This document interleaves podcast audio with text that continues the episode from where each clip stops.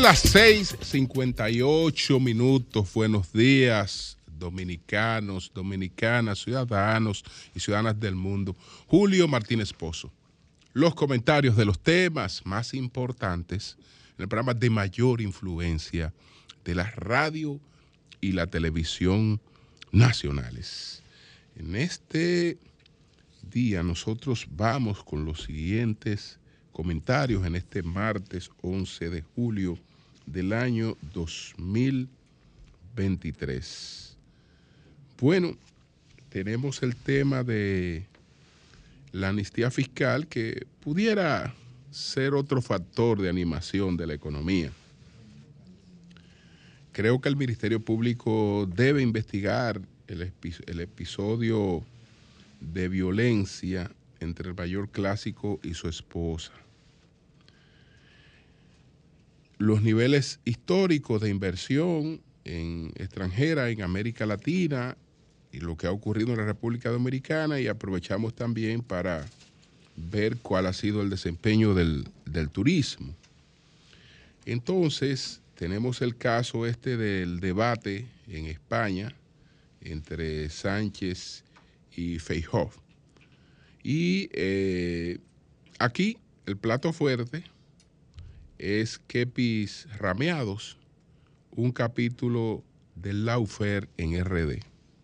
El caso este de los militares, que no sé cómo es que, ni me interesa saber cómo es que mercadológicamente se le llama a ese caso. Eh, para mí es el caso Kepis Rameado y, y de él vamos a hablar. Entonces, señores, miren, empiezo por este debate que hubo ayer en España a propósito de las elecciones eh, en España.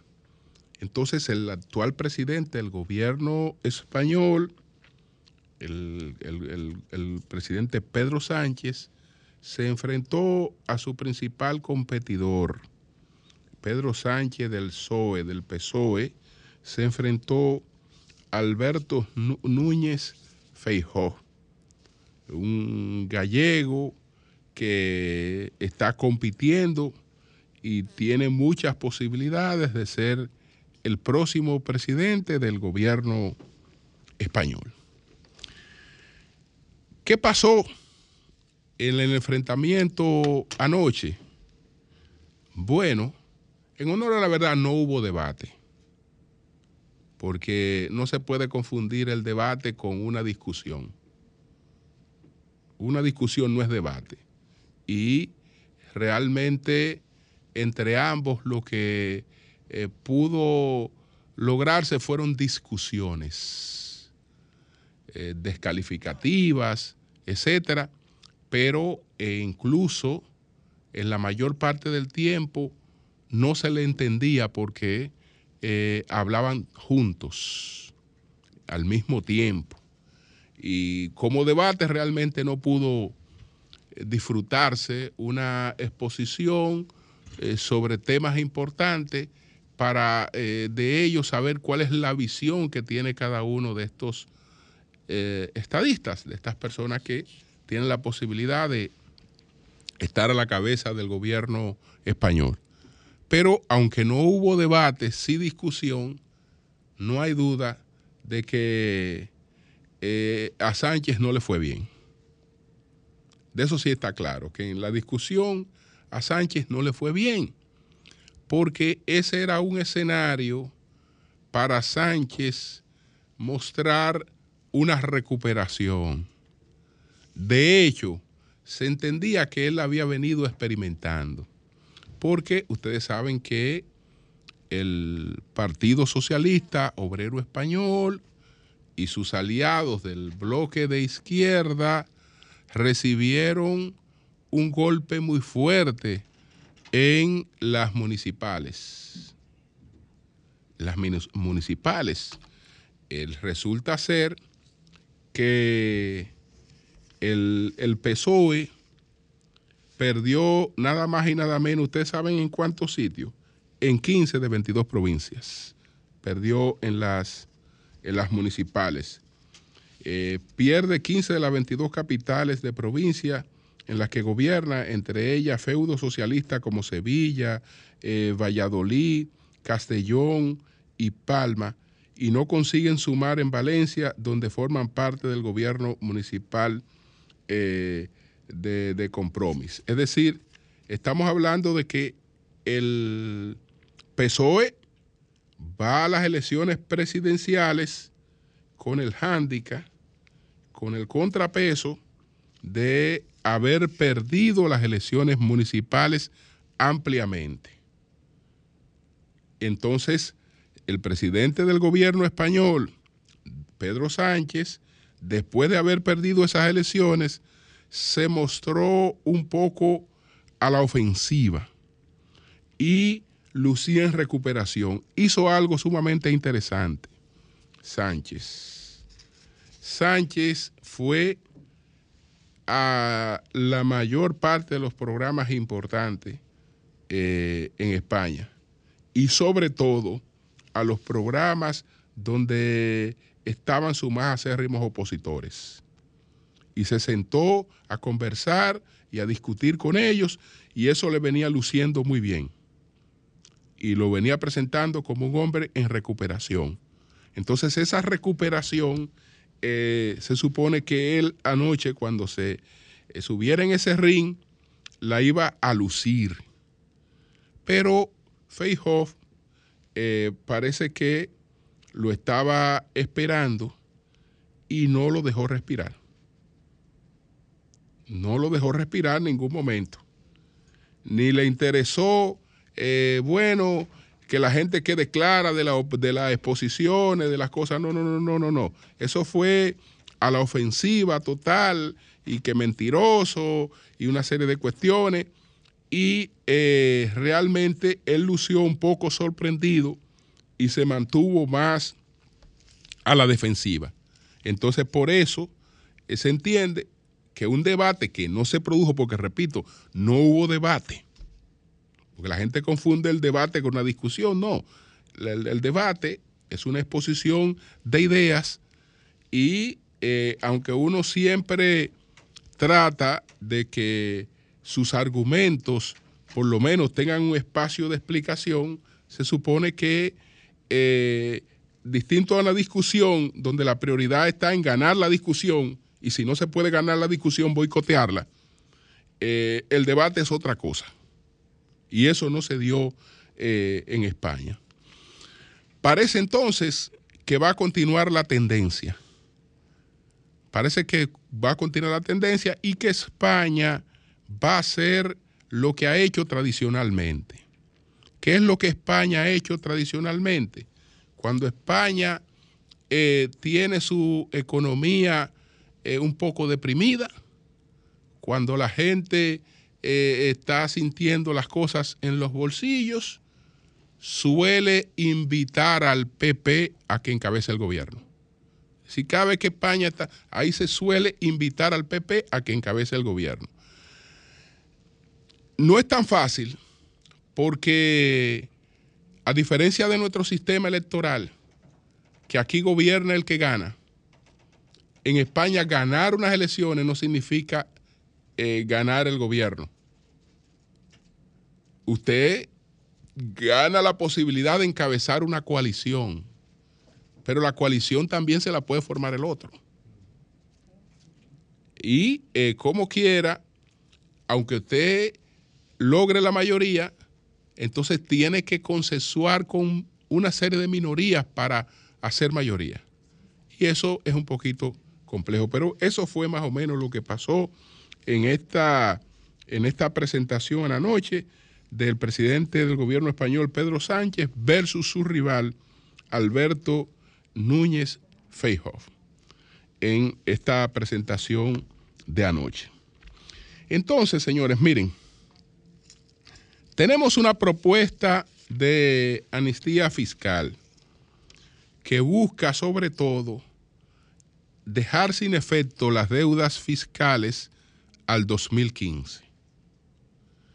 La amnistía fiscal yo siempre he simpatizado por ella. Esta vez no es la excepción, porque de lo que se trata, de lo que se trata es de tenderle la mano a los que se han quedado atrás para que eh, se armonice el, el crecimiento.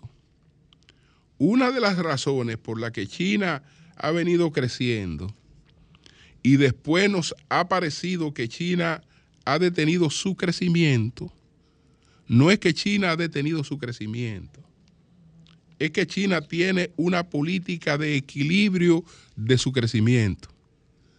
Y China ha decidido en esa política de equilibrio de su crecimiento eh, esperar lo que vienen atrás y empujar lo que vienen atrás para que más o menos todo camine al mismo, al mismo ritmo.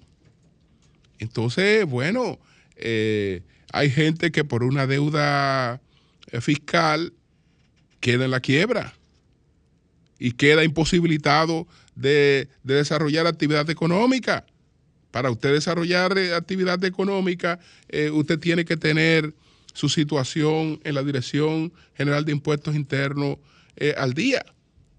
Y hay veces que, por distintas circunstancias, eso es una cosa que se dificulta.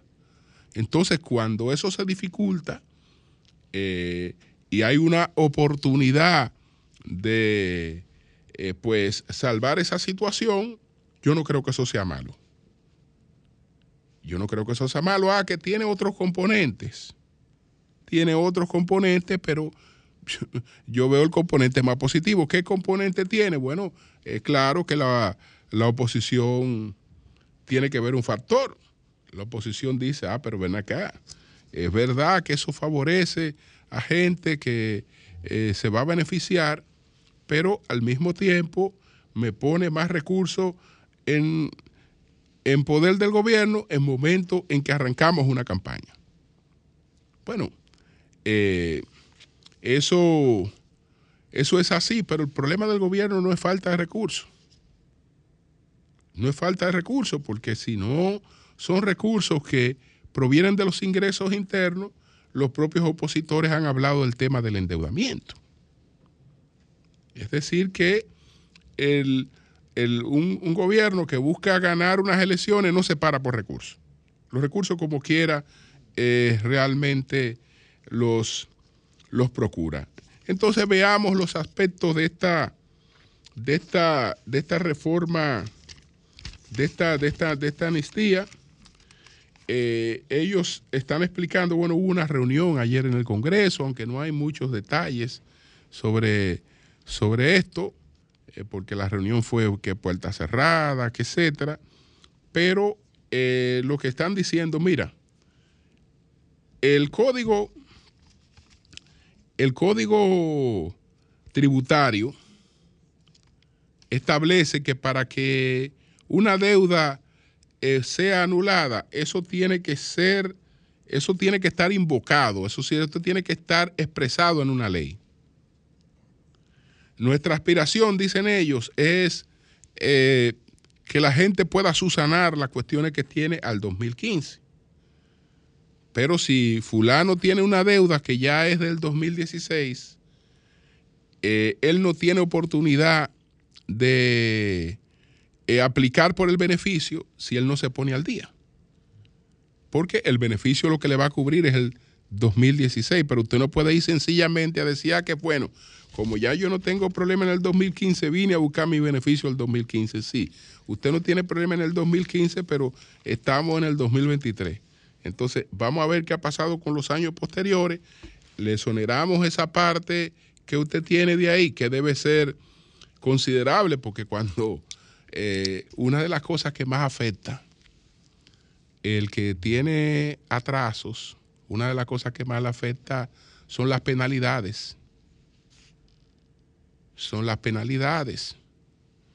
Eso igual que en el golf, cuando dicen que tú tiraste mucho palo, tú no tiraste mucho palo nada. Eh, son las penalidades que te suman ahí esos palos. Entonces, eh, eso eso es, eso yo creo que tiene factores importantes. El gobierno ha intentado liberar fondos para ponerlo en manos de la gente, eh, para que eh, activar la economía. Esto también es un factor de activación de la economía. Esto es un factor de activación de la economía. Ojalá que eh, ellos pudieran venir a explicar cuáles son todas las metas. No, yo no creo que esto haya que hacerlo de que, que puerta cerrada. Expliquen. Expliquen qué es lo que ustedes quieren lograr con transparencia y por qué y por qué que se está haciendo eso. Que yo creo que es importante que la gente entienda eso. Eso es importante que lo, que lo entienda, porque yo creo que eso puede ser realmente positivo. Eso puede ser positivo. Bueno, ya que hablamos de esto, ya que hablamos de, del impacto que pudiera tener eh, esta amnistía fiscal, hay dos temas. Hay dos temas. Está lo que es el peso de la inversión extranjera directa en América Latina. El peso de la inversión extranjera directa en América Latina eh, es importante porque según la CEPAL, según la CEPAL, la inversión extranjera en América Latina en el año 2022 ha sido la mayor de toda la historia. La inversión extranjera directa en América Latina. Eh, estamos hablando de que en América Latina se habrían invertido unos 224.579 millones de dólares. 224.579 millones de dólares en el año 2022 de inversión extranjera directa.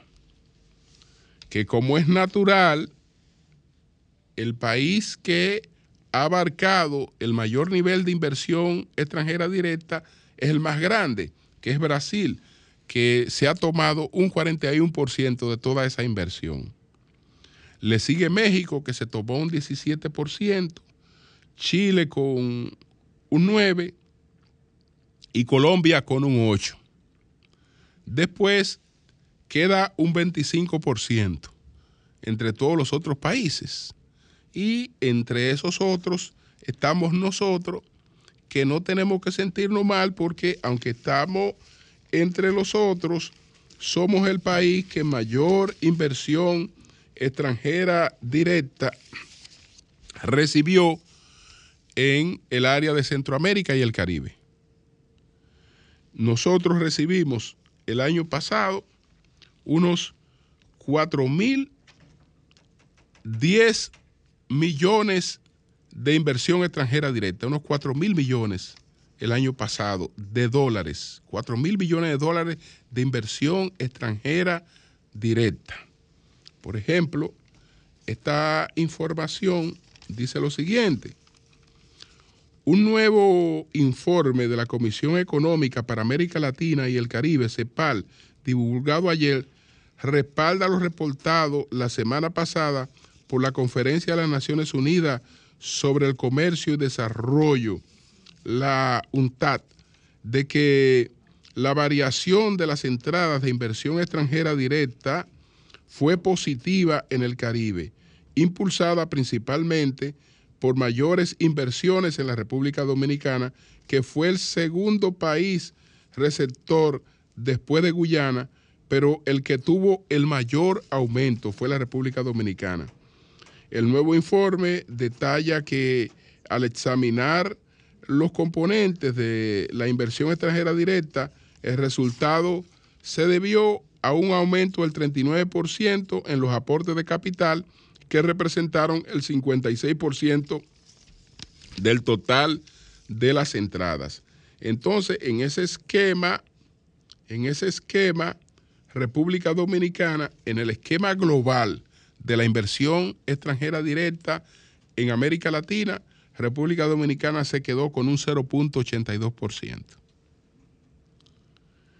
En el, en, el en el esquema total, Entonces, eso es un crecimiento de un 3.53% eh, en el esquema total de América Latina. Después, nos vamos a tomar tiempo para eh, ver eh, cuáles serían las razones por las que en el momento que está viviendo el mundo se esté registrando un mayor nivel de inversión en América Latina.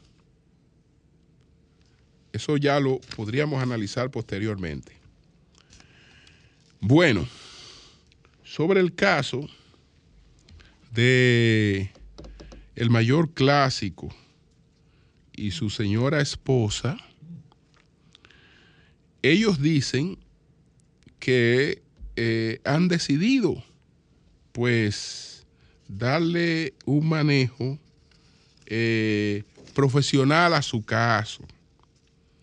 Revelamos que la solución a la situación está en manos de profesionales en tema de pareja.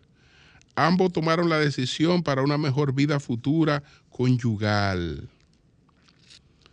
Pedimos que pedimos no hacerse eco de especulaciones filtradas en las redes sociales por la paz mental de la pareja.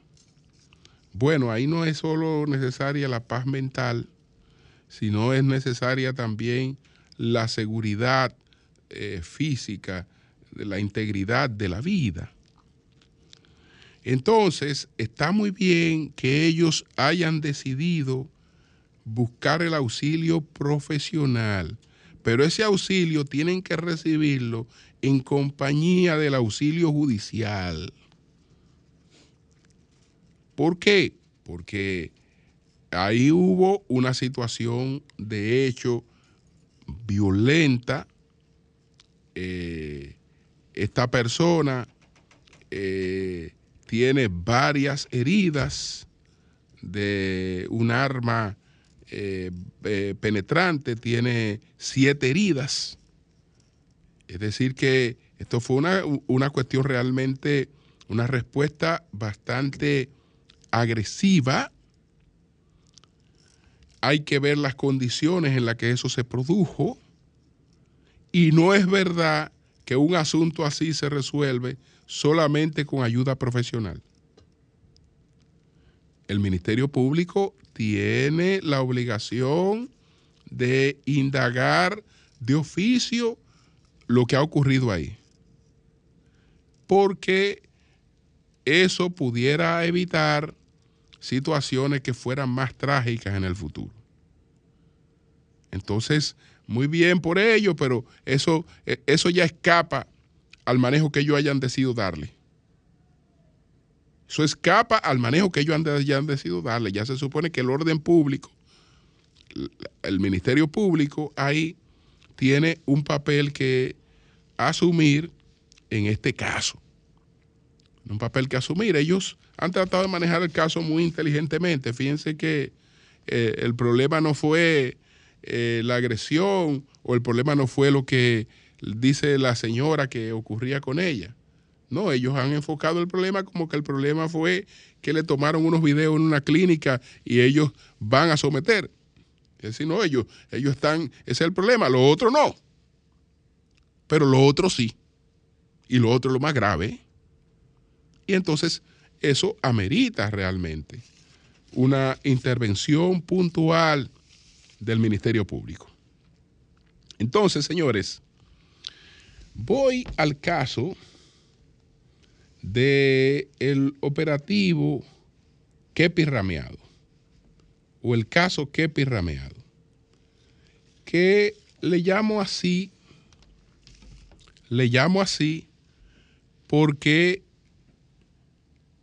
estoy al tanto de que los nombres que se escogen para estos expedientes son parte de una estrategia mercadológica que nada tiene que ver con la justicia y que son parte de lo que el profesor Eugenio Zaffaroni, Eugenio Raúl Zaffaroni, eh, pues define como el lawfare.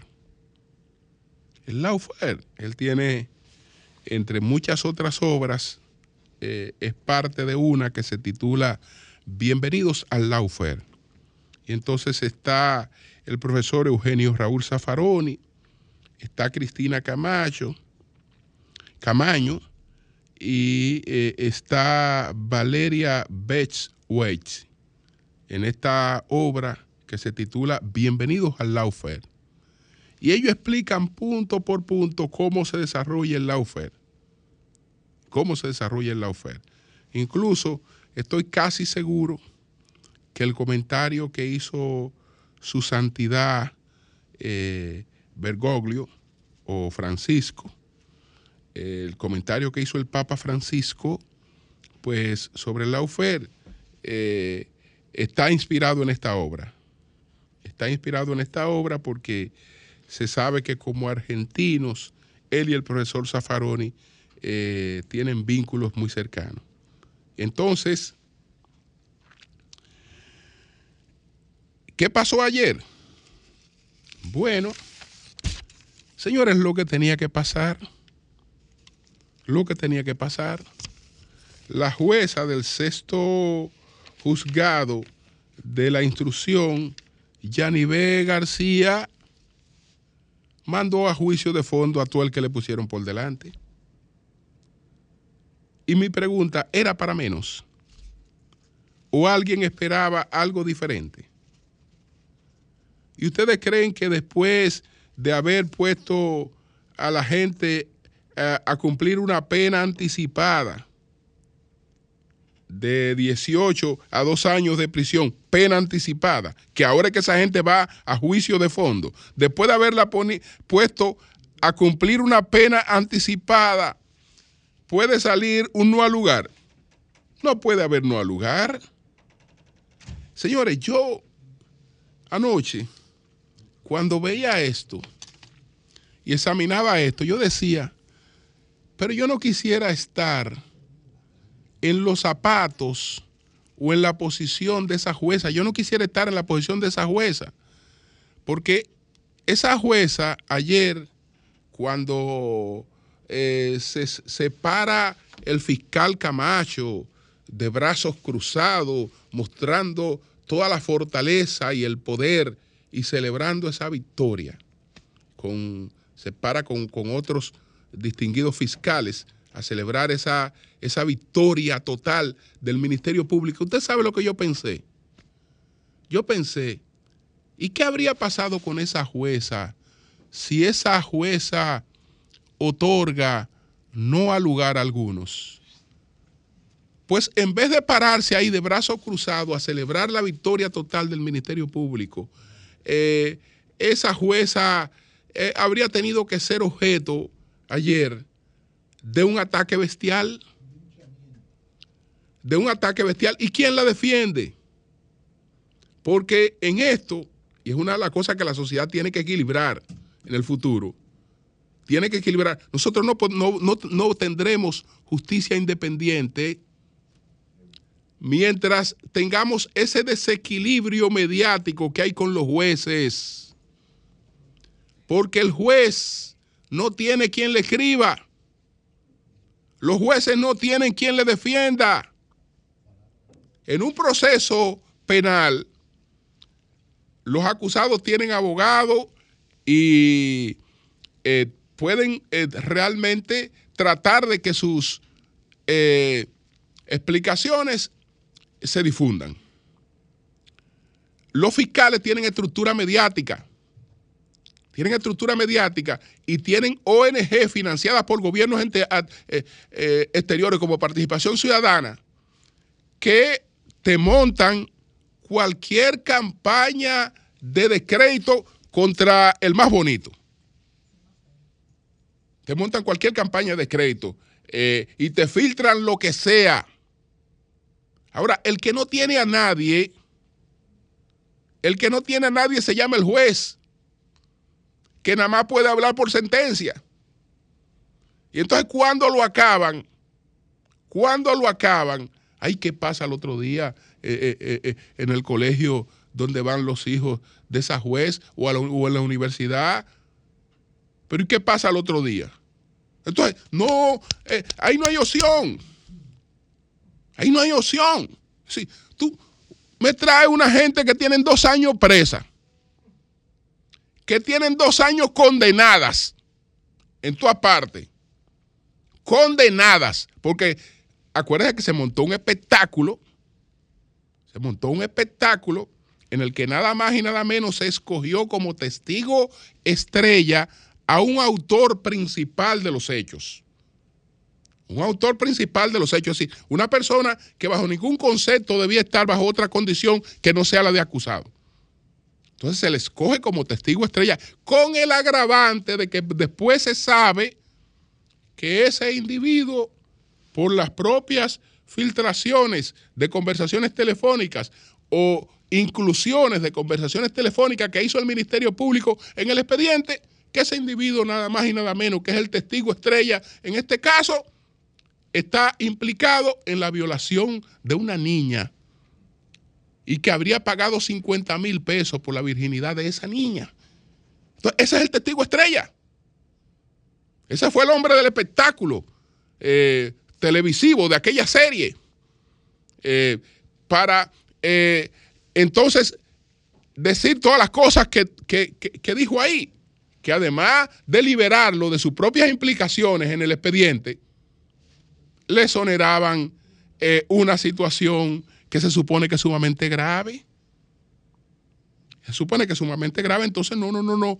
Ayer ocurrió lo que tenía que ocurrir. No, no, no. Eh, la jueza Yanibel García actuó correctamente.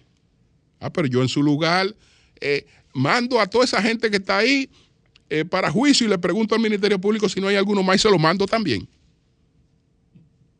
Porque esa, esa, es que esa señora no tiene quien le escriba, no tiene al otro día quien, quien, la va a defender de absolutamente nada. Entonces, ¿qué va a hacer? ¿Qué, ¿Qué, va a hacer? Entonces, eso era de esperarse con relación a eso, porque es parte es parte de todo este proceso de la UFER, que por eso es que le, decía y le repito esto, le repito esto. Por ejemplo, estos tres especialistas que cité en, Bienvenidos al Laufer, ¿cuál es una de las cosas que, que, indican que hay que hacer para el manejo de estos expedientes? Ah, lo primero es coger un nombre, porque eso no se lo inventaron aquí, eso no se lo inventaron ellos. Eso es parte de un libreto. Entonces, ¿qué dicen ellos? Elegir un buen nombre es fundamental para cuando la denuncia se esparza en los medios. Algo llamativo, que suene bien, jocoso quizás.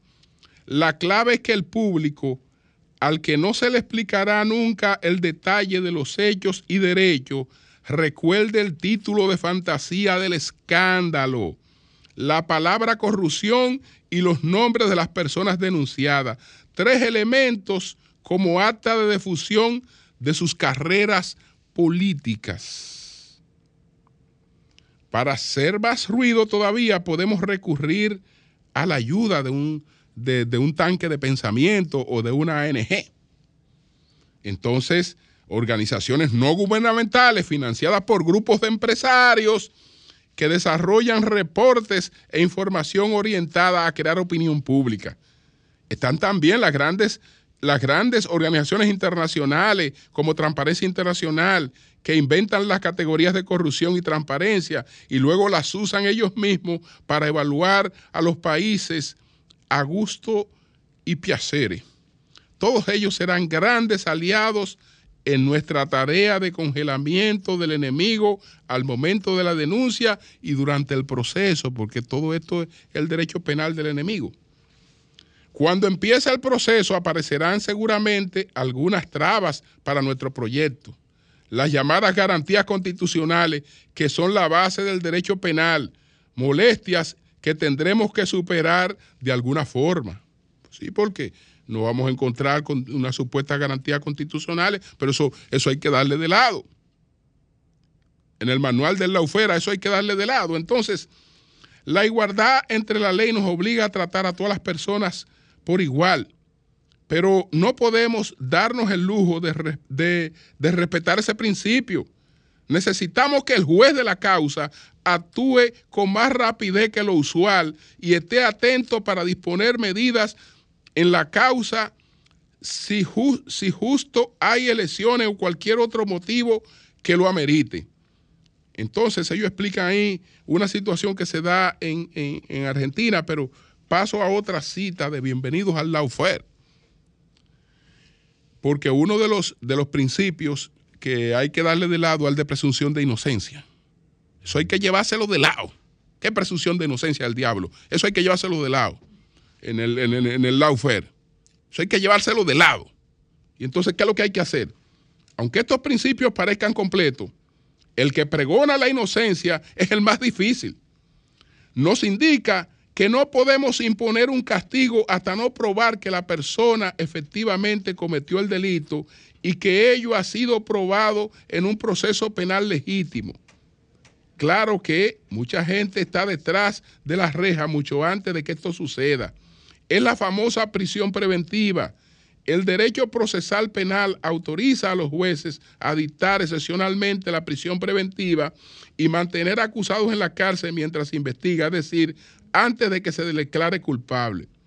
Como a estas alturas no sabemos si la persona cometió o no el hecho por lo que se le acusa, legalmente la, la prisión preventiva no tiene nada que ver con la responsabilidad por el delito solo puede imponerse si hay riesgo de que el acusado se fugue o que ponga palos en la rueda durante la investigación. Entonces, eh, eso es así. Pero como esto de lo que se trata es de el laufer y de este libreto del laufer, que siga el entierro. Que siga el entierro. Cambio y fuera.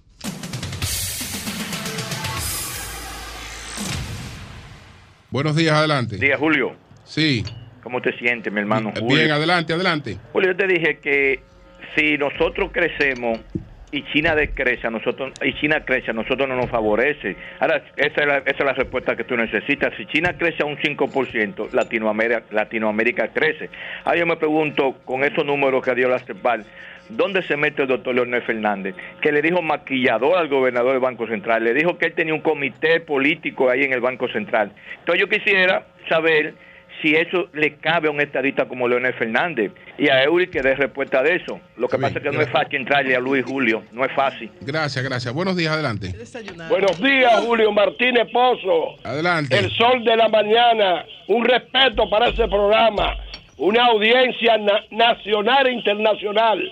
Tito Sánchez, la conciencia nos mina. Sí. Mi hermano Julio, usted estaba hablando de España, Pedro Sánchez, debatiendo, discutiendo yo quiero hacer un llamado a la clase política nacional, Julio Martínez Pozo, el mejor comentarista de República Dominicana. Julio, que no, no, no hay insulto, una campaña de insulto. Que hay una campaña de propuesta, qué vamos a hacer en el área de salud. Y es un llamado a todos los partidos políticos, al PRM, PLD, Fuerza del Pueblo, a sus líderes, Vamos a debatir los problemas que aquejan al pueblo dominicano, el alto costo de la vida, la medicina, qué vamos a hacer con esta electricidad, qué vamos a hacer en el área de salud, qué vamos a hacer en vivienda. Eso es debatir los problemas que aquejan a todo el pueblo dominicano. Yo, presidente Luis Abinader, Danilo Medina, eh, Abel Martínez y Leonel Fernández, a debatir los problemas nacionales. Muchas gracias. Buenos días, adelante. Buenos días. Julio. Adelante. Dani González de Brooklyn, New York. Sí. Julio, yo antes vivía orgulloso de mi país, cuando iba a mi país, que no había apagones, no había apagones. Hoy, hoy en día en mi país, en mi país, es un arbolito con, con los apagones constantes. Este es un gobierno que teníamos, Julio, el gobierno del PRM es igual que el gobierno del PRD. Esta gente no sabe gobernar. Mira lo que se está dedicando hoy en día. Le están pagando a gente para que llamen a las estaciones de radio a decir que son nuestros tweets de, crisis. Y si ellos dicen que están en primer lugar, ¿por qué están haciendo esto? Han endeudado al país 24 mil millones de dólares. Bien, pues gracias, gracias, gracias. Bueno, tenemos al diputado Eugenio Cedeño porque eh, ayer eh, una hija de Eugenio Cedeño, como nos informó Víctor Gómez, pues eh, padeció un accidente que eh, está viva de manera milagrosa. Entonces, vamos a ver qué nos cuenta Eugenio Cedeño sobre esta experiencia tan lamentable. Eugenio, ¿cómo estás?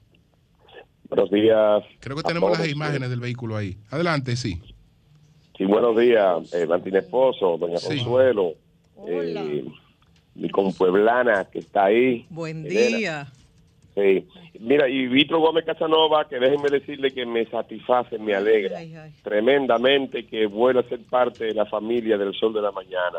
Viene a traerle valor agregado a este sustancioso programa. Sí. Les agradezco la, la inquietud, les agradezco la preocupación por el caso de mi hija Darían y también incluir a Camila, su, vamos a decir que su hijastra. Darían tiene apenas 30 días de casada, tiene 25 años de edad, eh, su marido tiene una niña de 12 años y se dirigía a Santo Domingo de regreso eh, porque ella eh, es eh, médico interna, está haciendo su residencia médica médico de residente ya en, en Santo Domingo.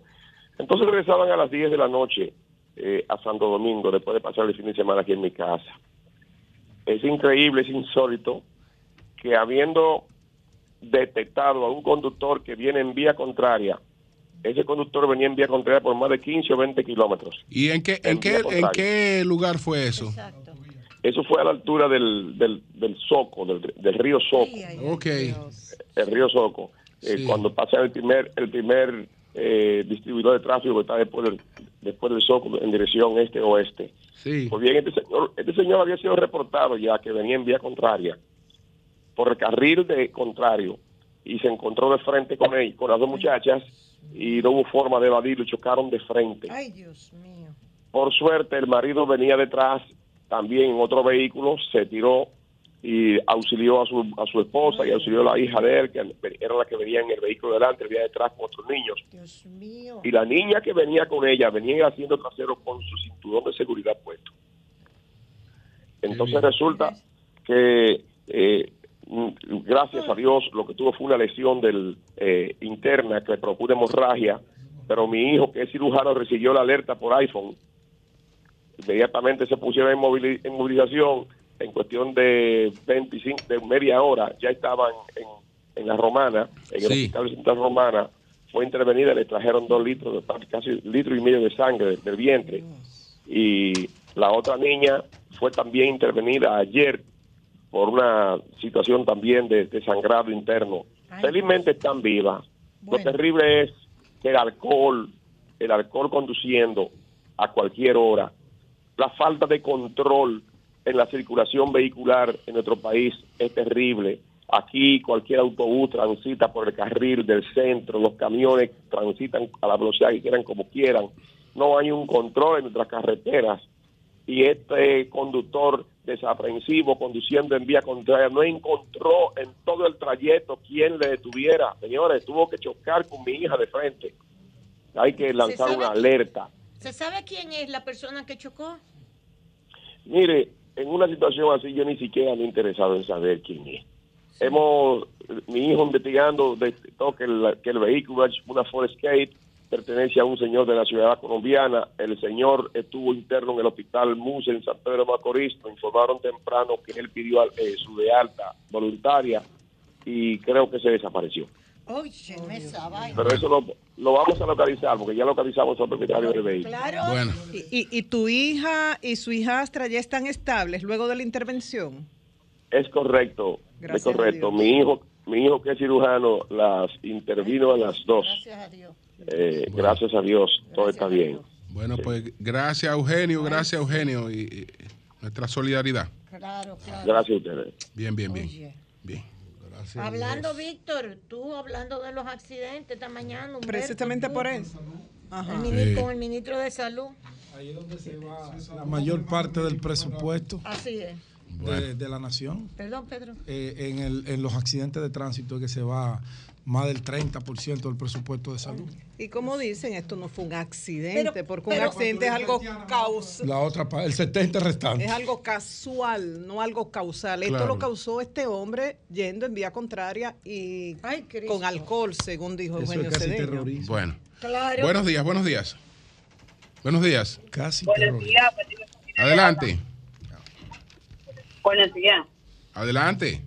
Oh, estoy pasando por acá, por el por la estructura del metro que conectará del 9 a la entrada de los Alcarrizos. Una de las cosas que podemos resaltar de esa gestión de gobierno, no solamente las cosas malas se tienen que resaltar, también tendremos ese ahorro de tiempo para llegar a nuestro trabajo y evitarnos este gran tapón en la cual yo estoy. Muchas gracias. Qué bueno, qué bueno. ¿Y cómo ves la obra? ¿Va avanzando? La, la obra va avanzando, sí, va avanzando. Lo que pasa es que toda obra de tan magnitud toma su tiempo para realizarse. Algunas veces nosotros no entendemos la cantidad de tiempo, la cantidad de dinero que se, que se implementan para hacer una obra tan grande como esta, porque eso va a facilitar la vida de muchos, de muchos dominicanos. Si no, cuando vengan de otros países pueden venir y montarse el teleférico que ya está terminado, que también no ahorra mucho tiempo. Esas son de las cosas buenas que se tienen que resaltar. Bien, pues gracias a ti, gracias a ti. Usted lo ha hecho y lo ha resaltado bien. Buenos días, buenos días. Buenos días, Luis Melia Bro desde Santo Domingo Este. Adelante. Esas personas que están llamando ahí, insinuando que anteriormente el país estaba mejor con el otro gobierno, que no se le olvide el tiempo que duraron esas personas ahí sin trabajar y el poco tiempo que tiene nuestro gobierno. Y nuestro gobierno está haciendo un excelente trabajo y está, incrementando todos los recursos, tanto de los municipios como de como de aquellas cosas que funcionan para trabajar. Bueno, se- lamentablemente se, se cortó la llamada. Pues gracias, Virgilio, ponle gracias. los paqueticos bien, oíste. Gracias, gracias. Buenos días, adelante. Buenos días, don Julio, Pedro, doña. Consuelo, el- Hola. María Elena, Buen día. al equipo. Pedro, hermano, ¿cómo va todo? Todo marcha, Braille, todo Eche marcha. su pleito, que usted es lo bueno. Gracias, Don. Julio, al equipo. Adelante. Denunciar en la parada profesor Juan Bo del Metro de Santo Domingo. No hay manera de que a una persona con discapacidad le den asistencia.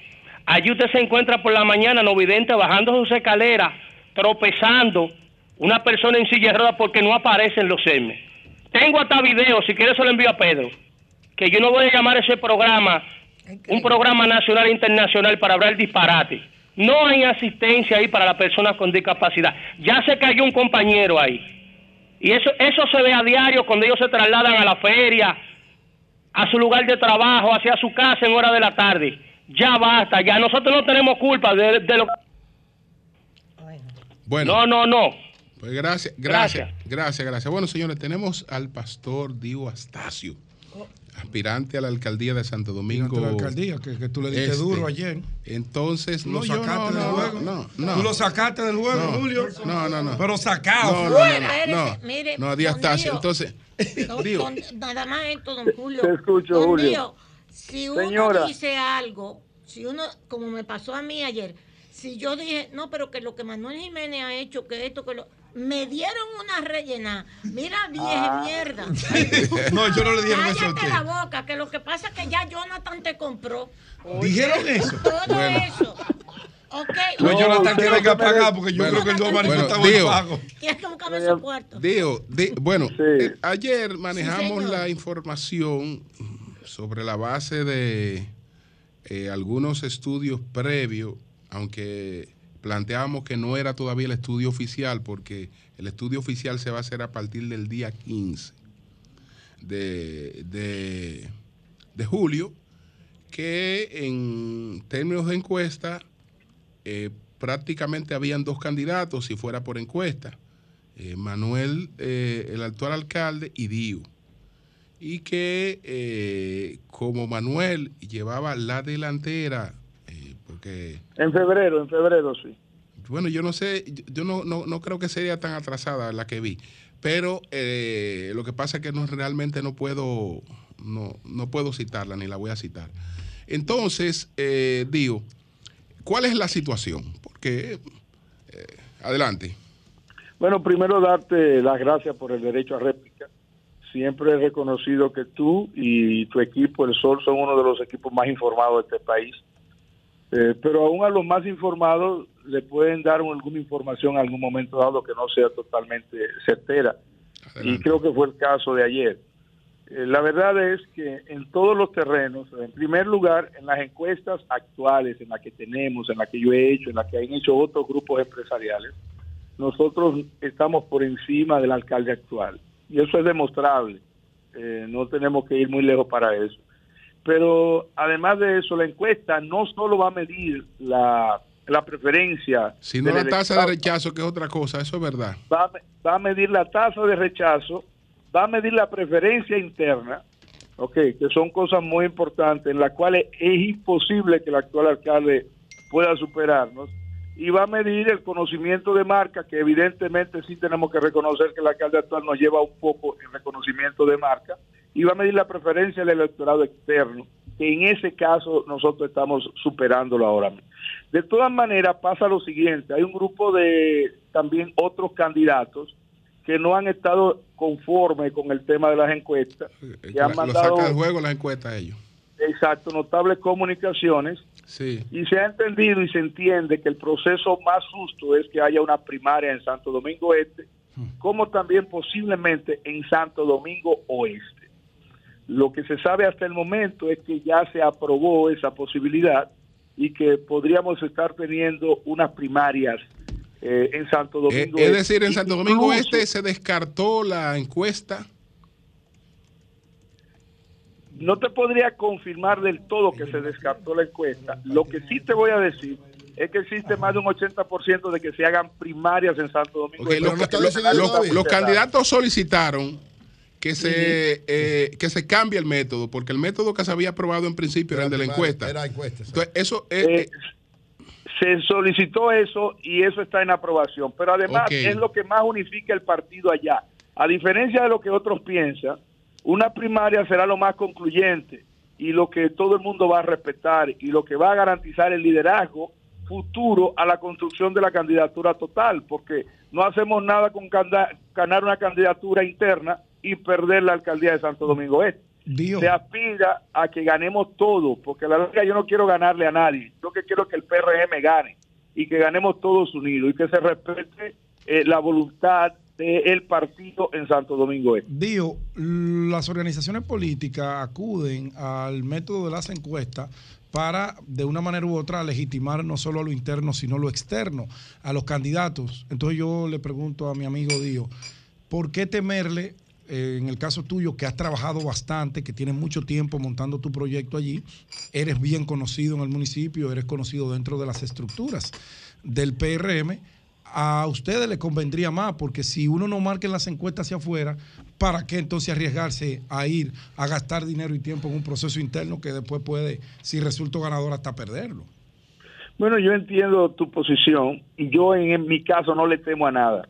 Yo me voy a encuesta, me voy a interna y en todos los terrenos garantizamos que tenemos el triunfo en las manos. Sin embargo, la democracia es la libertad de todo el mundo exponer lo que piensa. Entonces yo creo que también yo no hago nada con ganar una, una encuesta y perder la candidatura. O sea, si yo si ganamos la si yo gano la encuesta o Manuel gana la encuesta y perdemos la sindicatura en Santo Domingo Este, no hemos ganado nada. Creo que lo que más unifica al partido es que todo el mundo se sienta conforme con el método empleado. Y si hay cinco compañeros o cuatro que no están de acuerdo con el método, eh, yo no veo mal que se escuche lo que ellos piden. Y en ese sentido yo estoy de acuerdo que vayamos a una primaria, porque creo que va a ser lo más concluyente. Bueno, pues muchas gracias, Digo. Bueno, eh, gracias a ti, Julio. Y la próxima encuesta que te dé, trata de que sea la más veraz. No, no, porque no fue Julio que la hizo. Julio Bueno, es un hombre muy... Bueno, Digo, pero gra- gracias, Digo, gracias. Gracias, Un Digo. abrazo para todos, Dios les bendiga. Digo, Sí. ¿Es verdad que usted está en conversaciones con Manuel Jiménez y que su equipo y, Mal- en que, y que su equipo político y el equipo político de Manuel Jiménez tienen un pacto de que frente a los demás aspirantes o usted lo apoya a él o él lo apoya a usted? Yo tengo acuerdos con todo el mundo. el que sea que gane, yo lo voy a apoyar y espero lo mismo de parte de ellos. Yo he conversado con todos, me reúno con todos porque yo creo que yo no le tengo que ganar a nadie. Yo lo que quiero es que el PRM gane y que continúe gobernando en Santo Domingo Este. Manuel es mi amigo, Adán es mi amigo, Vertico es mi amigo, Robert Arias es mi amigo, todos son mis amigos. Ok. Sí. Bueno, pues muchas gracias, muchas gracias. Muchas Un abrazo gracias. para todos. Bueno, señores, ayer. Julio, pero que no insulten a uno porque uno diga algo. Bueno, pero imagínate. No, pero no fue el pastor, A mí lo no. que más me dolió no es que me dijeran que, que si yo que si no lo- maldita vieja. Por lo de maldita. no, no por lo de vieja. No por lo Digo, no por lo de maldita, sino por lo de vieja. Bueno, señores, ayer, ayer fue depositado un informe disidente sobre eh, el tema de la Cámara de Cuentas. Ay, concha. Eh, que la comisión que encabeza Rogelio Genao Ganza está recomendando unilateralmente, porque solo lo firman diputados del PRM, eh, pues juicio político. Pero se depositó un informe disidente y ese informe disidente eh, fue preparado por los diputados, miembros de esa comisión, Gustavo Antonio Sánchez García, Víctor eh, Valdemar Suárez Díaz, eh, Plutarco Pérez, Rubén Darío Maldonado Díaz, Magda Alina Altagracia Rodríguez Ascona. Es decir, que hay un informe disidente firmado por los diputados opositores que se oponen a lo que pretende hacer la bancada oficialista con relación a la Cámara de Cuentas. Buenos días, adelante. Buenos días, Bien, muy bien. adelante. Fíjate, mira, yo quiero decirle a, a los panadeístas que lo que ellos le, lo que a ellos les sucede es que ellos no quieren que se hable del y de las obras que ha hecho Luis Abinader, porque ellos duraron 12 años en el país y dejaron un desastre entonces, por eso es que ellos están hablando así. Hay que hablar de las cosas buenas que ha hecho nuestro presidente. Bueno, pues muchas gracias, Ya, muchas eh, gracias. que tú le estás diciendo- Buenos días, adelante, buenos días. Buen día, Julio. Sí. Viña de este lado. Adelante. Mira, la Biblia dice que el agradecido, el hijo agradecido, Dios le aumenta los días en la tierra. Eso te digo porque el, el presidente del Banco Central duró tanto tiempo, el gobernador, el gobernador, tanto tiempo en el Banco Central y ahora se nota que es una un comité del, del PRM. ¿Por qué? Porque ese informe que ellos dieron ahí de que tenemos cuatro, cuatro millones y pico de empleo, significa que estamos en el pleno empleo y que aquí el porcentaje de desempleo en República Dominicana debe andar en un 3 o un 4, que eso en ningún país existe. Entonces, ese señor lamentablemente está tratando de ayudar al gobierno, pero no hay forma alguna. Cada día están peor. Bien, pues gracias. Cambio y fuera.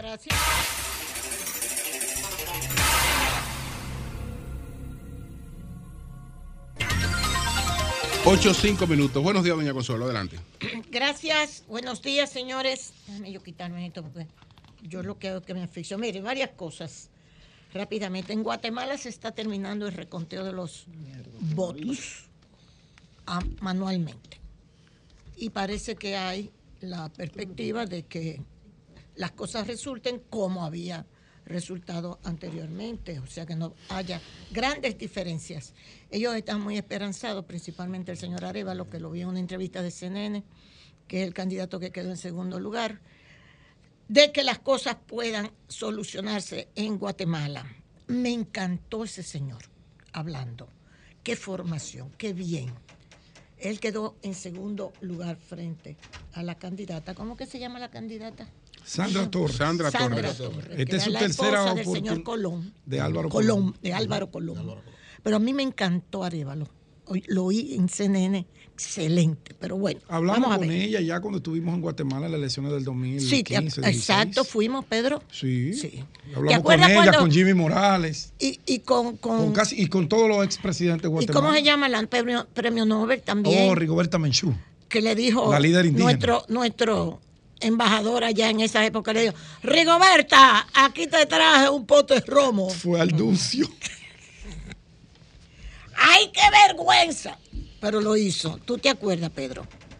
Es que mandan a los servicios diplomáticos cualquier cosa, cualquier cosa. Bueno, señores, mire, déjenme explicarle lo siguiente y rápidamente, porque tenemos una entrevista muy importante. Está el doctor Bauta, ya Rojas aquí. Mire, la, en el mundo hoy está la reunión, atento todo el mundo a la reunión que se está llevando a cabo la OTAN. El presidente Biden ya llegó, salió de, de, de, viaje. Primero hizo escala en, en- en- en el Reino Unido, de ahí fue entonces ahora a Lituania, a Vilna, a la reunión de la OTAN. Zelensky está invitado, por supuesto, porque Zelensky es, ¿verdad? La exhibición. Lo llevan aquí, lo llevan allá, lo traen para aquí, lo traen para allá. Perfecto. Pero Zelensky le dijo ahora, se puso medio malcriado y le dijo, y usted lo puede buscar toda esta información, le dijo, bueno, nosotros quisiéramos que nos digan cuál es la situación de Ucrania, si nos van a admitir o no, o qué respaldo. Ustedes me tienen que garantizar el respaldo de la OTAN a nosotros. Porque Biden, antes de irse para esta reunión, también en unas declaraciones CNN dijo, Ucrania no puede ser ahora miembro de la OTAN, porque hay muchos requisitos que Ucrania no cumple. Y eso le ha dolido, parece ser que le ha dolido mucho a Zelensky, y con razón, porque es lo que yo les expliqué ayer, de lo que se habla, de lo que se dice es la guerra por encargo, de proxy, proxy en English. La guerra por encargo, ¿qué es la guerra por encargo? Tú pones el territorio y los muertos, y no, yo te mando las armas. Yo no hago la guerra, Estados Unidos. Yo no quiero guerra en mi país y no quiero que mis tropas intervengan. Te mando hasta mercenarios. Eso es el artículo que yo les expliqué ayer, que escribió un norteamericano, un profesor norteamericano, que usted lo puede conseguir en Google. Si no lo consigue, usted me llama y yo se lo mando. Entonces, pero tú pones el territorio, pones los muertos, pones todo, la debacle que tiene Ucrania y nosotros te vamos a seguir mandando armas. Eso es lo que le han prometido otra vez a Zelensky, que estaba renuente a ir a la reunión. Estaba renuente de ir a la reunión y por estas razones. Pero hay una variante en la reunión de esta, en esta ocasión de la OTAN y es que ya, ya, Turquía aceptó que Suecia, abruptamente, dice el New York Times, que Suecia, primera del New York Times, sea parte de la OTAN. Turquía se oponía por una serie de razones. Acabo de oír a Iván Gatón, al profesor Iván Gatón, que me envió este video y dice, bueno, lo que pasa con Erdogan y Turquía es que Erdogan le dijo a Suecia, tú te has opuesto y ustedes se han opuesto, principalmente tú, Suecia, tú eres una de las que principalmente se ha opuesto, a que Turquía entre a la Unión Europea. Ok, acepta a Turquía en la Unión Europea, que Turquía viene trabajando eso hace mucho, que yo voy a aceptar que Suecia sea parte de la OTAN. Eso dice el doctor Iván Gatón en algo que me acaba de enviar. Muchísimas gracias, doctor Iván Gatón, que es un especialista en geopolítica. Entonces, ya el hecho de que Erdogan permita, permita que la alianza se centre, vamos a decir, en el camino, o sea, que no se noten diferencias dentro de la alianza, se centre en la unidad, que es lo que Biden le interesa. Al presidente Biden lo que le interesa es mostrar una OTAN unida, unida. Y le está diciendo, te vamos a mandar las bombas racimos, sí, está bien, porque Rusia las está usando, le contesta. Te vamos a mandar más armas, te garantizamos todo esto. Entonces, parece ser que con estas promesas ya, pues, eh, Zelensky a lo mejor asista todavía.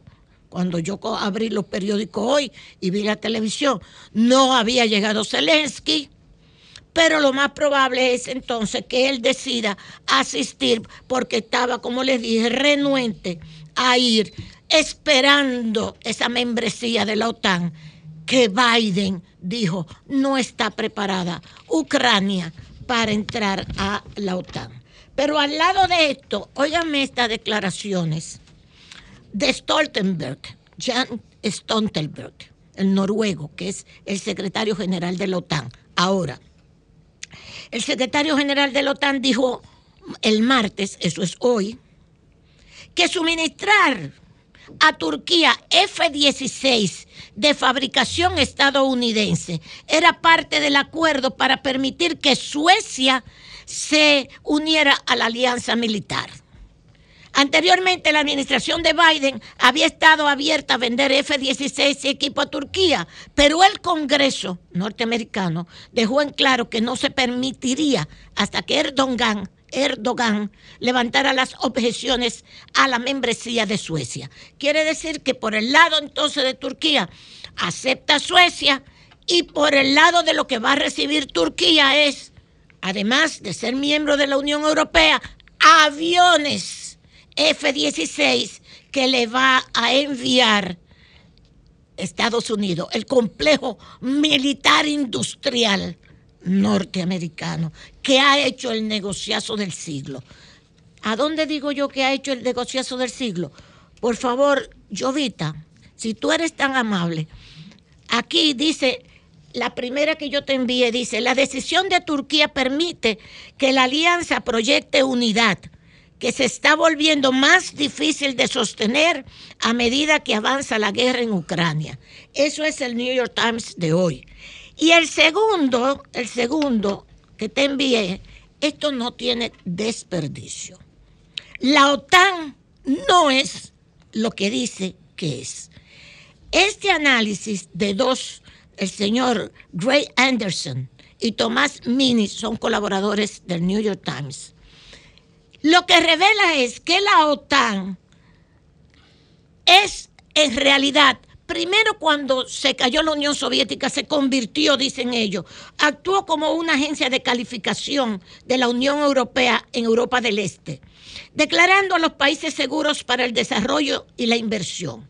Después hizo un programa antiterrorista cuando se, ¿verdad? Las Torres Gemelas y todo esto. Entonces la OTAN hizo un programa antiterrorista. Después Trump en una ocasión dijo, eso está muerto la OTAN y yo me salgo de ahí porque nosotros somos que cargamos con el presupuesto de la OTAN. Pero ahora la OTAN, esto no tiene desperdicio, la OTAN ahora mismo es el principal valladar frente militar, frente a China. Ha cambiado totalmente su papel usted lo puede ver ahí, también las maniobras que tiene la OTAN, pero que el hecho de que la OTAN se haya armado como se ha armado, que ha beneficiado el complejo militar industrial norteamericano, porque todo el mundo le ha tenido que comprar aviones, pertrechos, misiles y todo, y renovar esos arsenales, Europa, ha demostrado, dicen estos articulistas, la debilidad de Europa frente a Estados Unidos, que necesita de la OTAN para su defensa. Mientras más crece la OTAN en fuerza, que cuando tú hablas OTAN, habla de Estados Unidos, más ha debilitado el papel de Europa. Y todo esto se está analizando en este artículo porque a Estados Unidos, como les dije, después de que había la bipolaridad la unipolaridad cuando cayó el socialismo. Vuelve a haber la bipolaridad ahora con China, no con Rusia, con China. Y lo que está sucediendo no es tanto la importancia de Rusia, sino que Estados Unidos tiene que tener presencia militar en el Indo-Pacífico, porque es un posible enfrentamiento con China, lo que se habla. Y finalmente, señores, esto es muy preocupante porque don Fernando Capellán aparece estas declaraciones en el periódico Le Novelist. Fíjense que no aparecen aquí, en los periódicos dominicanos. en el periódico Le Novelista Haitiano, donde don Fernando Capellán, tú lo tienes, el tercero que te envíe, por favor, 20 mil empleos en peligro. Un grupito, dice don Fernando Capellán, quiere cerrar Codevi, según Fernando Capellán. Ponme ese titular y eh, doy ahorita para terminar. El Parque Industrial Codevi, ubicado en Juana Méndez, en el noreste de Haití, ha creado 20 mil empleos de, desde su creación en el 2002. Hoy, dice don Fernando, estos puestos de trabajo están en peligro. Un grupito de gente, no se sabe quiénes son, no dice quiénes son, quiere cerrar Codevi. Confió enseguida Fernando Campellán en una entrevista con Le Novelista ayer lunes 10 de julio y sigue dando más informaciones. En la reunión, digo, en la discusión, digo, en el cara a cara, como bien dijo Julio, del PSOE con don Pedro Sánchez, con Feijó, Partido Popular, dice el periódico El País que Pedro Sánchez quedó mal, pero muy mal. Gracias, Julio. Buenos días, Marilena, adelante. Muy buenos días a todos. Hay mucha preocupación en sectores de la aviación de la República Dominicana por la información que ha circulado, que es que la FAA, la Administración Federal de la Aviación de los Estados Unidos, supuestamente ha solicitado realizar una inspección internacional de seguridad operacional en la República Dominicana. Algunos hablan de que ellos vendrían ayer, 10 de julio, otros que mañana, dos, otros se preguntan, quizás el IDAC solicitó una posposición, que eso se estila en estos casos. En unos minutos eh, voy a introducir primero el tema, vamos a conversar con el director del IDAC, el señor Héctor Porchela, para que confirme si esto es cierto y en qué condiciones se dio. ¿Por qué preocupa esto? Porque esto se hace como parte del programa denominada, denominado IASA, por las siglas en inglés, que es Evaluación de la Seguridad Operacional de la Aviación Internacional. La FAA y las autoridades eh, civiles de la aviación de cada país se comprometen a cumplir unos estándares internacionales de seguridad, a cumplir con ocho puntos críticos establecidos por la OASI, que es la Organización de Aviación Civil Internacional de Naciones Unidas. Entonces, ¿qué nos dicen? La FAA tiene que trabajar con muchísimos países, no tiene personal suficiente para hacer estas inspecciones constantemente.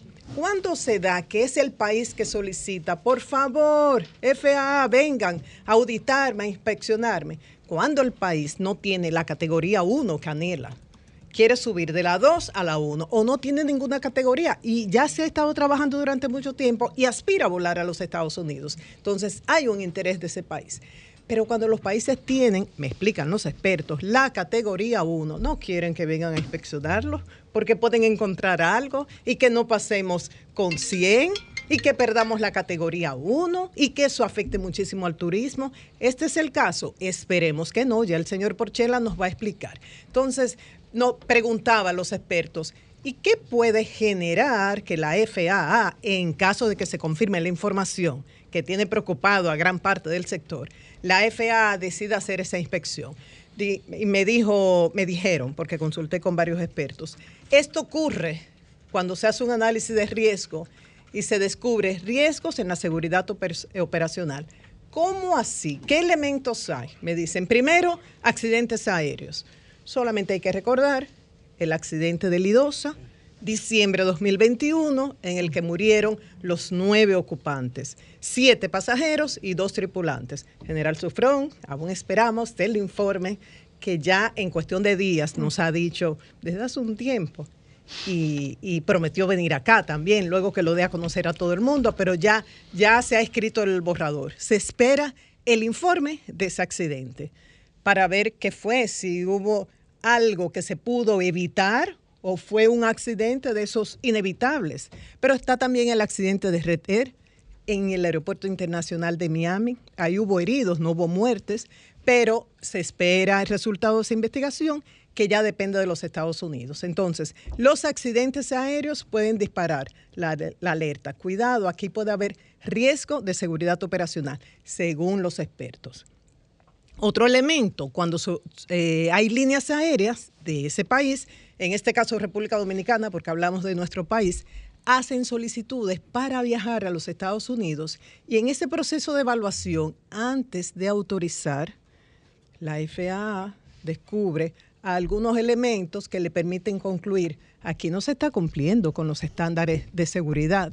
Y otro elemento también importantísimo, me dicen los expertos, cuando hay un crecimiento inusual de una línea aérea, aumento de aviones, algo extraordinario, y cuando ellos calculan el tiempo que toma para evaluar, para autorizar, para otorgar una licencia, no les da con el tiempo en que ha habido este crecimiento. Esas fueron explicaciones de los asesores que quiso obtener por la preocupación que hay, pero vamos a ver de inmediato qué nos dice el director del IDAC, Héctor Porchela, el señor Héctor Porchela, sobre esta noticia. Muy buenos días, señor Porchela.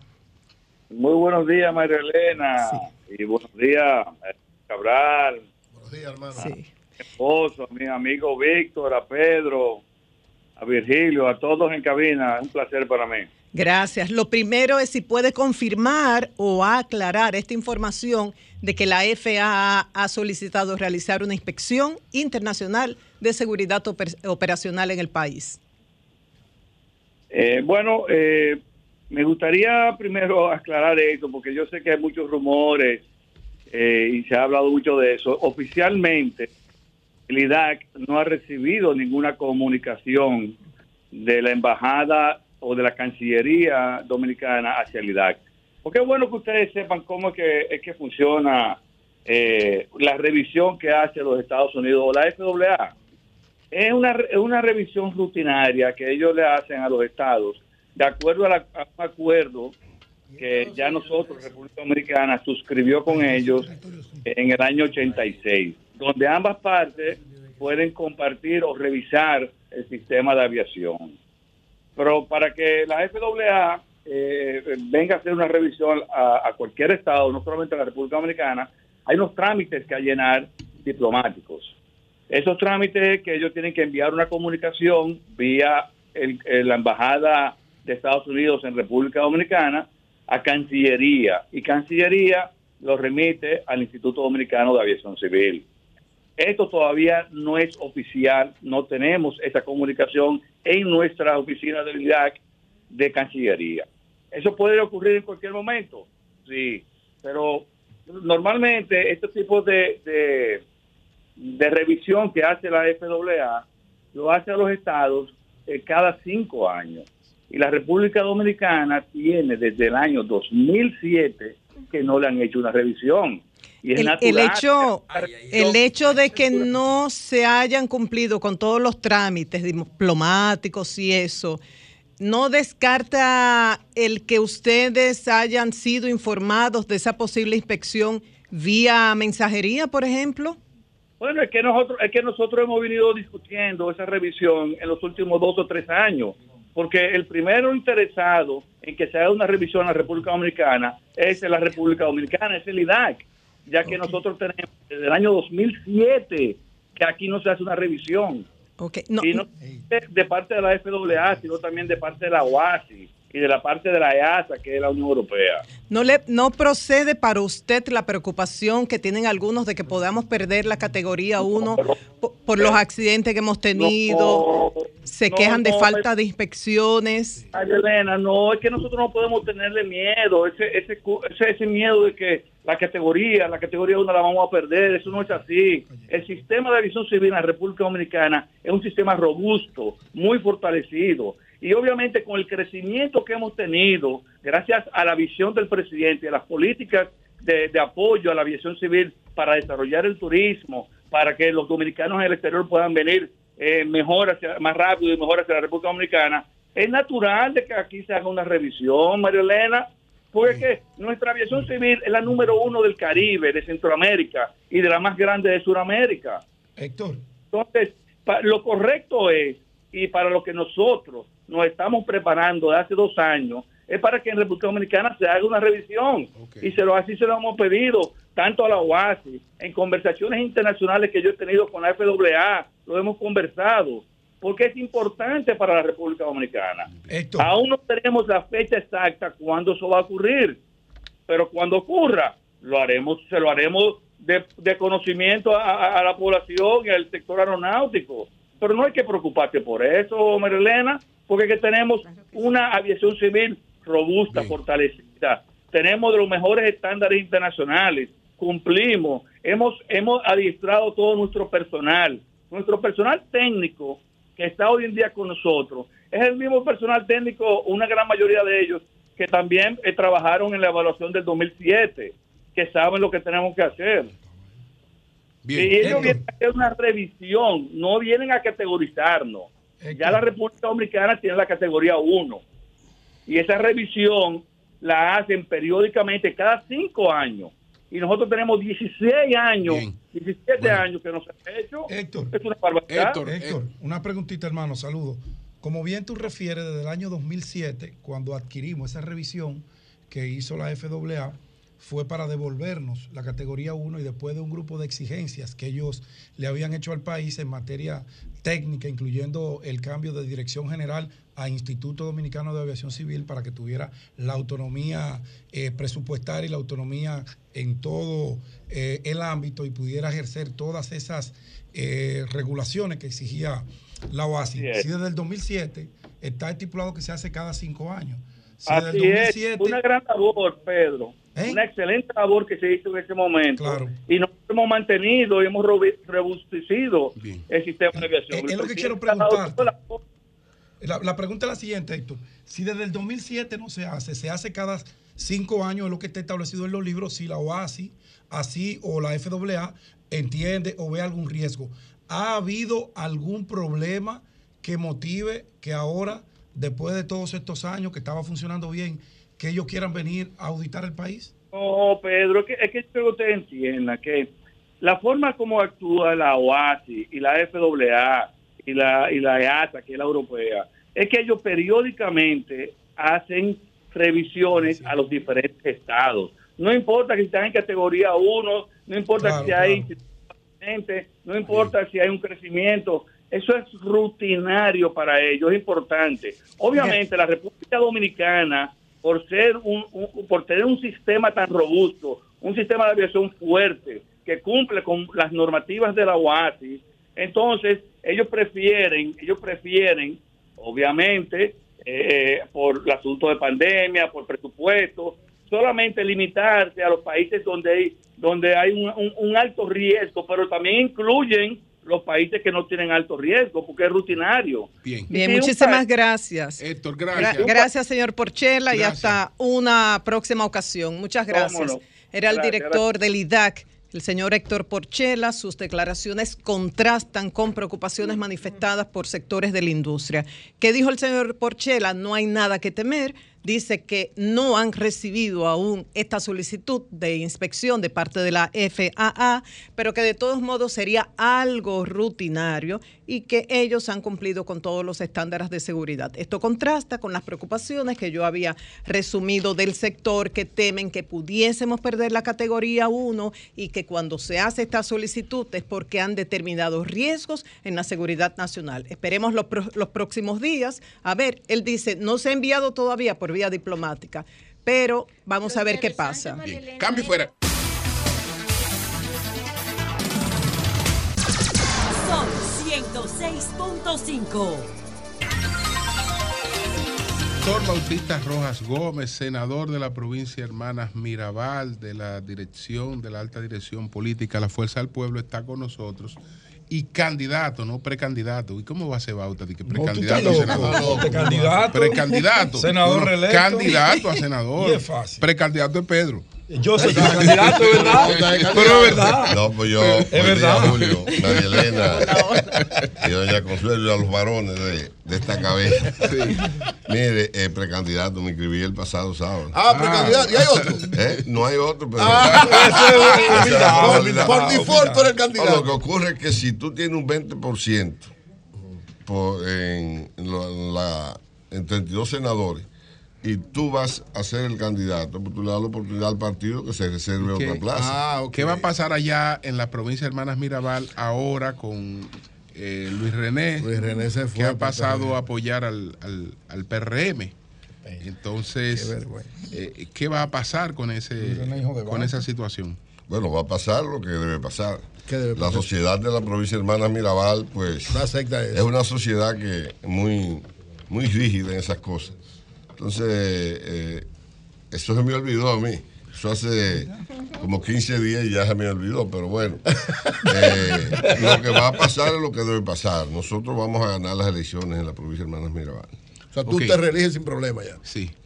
Pero dijo el, eh, bueno, aquí estuvo el precandidato, uno de los precandidatos a senadores por el Partido Revolucionario Moderno. Entonces, él planteó que eh, 18 mil votos que alcanzaste fueron en el PRM y que en la boleta del PRD, del, digo, del, de la Fuerza al Pueblo, etcétera, eh, creo que fueron 3 mil o menos de 3 mil votos que, que se alcanzaron, que los, que los votos que te habían eh, dado el triunfo eran votos del PRM, según dijo el amigo Fernández, el, el- el Freddy Fernández. Freddy, Freddy. Freddy Mira, Fernández. Julio, eh, tú sabrás que yo no soy, no voy a competir con nadie, o sea, yo no, no tengo ese estilo. Yo soy un candidato de propuesta. Como soy un candidato de propuesta, yo soy candidato en la provincia de Hermana Mirabal de la Fuerza del Pueblo, del PLD, del PRM, de toda la sociedad. Yo soy un candidato de la sociedad.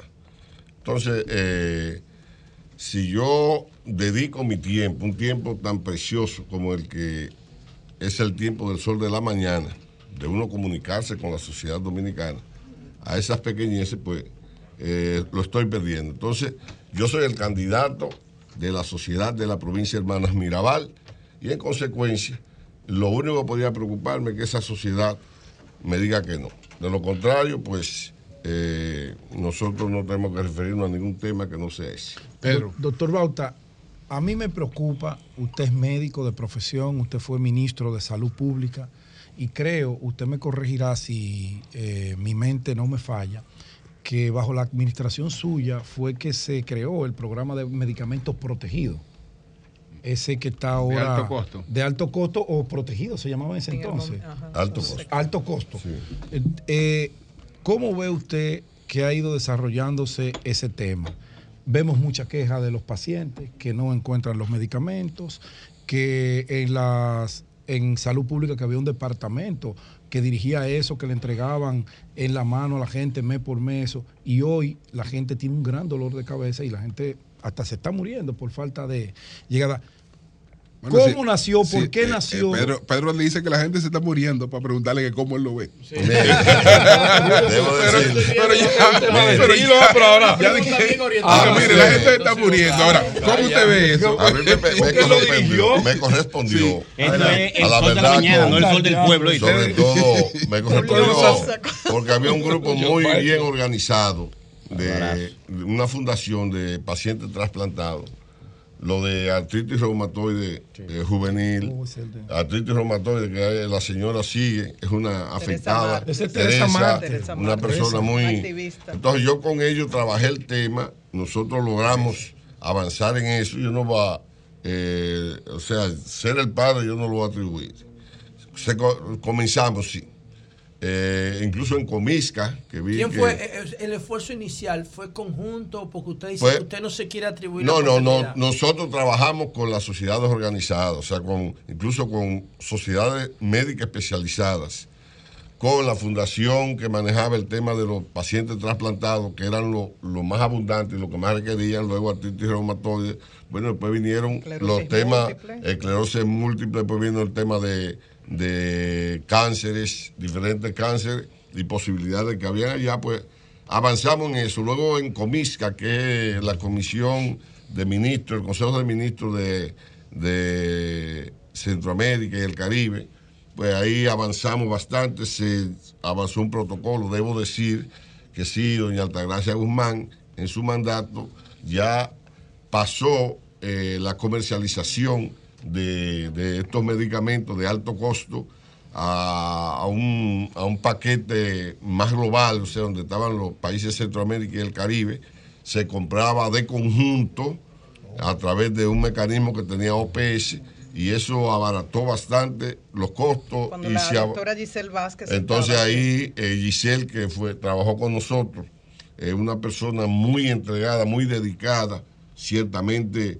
avanzó bastante la organización de este instrumento y eh, bueno, se ha continuado. Eh, lamentamos que eso se sacara de la rectoría, se sacara del ministerio, lo que es el manejo de la compra, se llevara a Promese.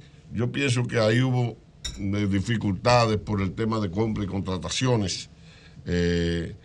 Y eso, bueno, no que se descuidó. Yo no quiero, en este caso, en el caso de salud, como buscar cul- culpable. Aquí lo que hay que garantizarle a esos pacientes eh, ya debidamente planificados que cada, cada año, ya en el mes de octubre, a más tardar, la licitación para adquirir esos medicamentos o eh, rehabilitar el mecanismo de Comisca para adquirir medicamentos de manera conjunta, que eso abarata bastante los costos, sería lo ideal. Vi a la doctora Guzmán Marcelino, que hizo la recomendación al gobierno. Yo creo que es prudente esa recomendación.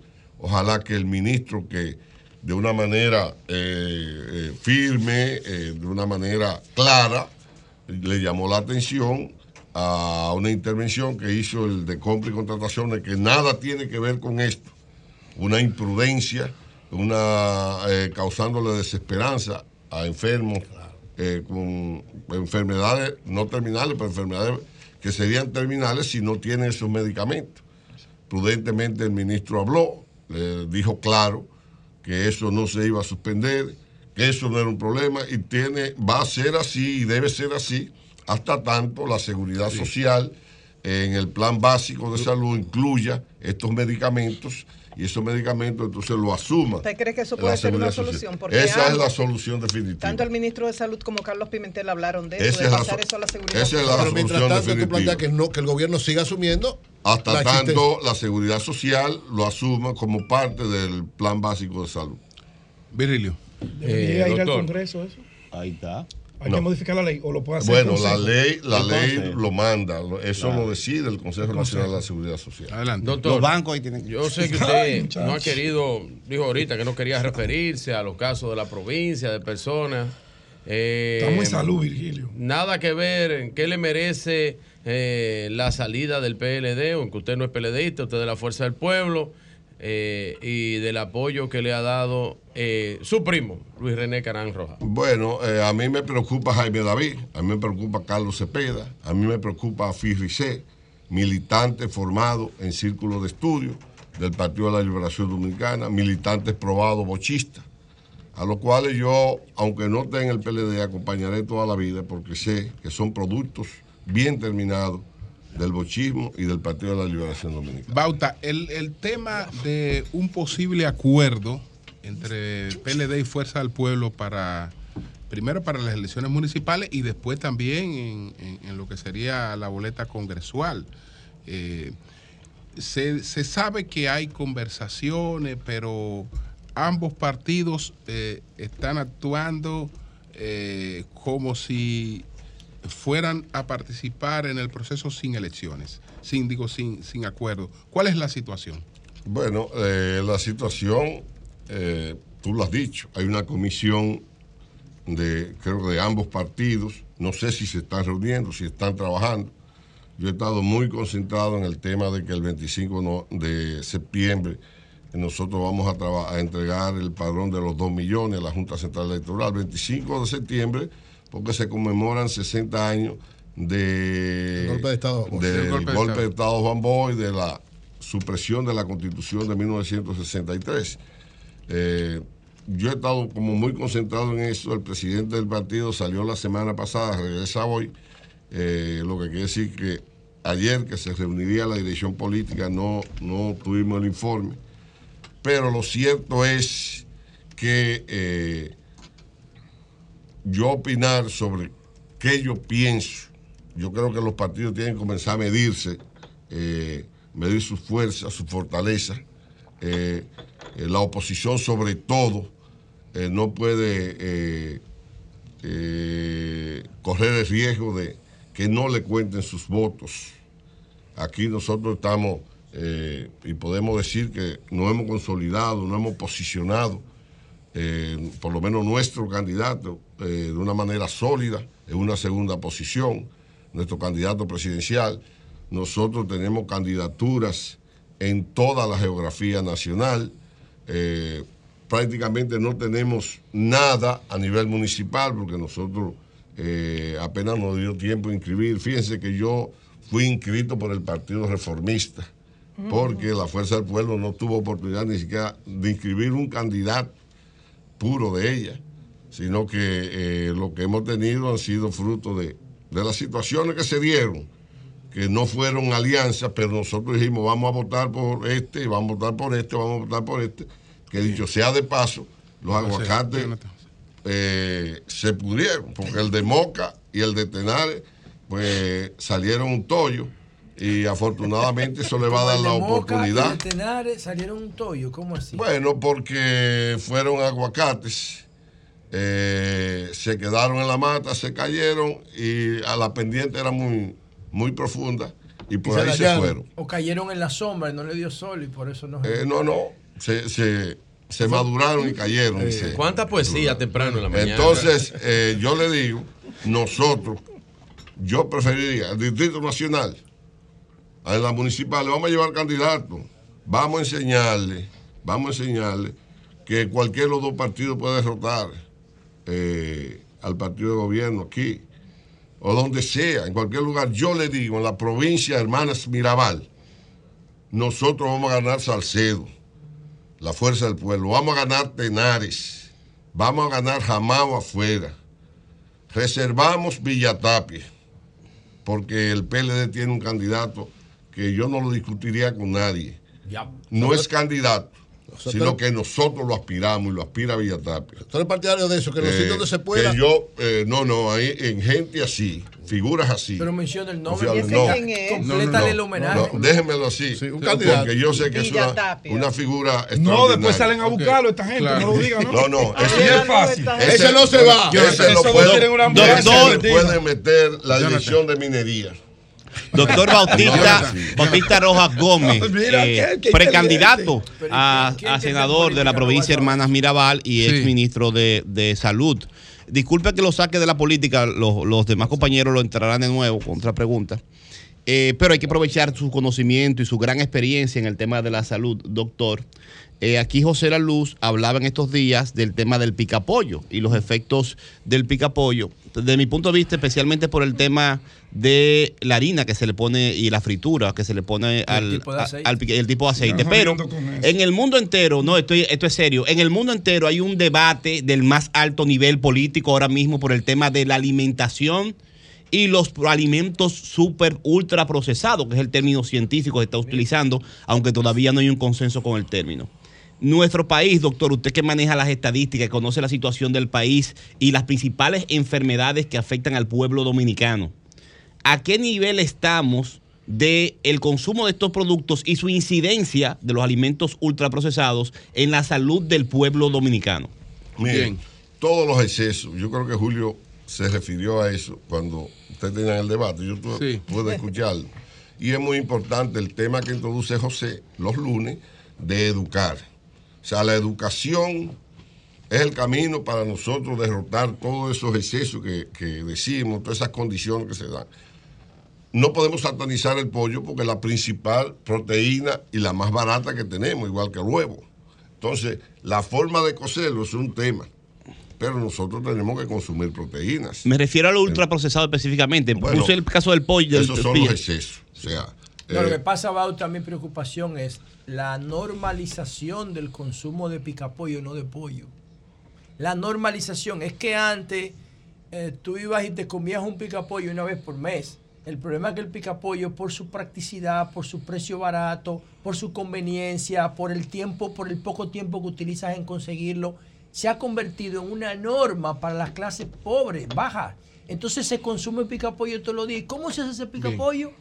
Ese pica pollo se, se- Todo se- eso, entonces. se hace con harina ¿qué ultra lo- refinada, que es un veneno, ¿Qué y es con lo que hay, vegetales. José? José, hay, eh, o sea, en, en la ley 4201, la ley general de salud, prevé todas esas cosas. Nosotros tenemos una dirección general de alimentos y, eh, y bebidas y medicamentos en salud pública, que es la que tiene que prever todas esas cosas. Nos, eh, si salud pública jugara su papel, todos esos eh, excesos que se producen en la preparación de esos alimentos, el uso de aceite, que eso es lo peor de todo, aceite que ha sido reusado eh, no sé cuántas veces. Eh, no es solamente el tema de la harina, el tema es que... Es que eh, la harina te sí, mata, Bauta. Bueno, Oigan, pero- siete de cada diez muertes Atiende, naturales. pero- Oye, esto, Bauta. atiende. Siete de cada diez muertes están relacionadas con el, la Sí. inflamación. Entonces, mira, 10 de cada 10 muertos en Italia murieron por el tema de la harina.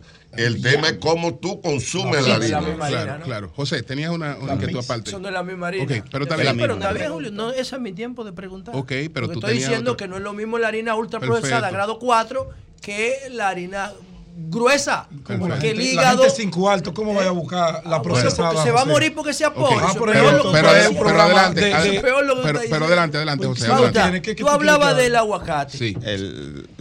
Tú hablabas del aguacate. La historia nos enseña a nosotros, y Reinaldo siempre me decía eso en el Congreso, los partidos divididos no ganan. En República Dominicana, después de la después del Frente Patriótico, que el PLD se engulló un 60-70% del Partido Reformista, en el 2000 vino Hipólito y se engulló el 30% que quedaba. Después de ahí, el, PR el Partido Reformista nunca ha sacado más de un 5, nunca. Después de las elecciones del 2000.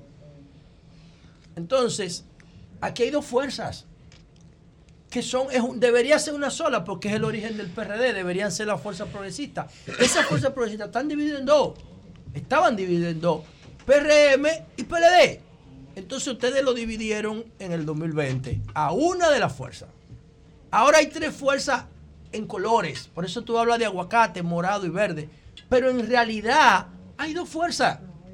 La fuerza progresista de Peña Gómez y Juan Bo dividida en dos, el PRM y el PLD. Y ustedes que son la fuerza del pueblo ahora, que pertenecen a una de esas dos fuerzas. Pero la mitad de esas dos fuerzas está dividida y se convirtió en tres. ¿Qué significa? Que si ustedes no se unen, si ustedes no se fusionan otra vez, ustedes saben que no tienen posibilidad de ganar. No es Entonces, cierto. ¿por qué No, no, insistir en un discurso? No, no es cierto, José. Un discurso Nosotros no sabemos. imposible. Nosotros no sabemos que no podemos ganar. Nosotros estamos seguros que vamos a sacar. Pero las tres encuestas que se han PR, publicado aquí, No importa. Gallup, Elige, estamos a estamos- dicen que ustedes eh, no llegan a estamos a juntos, no llegan a eh, un 40. Bueno, eh, la última que yo escuché aquí nos lleva al 50. Búscate Pero la, te- la última. Búscala bien, Pero- búscala Pero bien. te voy a decir lo siguiente, No. Pero si se fusionaran, lo más, No, no. lo más, si se fusionaran, mira, lo más importante, lo más importante que tú dijiste, lo hiciste al introducir tu pregunta. ¿Qué es lo que le pasa al partido de gobierno? El partido de gobierno se dio un humo tan grande cuando llegó al gobierno ¿Humo? que no, no se enteró de igual manera que lo hizo el PLD en el 96, no se enteró por qué ganó. Y ellos no saben todavía por qué ganaron. Y por eso es que andan en la aventura de comprar dirigentes de la oposición. Y no se han ido, no se han ido, no se han ido al lugar y a la fecha que le corresponde, que fue la, fecha de 1978, donde Joaquín Balaguer, cuando vio en peligro la reelección, le compró el secretario general al PRD, a Washington de Peña. Le compró el más fogoso, secretario de organización y la víctima más evidente de la, del terrorismo balaguerista, que fue a Casimiro Castro, y se llevó una parte de- del Comité Ejecutivo Nacional del PRD y perdió, y perdió. O sea, cuando los pueblos deciden salir de una tragedia política, que es lo que está ocurriendo ahora, Eso no lo para nadie. Pueden hacer lo que sea y no lo para nadie. Porque no saben, no saben por qué ganar. Doctor, en el día de ayer, Claudia Rita Abreu, refiriéndose al PLD, pero dijo que no era una situación exclusiva del PLD, se quejaba por la exclusión de las mujeres al escoger líderes PLDistas que iban a hablar sobre la marcha en 18 programas, todos hombres. En el caso de la fuerza del pueblo, yo sé que es diferente porque tiene poco tiempo, pero ¿qué usted ha observado? Es que las mujeres no quieren participar, no tienen capacidad para participar, no hay oportunidades para ellas. ¿Qué ocurre? Bueno, eh, ustedes se dan cuenta, el programa líder de opinión pública en República Dominicana es Sol de la Mañana. Sí, No, pero aquí hay mujeres de más. Oye, con Muy bien, Afortunadamente, afortunadamente es así, pero mira. No cuenta. Así, así es. Entonces, ¿qué sucede? Yo creo, yo creo que hay que dar la oportunidad. Y si las mujeres se dejan trabajar, eh, ¿Cómo es Si se dejan, la joden. Se dejan trabajar. se dejan, Ay. no la atajan. Ah, No la o sea, atajan. que le dan Ah.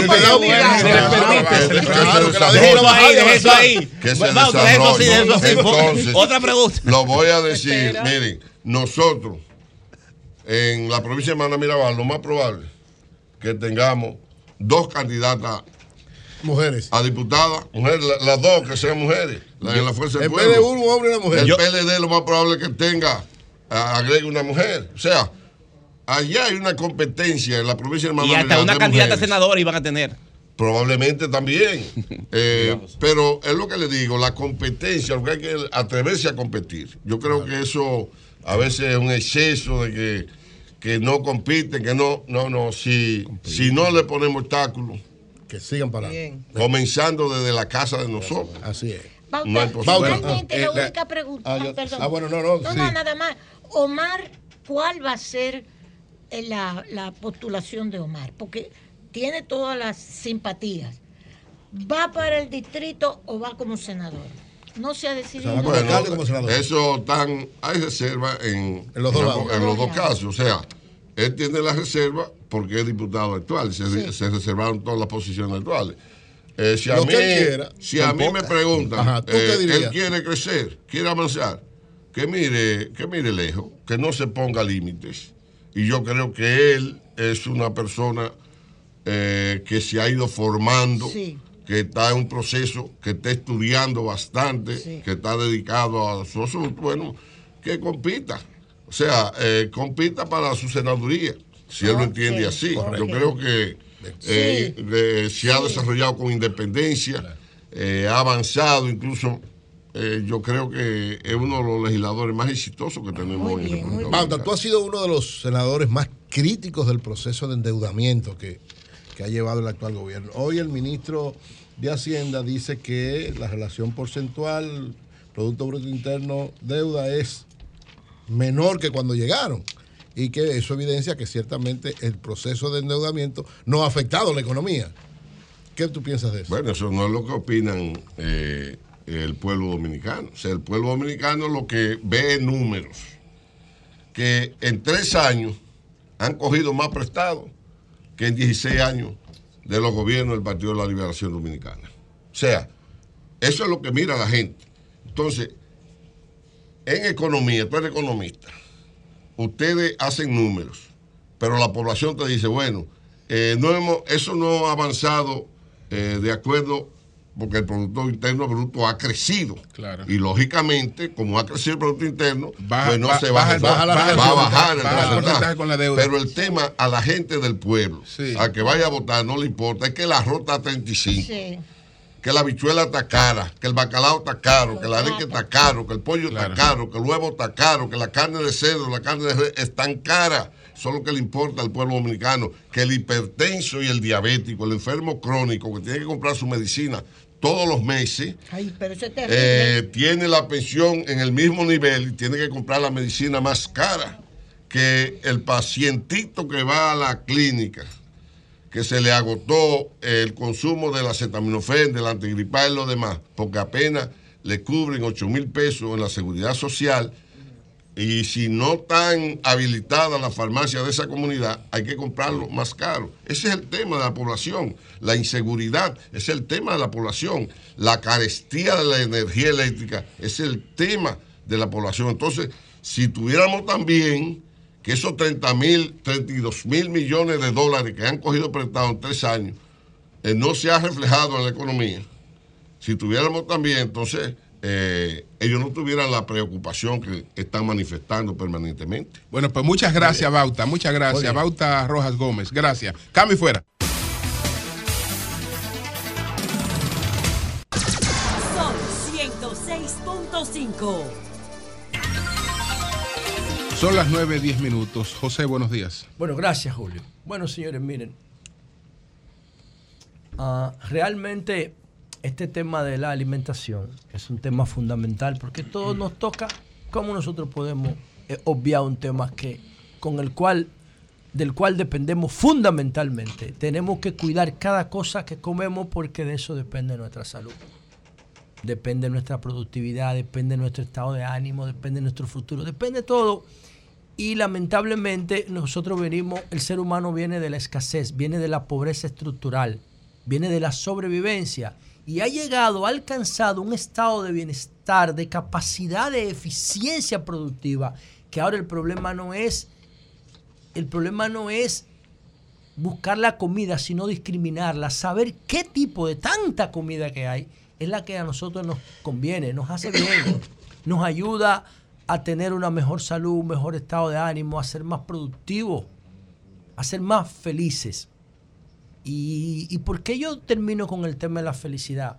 Cuando yo hago la comparación del picapollo con la cocaína, yo estoy comparando dos drogas.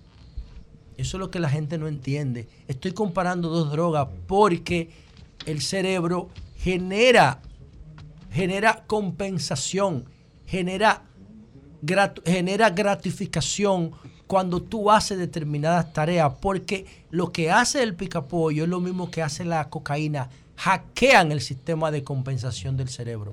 Es la primera vez que uso este término en público, pero hace mucho en laboratorio que lo estoy viendo. Lo que se produce cuando tú consumes cocaína es que tú tienes un, un estado de euforia y de alegría superficial que no es el resultado de una buena acción de sobrevivencia que recibe un regalo del cerebro, expresado a través del sistema dopaminérgico. Tú haces una buena acción, por ejemplo, subiste eh, tres pisos y alcanzaste un objetivo que estaba en ese tres pisos y ese objetivo eran dos huevos que estaban en un nido y tú te lo vas a comer para conseguir proteína, ahí viene el cerebro ¡pup! y te libera dopamina. Porque tú lograste un... Entonces, esa alegría, esa euforia que tú consigues al desafiar subir un árbol y conseguir los huevos que estaban en un nido allá arriba para comer, entonces eso te produce un estado de, de satisfacción real. Pero ¿qué pasa cuando tú te metes una línea de cocaína por la nariz? Tú consigues el mismo nivel de satisfacción sin alcanzar ningún objetivo. Ahí está la droga hackeando tu cerebro, tu sistema dopaminérgico. Yo no estoy leyendo nada. Yo, no estoy- yo no tengo ningún celular en la mano.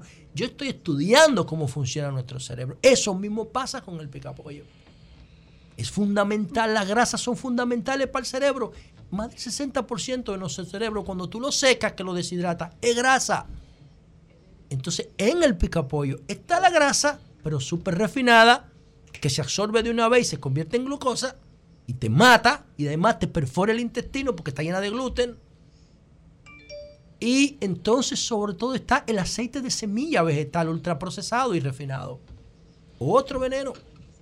Junto con el pollo. El pollo es noble, como dice Bauta. Sí, si la cantidad que tú te comes cabe en tu mano. Si la cantidad de picapollo que tú te comes cabe en tu mano, si, está, si, si, hay, si hay más picapollo que lo que cabe en tu mano, ¿sabes lo que está haciendo? Te está sobrenutriendo. Y eso tiene un problema, porque estás comiendo más de lo que necesitas. Tú tienes un 10% menos de grasa corporal, come picapollo.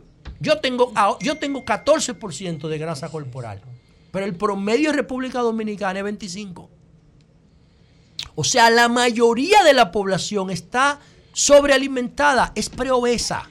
Sobrealimentada no. Mal alimentada. Mal alimentada. Exactamente. Porque bueno, tiene pero tiene un exceso de nutrientes. De- porque no, si tú tienes un porcentaje de grasa por encima de 20, bajo en nutrientes. Tiene una alimentación baja en nutrientes, alto en, calo- en, cal- en calorías, pero no tiene entonces proteínas, vitaminas y minerales.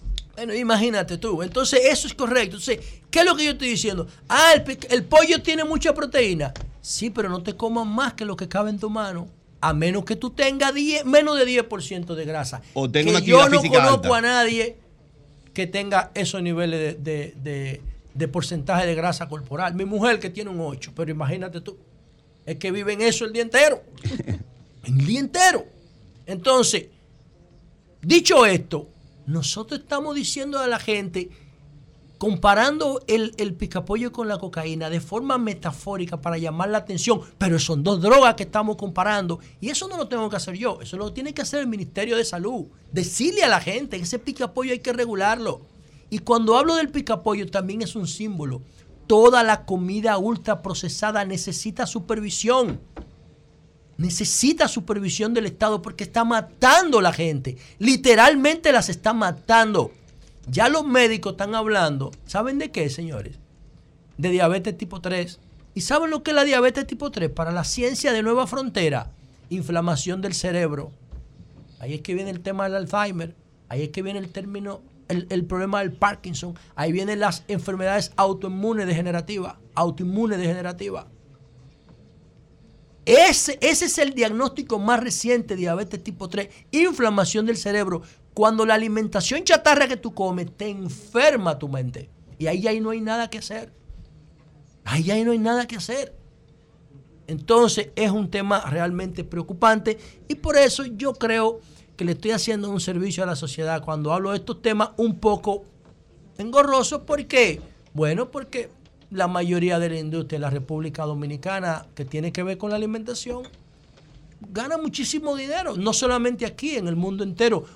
En el mundo entero eso es así. Y yo no entiendo por qué los gobiernos, en vez de hacer causa común con la población, hacen causa común con esas empresas. Yo no entiendo eso. Obviamente también está el factor cultural. Tú le dices a la gente que deje de comer picapollo y votan en contra tuya. Porque son adictos. Porque están enfermos. Porque están enfermos. Entonces, otra cosa que quería decir. Señores, yo venía llegando a la emisora cuando llamó el diputado Eugenio Cedeño. Creo que llamó por un comentario tuyo, fue. Del Eh, accidente de una hija de él. Eh, no, eh, Víctor. Víctor Gómez Víctor Gómez. Ah, sí, Víctor fue que nos dio la información. Al ministro. accidente, su- su- Ok.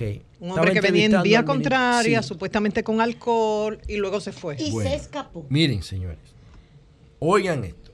Y yo quiero dedicarle este comentario a Eugenio Cedeño, compartí con él en la Cámara.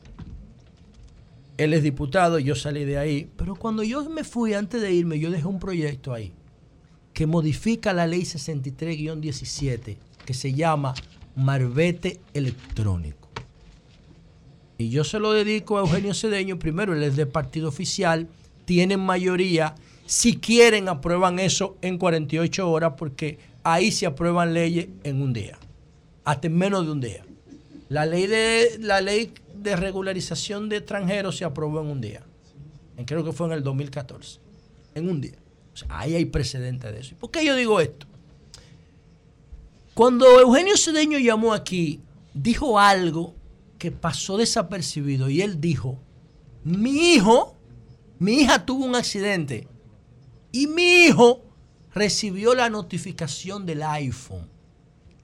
¿Qué es lo que dice Eugenio Cedeño con esto? ¿O qué es lo que yo creo? Porque yo no estaba aquí. Yo interpreto que él dijo. Bueno, señores, lo que pasa es que el iPhone y el Apple, yo tengo el Apple Watch Ultra, para mí el mejor reloj que ha construido la humanidad es este. ¿Y qué pasa con esto? Esto tiene un multisensor que se llama Crash Detection.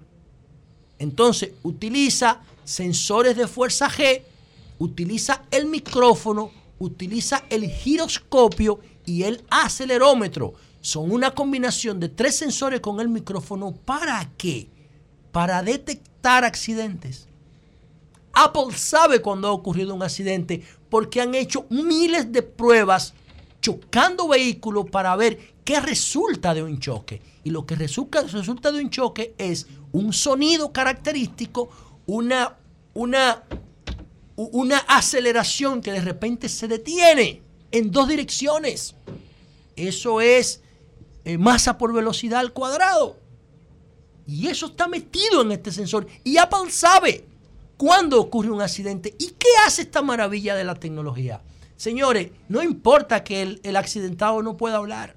No importa que no pueda hablar. Automáticamente se activa una función que se llama Apple SOS y le manda un mensaje a las personas vinculadas a ese número. Y si no responden, se lo manda a las autoridades del Estado. Y tiene un sistema satelital para actuar aunque no haya señal, aunque usted no tenga data. Eso hace esta maravilla de la tecnología. ¿Y ustedes saben qué, señor? Esos tres sensores de giroscopio, de acelerómetro y de altímetro, y de altímetro, yo los puse en ese proyecto de ley que está en el Congreso. En el 2018. Esto salió en el 2022. Esto salió en octubre del año, en septiembre del año pasado. En el 2018 yo sometí esa ley al Congreso. Cinco años antes de que Apple hiciera esto. Y ustedes saben que eso está dormido ahí. Y la República Dominicana sigue poniendo los números más catastróficos de todo el planeta en accidentes de tránsito. Entonces, yo creo que no hay interés de resolver este problema. Porque estamos hablando de esto porque le pasó a la hija del diputado. El tipo iba en vía contraria, señores. Manejó muchísimos kilómetros borracho. Y no hubo forma de que lo pudieran detener nadie. Porque el modelo es bruto, es análogo. Señores, con un marbete electrónico, el mismo software generaba una alarma. Y llamaba al tipo y le decía, detente a la derecha que tú estás manejando en vía contraria. Y mandaba a la patrulla más cercana. Pero además podía ver los marbetes que están cerca de él y decirle a los marbetes que están cerca de él, a los vehículos, párense a la derecha, que hay un vehículo en vía contraria. Y ese accidente no se producía. Toda la tecnología para disminuir los accidentes de tránsito está ahí. ¿Por qué el gobierno no la usa? Yo no lo entiendo. De hecho, el gobierno, a través de Seguro Banreserva, tiene una aplicación que se llama Vía Reserva. Es una póliza de seguro que te fija el precio de la póliza en función de tu comportamiento como conductor o como conductora. ¿Sabes qué usa esa aplicación Vía Reserva? Usa estos mismos sensores que yo estoy proponiendo para, para que el marbete sea inteligente, para que nunca se cambie, nada más se actualice. Y es, además de esos sensores, ese marbete debe tener una gaveta de propiedad del vehículo, matrícula, una gaveta de seguro del vehículo, una gaveta de revista del vehículo o revisión técnica.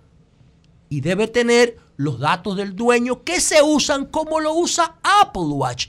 ¿Qué hace Apple Watch con la información que recibe de los accidentes? La comparte si el usuario lo autoriza. ¿Qué significa? Que si nosotros ponemos un marbete electrónico y tenemos preocupación por la seguridad, esa información solamente se puede utilizar con autorización de un juez. Nada más.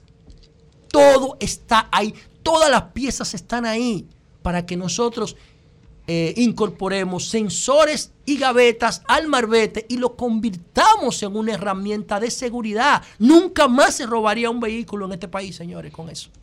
Ustedes están escuchando lo que yo le estoy hablando. se lo y robarían, por eso no, no hay, no hay forma de que se lo roben. No hay forma de que se lo roben porque tú lo estás viendo en una pantalla permanentemente. Pero además, ¿por qué yo le estoy diciendo al gobierno que esto sería una revolución? Que lo dé gratis. Ah, porque el ministro de Salud Pública hablaba con Víctor y el equipo de 5 a 7 esta mañana. ¿Y qué dijo él? Que el 30% del presupuesto de salud se va en accidentes de tránsito. ¿Y cuánto es el 30% del presupuesto de salud? Apuesto que es 10 veces más que lo que recauda impuesto interno con el marbetico y chatarra ese. Denlo gratis. Y si bajan los accidentes a la mitad, ustedes están sacando al país de esta lista vergonzosa, pero además, ustedes están ahorrando 50 mil millones de pesos. Los accidentes de tránsito están por encima de 100 mil. Si lo bajamos a la mitad, nos estamos ahorrando mil millones de dólares al año. Y mil millones de dólares al año es 10 veces más que los 3 mil millones que recauda el impuesto al marbete. Son, son, los cálculos del político. Bueno. El PRM lo hacía tú, y se empezó autoengañándose. Cuando iba de que hacer unas fusiones de, entidades y, y, calculaba todo lo que se iba a ahorrar, no se ahorraba un peso te acuerdas cuando Leonel calculó lo que se iba en la corrupción, que se iban más de 30 mil millones? Eso, otra, eso no, tiene nada que ver con eso. Eso no tiene nada, que, esos es son cálculos eh, técnicos, nadie que, está politiqueando aquí. es, que, lo que dijo Eugenio cosa, Cedeño te puede pasar a ti mañana cuando vayas para la vaina, bueno, que Dios quiera que no te pase. Es lo que pasa, es que estamos en una tómbola. Yo no te estoy discutiendo eso, yo te estoy discutiendo lo que usted está planteando en términos económicos. Yo no estoy discutiendo lo que está planteando. Yo no dije eso, ¿tú sabes quién es que sostiene eso? Lo que te estoy planteando es que ese cálculo que pasa parte de, que de la economía. Mira, si yo hago esto, el país se va a economizar tanto y con eso se puede hacer. Todos esos son, esos son cálculos que nunca en la vida han tenido en, en términos prácticos. Yo no estoy hablando de eso. Eh, yo estoy diciendo. Eh, digamos, nunca, nunca diciendo, han coincidido con la realidad. Yo Son, estoy tú lo puedes hacer todos los cálculos del mundo. Mira, yo me voy a ahorrar tanto. No, no, no. Ahorrarse ahorrarse no significa dejar de gastar o que tú o, que tú tengas los fondos disponibles para eso. Yo no estoy hablando, yo no estoy diciendo. Lo único que te puede ahorrar es la eficiencia. Yo no estoy diciendo. Oigan lo que yo, oigan lo que yo estoy diciendo. Que dicho sea de paso, el dato que yo uso para fijar el monto de los accidentes, que coincide con lo que dice el Ministerio de Salud Pública, ¿quién me lo da a mí? Osiris Mota. ¿Quién es Osiris Mota? El que era director de Seguro Banreserva en el gobierno del PLD. Yo no estoy politiqueando, porque a mí no me interesa eso. Yo lo que quiero es que nosotros bajemos las estadísticas de los accidentes de tránsito. Y sé que se puede. ¿Y qué es lo que dice Osiris Mota? Dice Osiris Mota, los accidentes de vehículos le cuestan al año al Estado 60 mil millones de pesos. Pero él, él calcula dijo, espérate, eso, y entonces, eso ¿qué pasa? Espérate, ¿qué pasa? Que eso no cuenta las lesiones permanentes, eso no cuenta los medicamentos perfecto, por, por el, perfecto. eso no cuenta, él nada más perfecto, está hablando del daño a la propiedad pública. Se le está dando un valor económico, pero eso no quiere decir que Está bien, dinero, pero ¿qué es lo que yo exista? estoy diciendo? No quiere, pero, no quiere decir, que, no quiere decir que esos 60 mil no. existan. No, lo que yo quiero decir eso no es quiere decir eso. cuando un motoconchista eso no quiere decir, eso quiere decir que yo me rompí una pierna y eso, y eso. Tú te rompes una pierna, eso, ¿cuánto le cuesta eso, al Estado? Y me representa una pérdida de tanto. O que, ¿Cuánto le, cuesta al Estado, si tú te rompes una pierna y te internan un mes en el Darío? Eso no, quiere decir que ese millón, de pesos esté ahí. Pero se no. gasta. Yo lo que estoy no diciendo.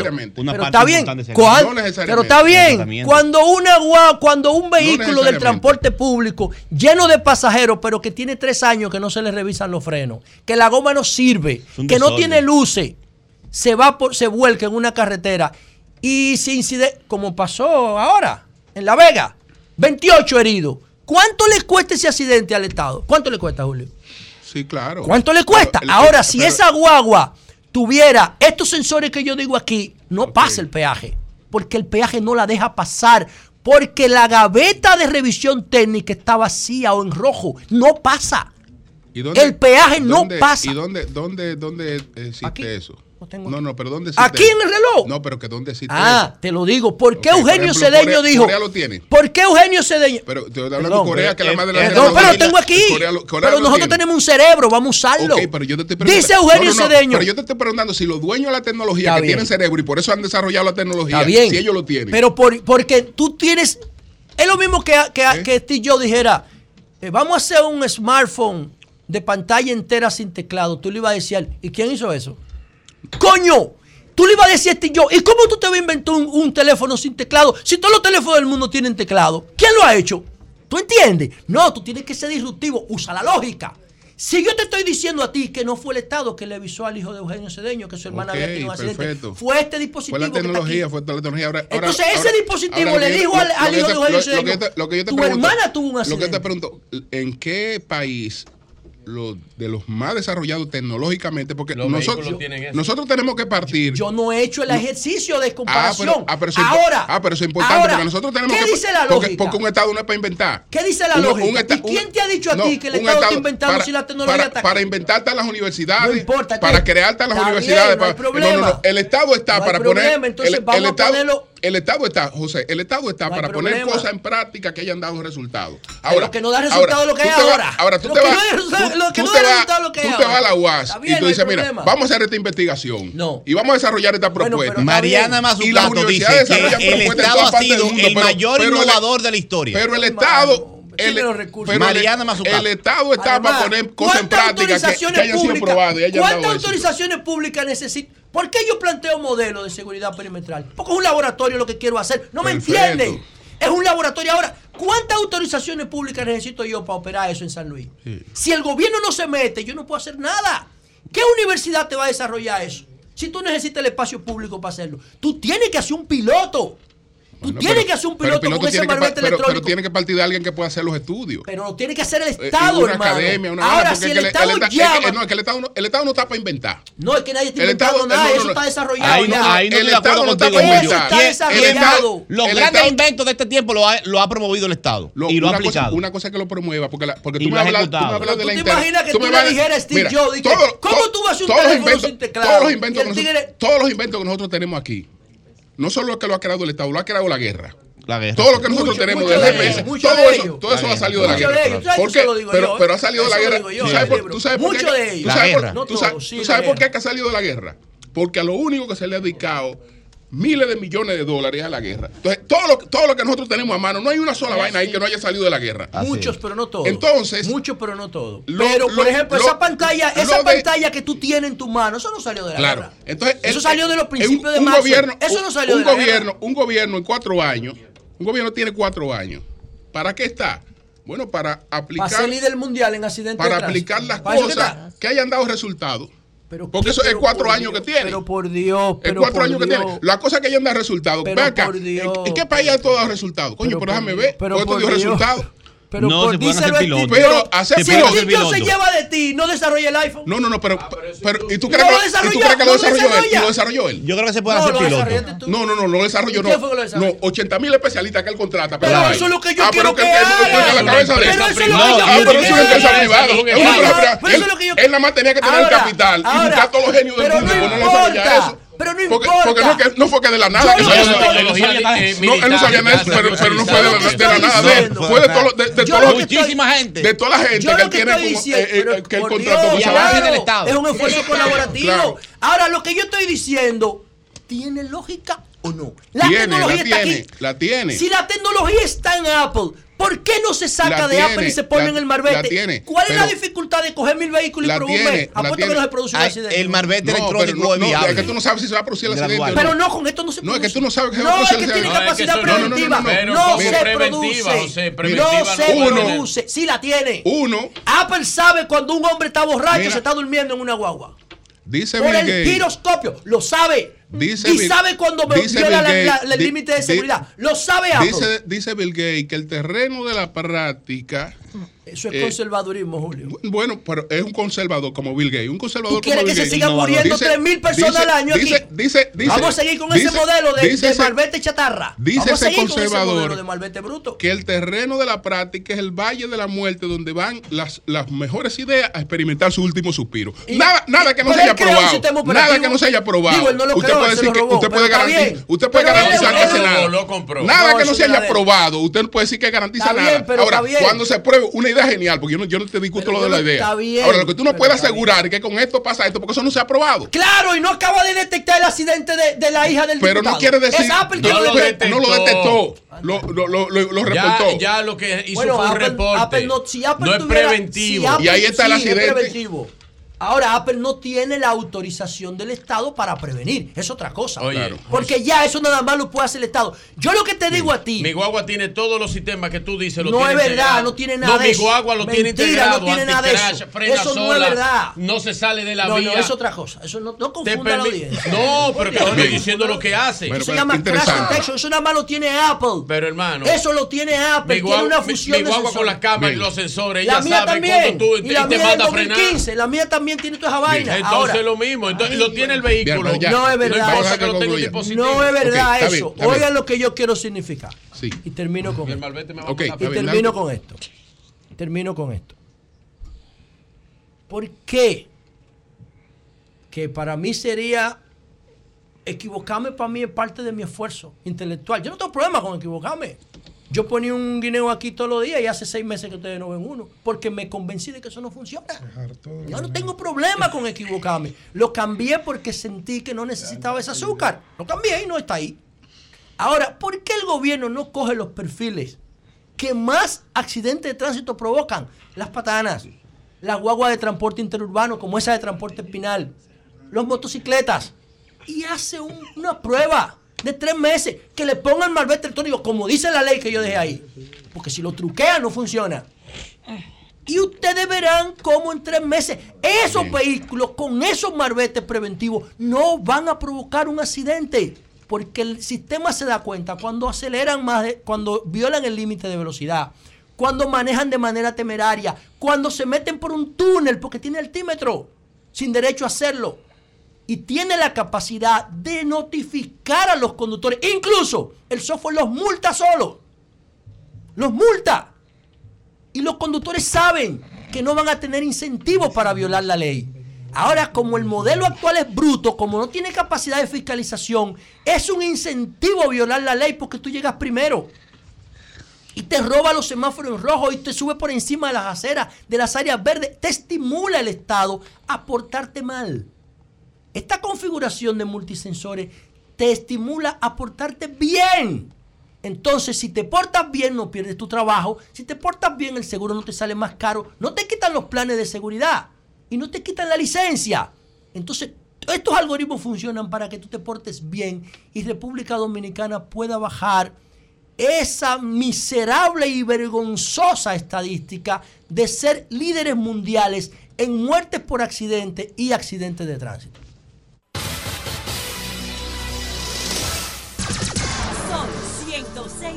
106.5. Son las 9.40. Pedro Jiménez, adelante. Buenos días, don Julio Martínez Pozo. Buenos días a todos mis compañeros de este Sol de la Mañana.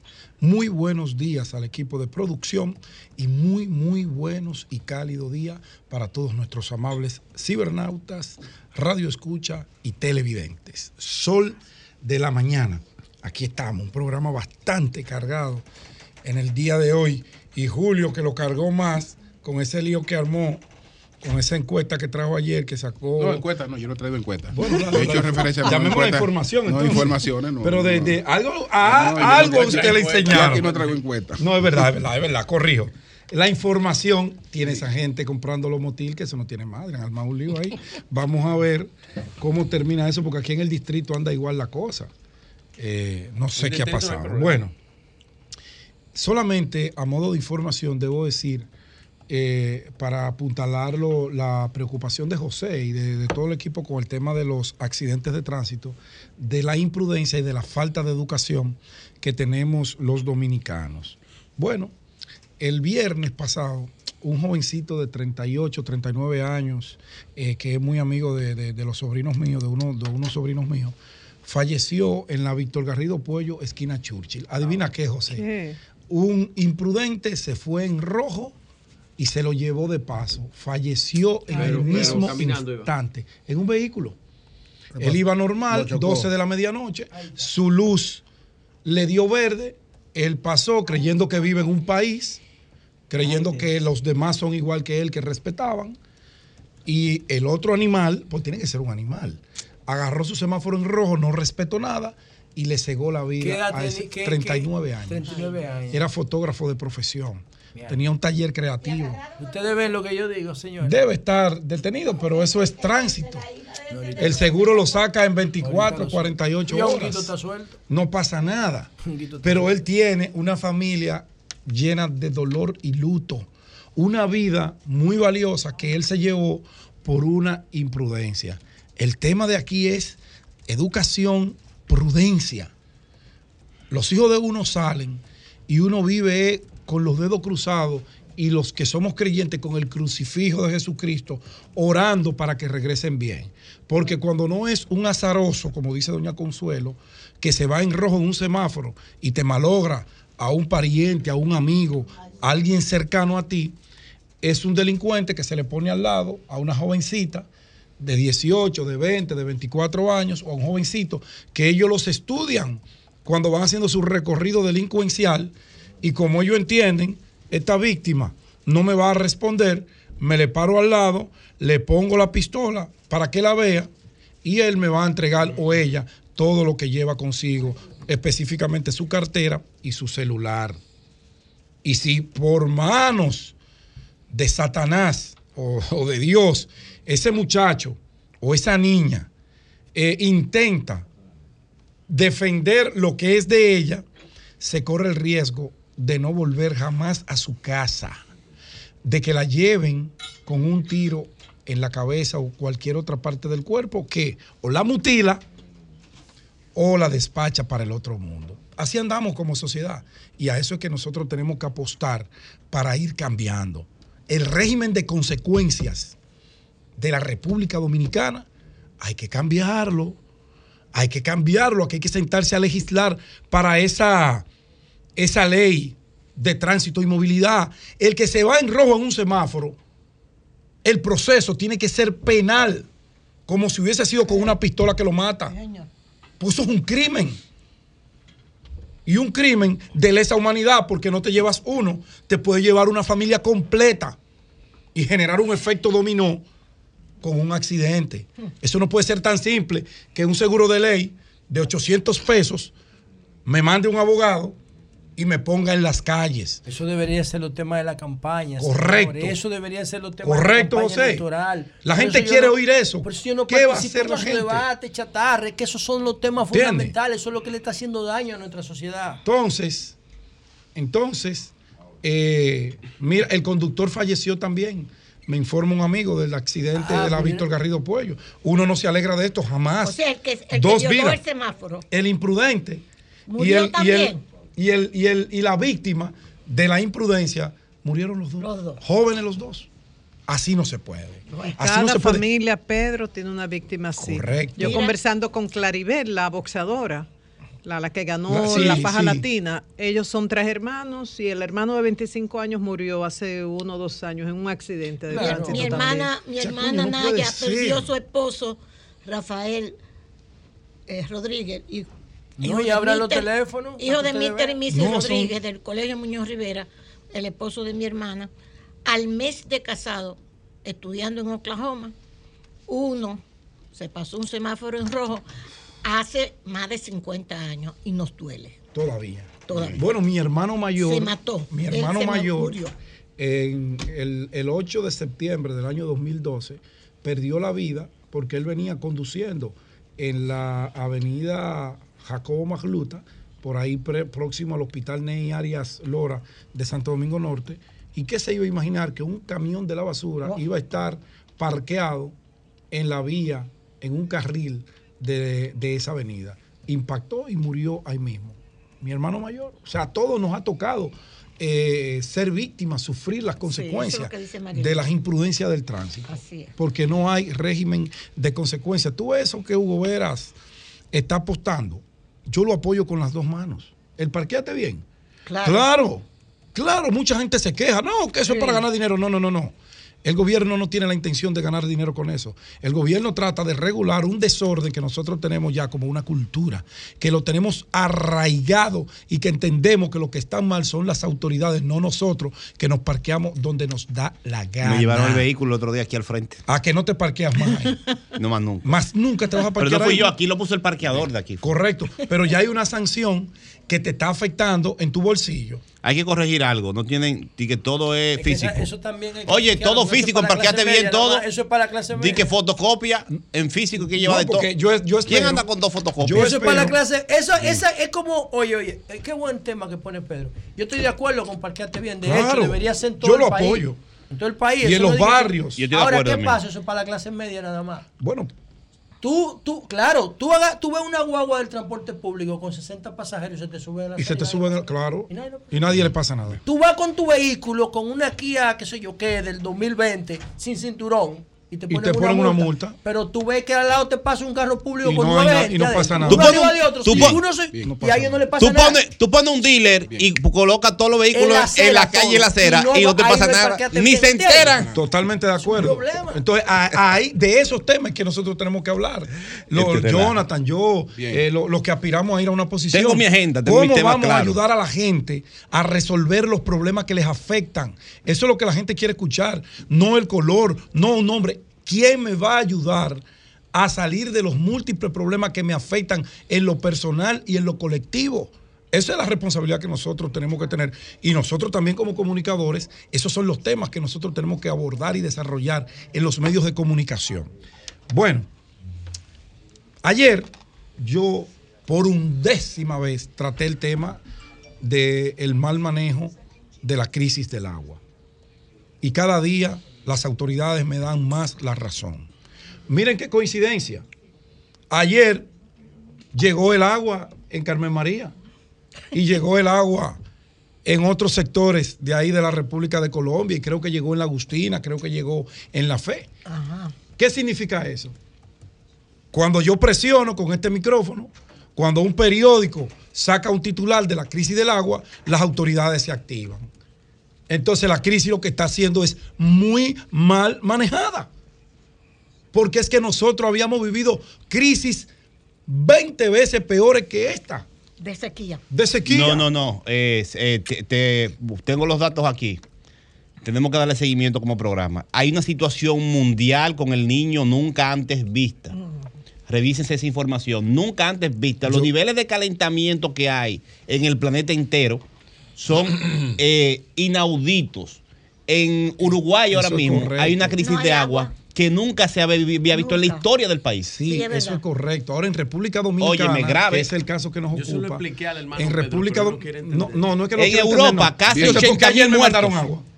Porque ayer mandaron agua a esos sectores que yo vengo denunciando. Y hoy hay cada agua. vez que yo denuncio, mandan el agua. Y hoy. Fue dos horas ayer. Se fue. Y hoy.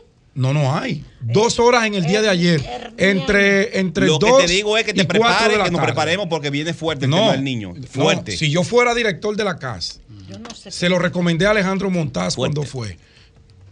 Se lo he recomendado a Freddy Pérez cuando estuvo allí.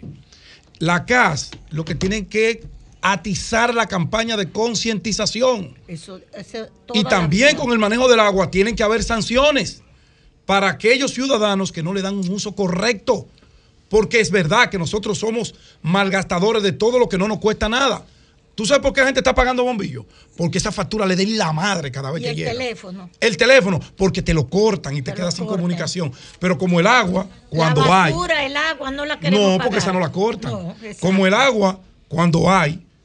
Y yo creo que hay Tanto agua. que nos quejamos de la basura, pero no la queremos pagar. Pero yo creo, yo creo que los amigos de la CAS deben revisar la operatividad y tienen que si por ejemplo a este sector le vamos a mandar dos horas hoy, caramba, con dos horas de agua una casa no vive. Pero Fellito por lo menos tiene- dame cuatro interdiarios. Fellito, Fellito tiene, Fellito tiene la Asociación de Ingenieros Sanitarios a su disposición, donde está Julio Suero Marrancini para empezar. Bueno. Carajo, que los consulte y que no siga Bien. metiendo gente que no sabe. Bueno, eh, eh, yo no puedo darle consejos al que Yo está sí, detentando el poder yo porque no escucha. ahí. Ahora, mi deber, mi deber, y lo vengo haciendo desde que comencé a trabajar en la comunicación, es poner en alto relieve los problemas que la gente a mí me llama y los que yo veo directamente para ver si se corrigen. Y vuelvo y digo, me dan la razón de que la crisis no es tan crisis, que es un problema de gerencia que tiene la Corporación de Acueducto y Alcantarillado de Santo Domingo, que yo no sé cómo está ocurriendo, porque el ingeniero Salcedo manejó muchas crisis de agua y no nos daban tan duro. O al ingeniero lo tienen sentado de lado, Sí, hombre. o ahí algo está pasando. Pero ayer llegó dos horas el agua en esos sectores. Bueno, mira Julio, dame dos minutos porque Hoy leía, leía eh, una información importante y voy a leer unos párrafos, dos, tres, para entonces apuntalar lo que yo he venido repitiendo con el tema del desorden urbanístico de la ciudad de Santo Domingo, del crecimiento indiscriminado y desorganizado que hemos tenido. Bueno, hay una noticia agradable que eh, no- no- nos llega del Departamento de Planeamiento Urbano de la Alcaldía del Distrito Nacional y es el siguiente. El Consejo de Regidores tiene en su poder la aprobación de un plan para elevar el territorio normado de 42% a 94%. O sea, al día de hoy solamente el territorio del Distrito Nacional tiene una normativa, tiene una forma que dice cómo cuándo y dónde y qué se construye en un área determinada. Solamente un 42%. Y ese 42% prácticamente corresponde a la circunscripción número uno y a una muy poquita de la número dos. En la 3 ahí no hay nada que buscar con eso. Eh, además de gestionar servicios tan necesarios como la recolección de residuos sólidos o la construcción y el mantenimiento de los espacios públicos, los ayuntamientos o las alcaldías están llamados a planificar y ordenar sus territorios con una visión holística y estratégica. Paradójicamente, más de la mitad del Distrito Nacional crece de manera desordenada.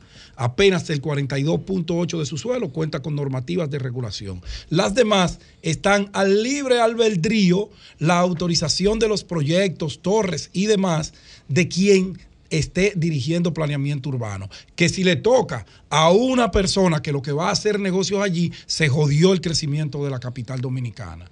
Por lo menos por lo menos, y yo lo puedo decir porque conozco a Mayo Vanes Suazo, es un tipo con mucha visión, es un tipo comprometido y Mayo tiene intereses en que esto se desarrolle porque él ha sido uno de los grandes abanderados en el reordenamiento de sectores como Arroyo Hondo.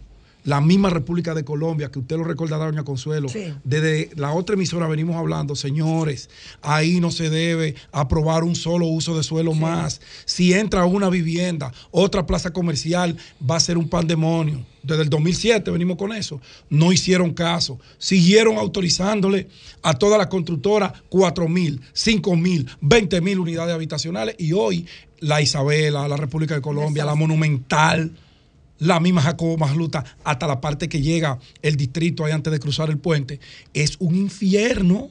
Y si eso no se norma, si eso no se regulariza, aquí no sabemos por dónde vamos a circular. Pero decía, dice Mayované que en el distrito, en 4.5 kilómetros de cuadrante, entran una cantidad exorbitante de vehículos que entran y salen en el día a día. Si eso no se norma, si las construcciones no se norman, si no se comienzan a hacer parqueos, que es una necesidad de toda ciudad que va en crecimiento, nosotros estaríamos convirtiéndonos en una selva de capital. Pero me alegro, Mayovanex, y espero que con estas vistas públicas, que la gente que tiene inquietud, atención, porque a veces nos quejamos, pero cuando se convocan a las vistas públicas no acudimos. Cuando le toque a la zona donde yo vivo, de Arroyo Hondo, de la circunscripción número 2, yo voy a estar ahí. Yo voy a ir a defender la normativa de mis sectores en la circunscripción número 2. Yo estaré ahí en esas vistas públicas, como estuve cuando estaba el tema de- del brazo de Arroyo Hondo tercero, y fui y expuse mis pareceres. Algunos escuchados, otros no, pero esa es la democracia. Ahora, este proceso que ya está en la sala capitular y que ellos lo van a ir informando, debe alertar a todos los municipios del Distrito Nacional para que vayamos a participar en este ejercicio democrático para que lo que surja de este proyecto ambicioso e interesante sea de beneficio para todos los capitalinos y los que nos visitan. Enhorabuena, Mayo, vamos hacia adelante con eso. Cambio fuera.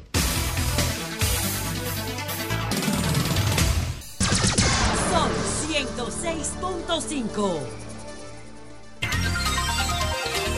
Minutos adelante, Virgilio.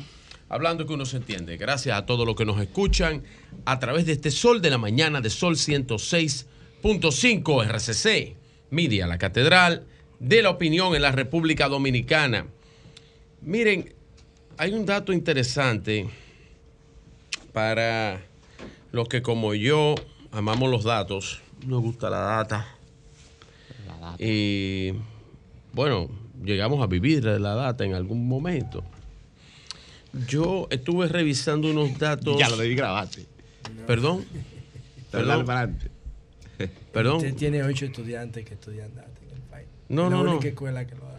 Intec. De, de hecho, no so- no- mi, so- mi socio, mi amigo, eh, fue uno de los promotores de eso. Cuando nosotros en Intec, el profesor Oliver Cruz instaló el primer eh, conjunto con las personas de tecnología. 3.700 millones en el censo. Se instaló primero el primer sistema de, tab- de tabló. Eso no es verdad, De tabló para analizar data en Intec hace unos 12 años ya. Miren, eh, yo no sé si ustedes conocen una, una firma enigmática que no son, son especialistas en análisis de datos. Se llama GPI. No sé si ustedes la han oído mencionar. GPI es una firma privada con metodologías eh, de think tank, o sea, de tanques de pensamiento, eh, que ofrece análisis hace más de 65 años. Estos análisis solamente ellos los ofrecen a algún cierto tipo de eh, organizaciones, tales como ONGs, agencias de servicios exteriores, embajadas, eh, grandes corporaciones, eh, corporaciones de alto performance eh, y algunos medios de comunicación. Tiene más de, le trabaja ahora mismo a más de eh, 70 países alrededor del mundo. Y ayer vi una, una publicación sobre el entorno electoral de la República eh, Dominicana. Y dice eh, lo siguiente. Dice que... y empieza con lo siguiente. El presidente Luis Abinader se coloca como la opción electoral clara. Habla de las gestiones globales desde el COVID-19 hasta la consecuencia económica de los conflictos internacionales. Eh, Abinader ha dado con firme determinación. Según todas las encu- encuestas siguientes, los ciudadanos dominicanos reconocen que el segundo mandato de Abinader es fundamental. Repito, el segundo mandato de Abinader es fundamental. A medida que se acerca mayo del 2024, se encuentran en una encrucijada entre elegir con la honestidad inquebrantable de un presidente Abinader y la oposición sumida en corrupción. Todo esto Pero, ellos ah, lo pero hacen. muy, muy objetiva la firma. No, le explico. No, no, no. Le explico. Le muy- expli- muy- no, muy pero- demasiado objetiva. Demasiado objetiva la firma, Sí, sí, no. muy- mire, don muy Julio. lo que- objetiva, muy objetiva. Lo que pasa es, don Julio, que GPI. Sí, pero muy objetiva. Perdón, perdón. Lo que, pasa, todo. Sí. lo que pasa es que GPI funciona con un sistema de análisis de datos Sí, muy macro. objetivo, sí. Y esta es la recomendación que ellos mismos, que ellos mismos, que ellos mismos, Es que el ellos análisis, mismos el análisis del dato tiene también esa dificultad. Sí. Por eso, por eso el dato, eh, como tal, el dato eh, como tal suelto no es nada.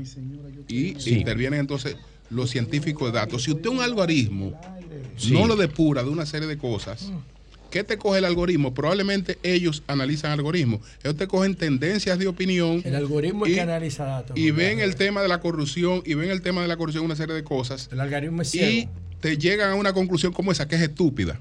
Pero ¿Por lo qué? que ¿Por qué- pasa es algo, te digo- Julio. ¿Por qué que yo tengo estúpida? Porque tú no puedes decir que el, el país va a escoger entre un presidente honorable y una oposición llena de corrupción. Ya desde que, desde que un analista te diga Ya. eso. Ah, bueno. Ahí Ahí hay, hay un sesgo. ahí hay- ahí Ahí hay hay- un sesgo. ahí hay una cosa que está fuera de, de- Pero de- de de análisis. análisis. Yo- yo esto, no esto creo- independientemente de que tú me expongas la ventaja de Bueno, don Julio, yo no- y me pon- y me- y me pon- porque yo no tú, creo- tú te vas a encontrar una oposición con su fortaleza y sus debilidades. Bueno. Con un va- gobierno también. Y te va a encontrar con un gobierno pero, con su Julio, fortaleza y debilidades. Dentro de las debilidades francas- A menos, a menos que tú no partas de que tú has cogido eso de algoritmo, de, de suelto, sin una mayor ponderación. Entonces, Ah. ahí no hay una ponderación científica. en Ahora, eso. ahora le explico. Por eso, Julio. por eso el científico Para- de datos, para mí- el científico de datos es clave a la, a la hora de analizar Mire, la data. mire. porque el, el dato solo no sirve para nada. Mire, don Julio. Eso es propaganda. Ni lo que Mire, te plantea mire. un algoritmo solamente sirve Mire, para nada. eso es Si no, hay, propaganda. si no hay una cierta inteligencia. ¿Tú sabes qué problema tienen los algoritmos? Pero además depende de cómo tú ponlo, programas. ponlo a opinar y si está en una sociedad misógena, el, organi- el- el algoritmo va a ser misógeno. Si la mayor parte de, la- de las opiniones que recoge y que Sí, ve igual que la sociedad inteligencia son misógenas, entonces todo lo que te va a reproducir es misógeno. Igual que la inteligencia artificial, Entonces, que tiende a ser que- conservadora eso es lo- porque eso- la mayoría del mundo Eso es es lo que conservador. pasa con ese tipo de cosas. Sí. Porque de que usted llegó ese parrafito ahí, el parrafito no, no pasa por una inteligencia mínima. Pero, déjeme explicarle, don Julio. Lo que pasa es que con estos tipos de análisis, ellos miden también sentimientos a nivel de, como usted dice, a nivel de algoritmo, a nivel eh, de, de data, pero no deja de ser cierto el parámetro que ellos definen contra eh, lo que le pasa a la, a, a la corrupción y lo que le pasa a las dos marcas de partidos opositores. Y me explico y voy a expanderme en eso. pero búscate- ponerle el adjetivo, búscate- pero disculpe, pero, ponerle el adjetivo. La encuesta y saca la Pero gente. ponerle el adjetivo. Y saca a la gente del tema delincuencia. Sí, pero la marca- Economía, para que tú veas. Pero la marca, la las dos marcas, 7% las dos marcas de partidos de oposición que vienen de la misma matriz, las dos eh, tienen ese mote dentro de la sociedad. No es que no lo tengan, lo tienen, por eso son marcas en reconstrucción. El PLD es una marca en reconstrucción.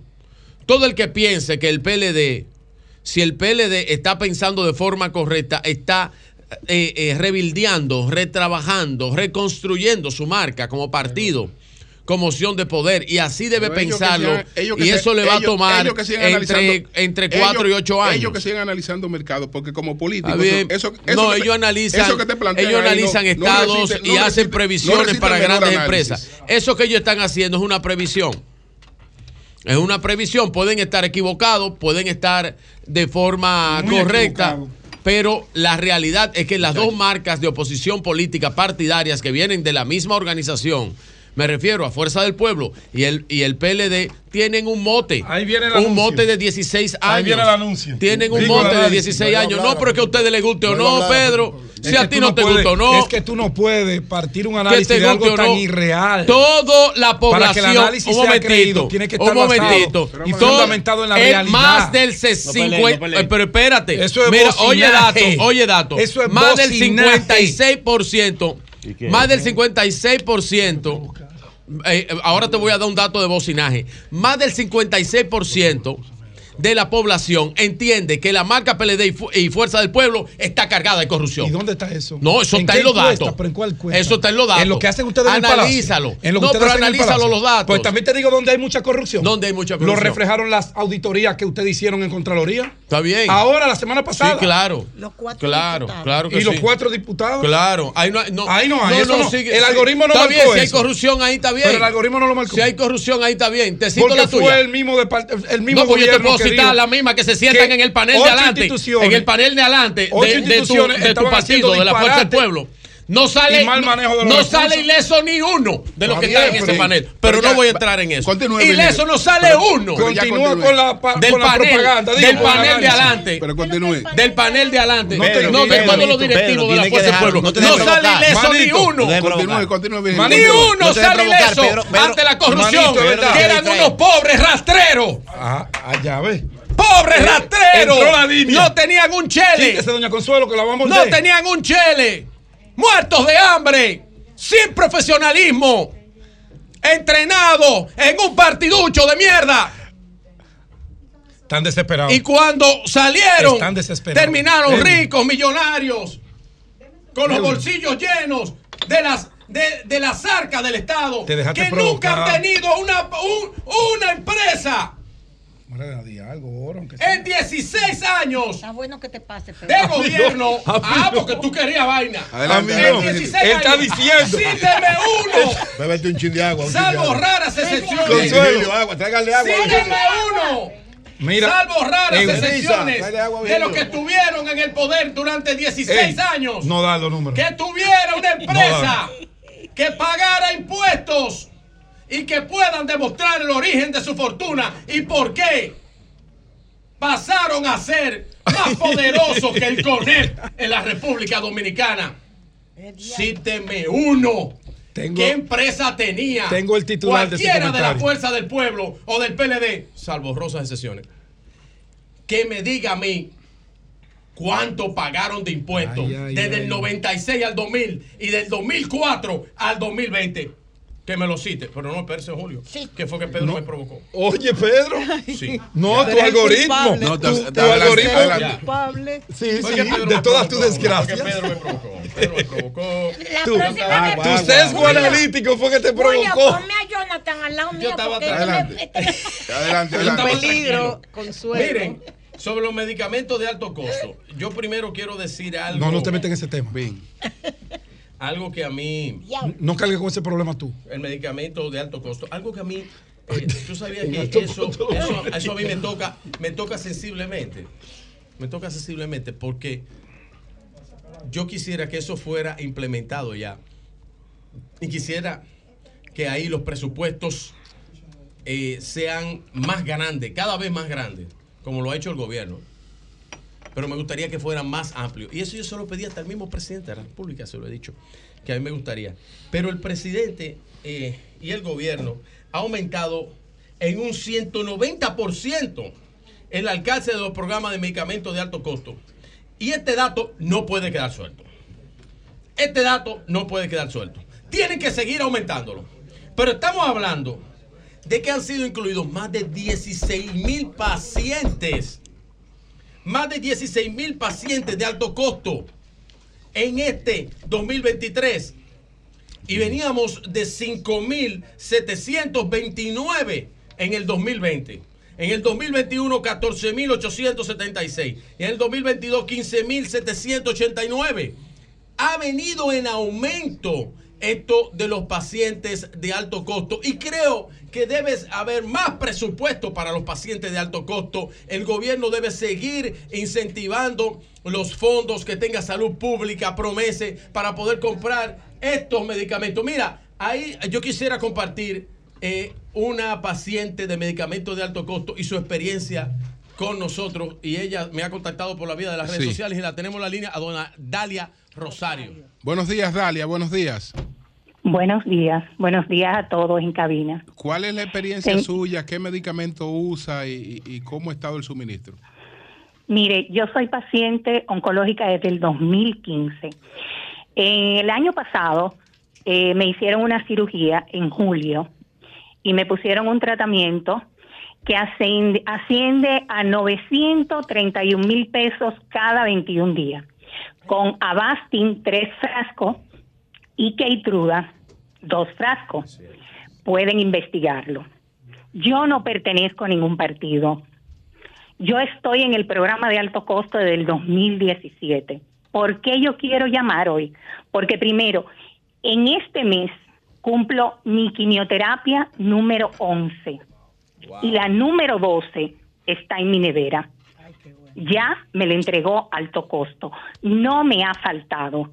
En diciembre el laboratorio cerró y no hizo la entrega a Promese. Se hizo una carta y a los dos días me estaban llamando que fuera a buscar mi medicamento. Estoy llamando porque es mi experiencia personal. Ahora, le voy a decir lo que yo viví y que le puedo mandar el link que salía en el programa de Nuria, no por el reclamo del medicamento en el 2019, bajo la gestión del señor Sergio de Jesús Silverio, sino por el ultraje y la humillación. A mí me pusieron una pastilla que se llama Limparsa para evitar que los tumores volvieran a salir.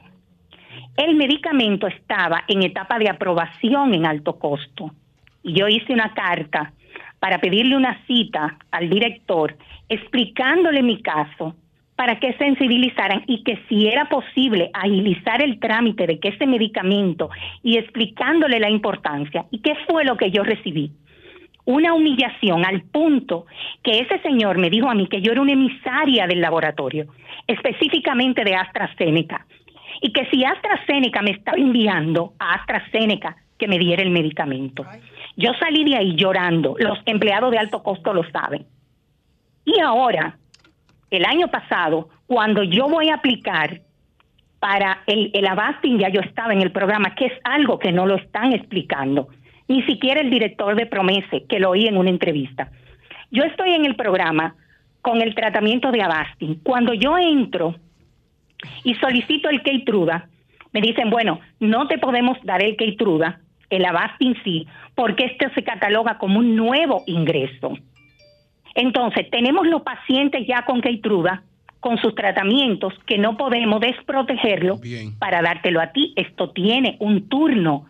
Tenemos que agotar un turno, tenemos que depositar papeles, porque señores, estamos hablando de medicamentos sumamente costosos y sabemos que aquí la gente trata de hacer negocio. Ahora, en este programa de ahora, lo que yo he vivido, vuelvo y repito, es imposible porque cada vez que yo me doy un tratamiento, mi doctora, que es consulta privada, que de hecho hay otros pacientes como yo, y no lo oigo quejándose de que no hay tratamiento. tiene que darme una constancia de que Bien. me aplicó ese tratamiento. Bien, gracias, Entonces, gracias, porque yo llamo, gracias. no déjeme terminar. Hoy yo veo primero los ataques, que entra uno en pánico. Politiquería, señores políticos, señores políticos, dejen de jugar con esto. Y hoy veo una diputada que cuando llegó al Congreso, yo como paciente dije, esta muchacha va a hacer algo, no hace nada, no ha hecho nada. Bien. Ninguno han hecho nada. en este Congreso, hay que sanearlo. Que ella tiene que tocar, que siga tocando, que no se meta a la política, pero que no coja un programa tan sensible y que está funcionando tan bien por parte de alto costo y de promese para jugar con la política es muy bajo. Bien, Estamos gracias, gracias, apostando. gracias, gracias. No, ya, ya. Gracias a Dalia Rosario. Gracias. Ahí está, Dalia ahí nos está el tratamiento de ella. No, lo Sí. que pasa es. Bien, bien. lo que pasa es que yo se lo he dicho a ustedes, con todo no se puede jugar a la politiquería. Cambio y fuera. El sol de la mañana,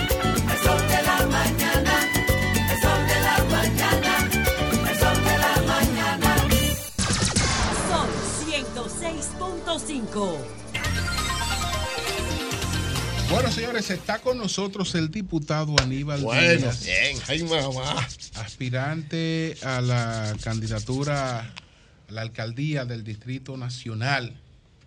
Pero que según las informaciones que nos suministraron, ¿A la alcaldía? se, ¿Tú vas a había oír ahora? inscrito, se había inscrito ¿Tú como candidato ahora? a diputado. Vamos a ver. ¿Cómo? Entonces, eh, vamos Declinó. a ver qué, qué ha pasado. Vamos a ver. Bueno, uno piensa que automáticamente. Aquí está Aníbal para- Sí, Aníbal es sí, mi sí, hermano. sí. Y un lema Ahora, bueno, pero- ¿eh? Pero. No venga congraciarse tú con Aníbal, ninguno de ustedes quiere. Eh, eh, hablando de de Aníbal, alto no, no. costo, de pacientes de alto costo, habrá hoy a las 10 de la mañana eh, una protesta. Sí, van a politiquear Pero con eso. déjame No, la pero, información. pero, Pero pero déjame dar deja la la información. La hermana tuya porque ahorita porque ella muchísimo. politiqueó también. Ella, No, no, ella- no, ella- no, magistral. no, no. Ella explicó lo que tenía que explicar, No, pero esa- después le entró a esa la esa a la persona llamó aquí, ahí está preguntarle, Denise. ella la se salió No, de la no, no. yo no hago eso. Yo que no hago eso. A Yo no hago eso. Aquí llama a la familia Jiménez Monta a esa vaina mejor. Ella parece que ella llamó para entrarle a hago la eso. gente. la Yo no imito las malas prácticas. Bueno, adelante. este programa. Mira, es que va a haber una. Los pacientes de. De alto de los- costo. del- o los beneficiados del, del programa de medicamentos de alto costo van a protestar ahí en compra y contrataciones a las 10 de la mañana por las declaraciones Sí, imprudentes claro, de pagado por la Pimentel. FUBU, que tú lo anuncias. Van para allá. Está bien. Bueno, Aníbal Bueno, Díaz. Aníbal. Entonces, Aníbal, explícanos cuál es la realidad. ¿Cuál es la realidad de las aspiraciones de Aníbal Díaz en el Distrito Nacional?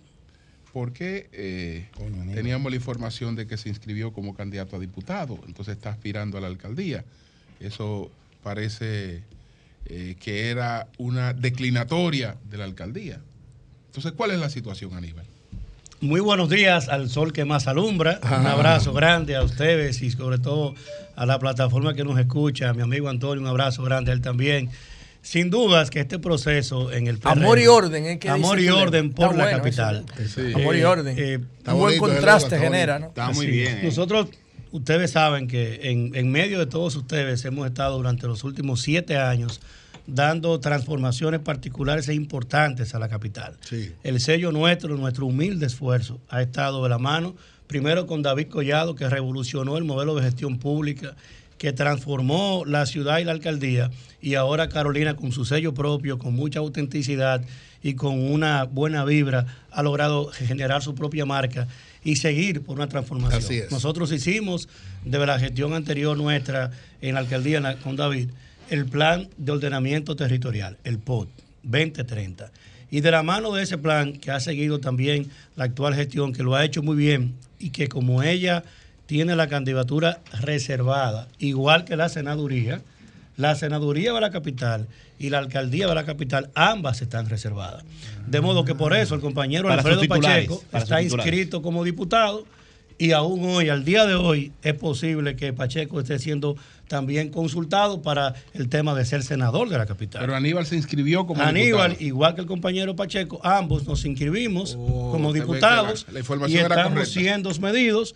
¿Por qué? Porque el partido no va a hacer primarias y el partido va a designar a alguien de nosotros candidato a alcalde. Usted está marqueando por los dos lados. Entonces decir que no que-. Pero hay que informarle entonces. Por los dos files No, no, no, hay que informarle a los que están manejando las encuestas Porque siguen, que ustedes siguen. usted- que ustedes Sí. siguen Hay- porque, ya lo hay que- porque cuando di la información, por eso fue que yo dije, bueno, eh, eh, tengo la información de que Aníbal se inscribió como candidato a diputado, aunque no lo publicó como lo publicó Pacheco, porque Pacheco no solo se inscribió, sino que Hizo lo un publicó, anuncio, hizo un anuncio Ahora le hizo una campaña en el distrito completo. hizo un anuncio, es que eso pudiera estar, eh, digamos, eh, significando. Bueno, puede generar, puede generar territorio. Hay- Entonces, hay, hay dos porque- lecturas. Hay, porque- hay una porque- lectura positiva de la gente buena porque- como usted, que lo porque vio en la- así por confusión, mesa- pero en- también está. Porque la, en la mesa, en la mesa de lo que hacen las encuestas, ya lo quitaron a usted y a Pacheco. Sí, lo quitaron. Bueno, de las encuestas que hacen algunos precandidatos de nuestro No, pero yo estoy partido, diciendo ¿no? de la que se va a hacer el 15. Porque, no, no, no, era, porque era- la- era la el general- 15. el era- partido no está obligado a hacer la partido- encuesta con lo que están Sí. registrados formalmente. El problema Sí, claro, es que claro, hay, con lo que están registrados, es que el con lo que están aspirando. Es que el partido. Porque si no tendría que medir a todo el que está. Pero es que el partido no está haciendo procesos de encuesta para la alcaldía como método de elección, porque está reservada. No, lo que pasa es que el presidente, eh, escúchame, el presidente. Sí.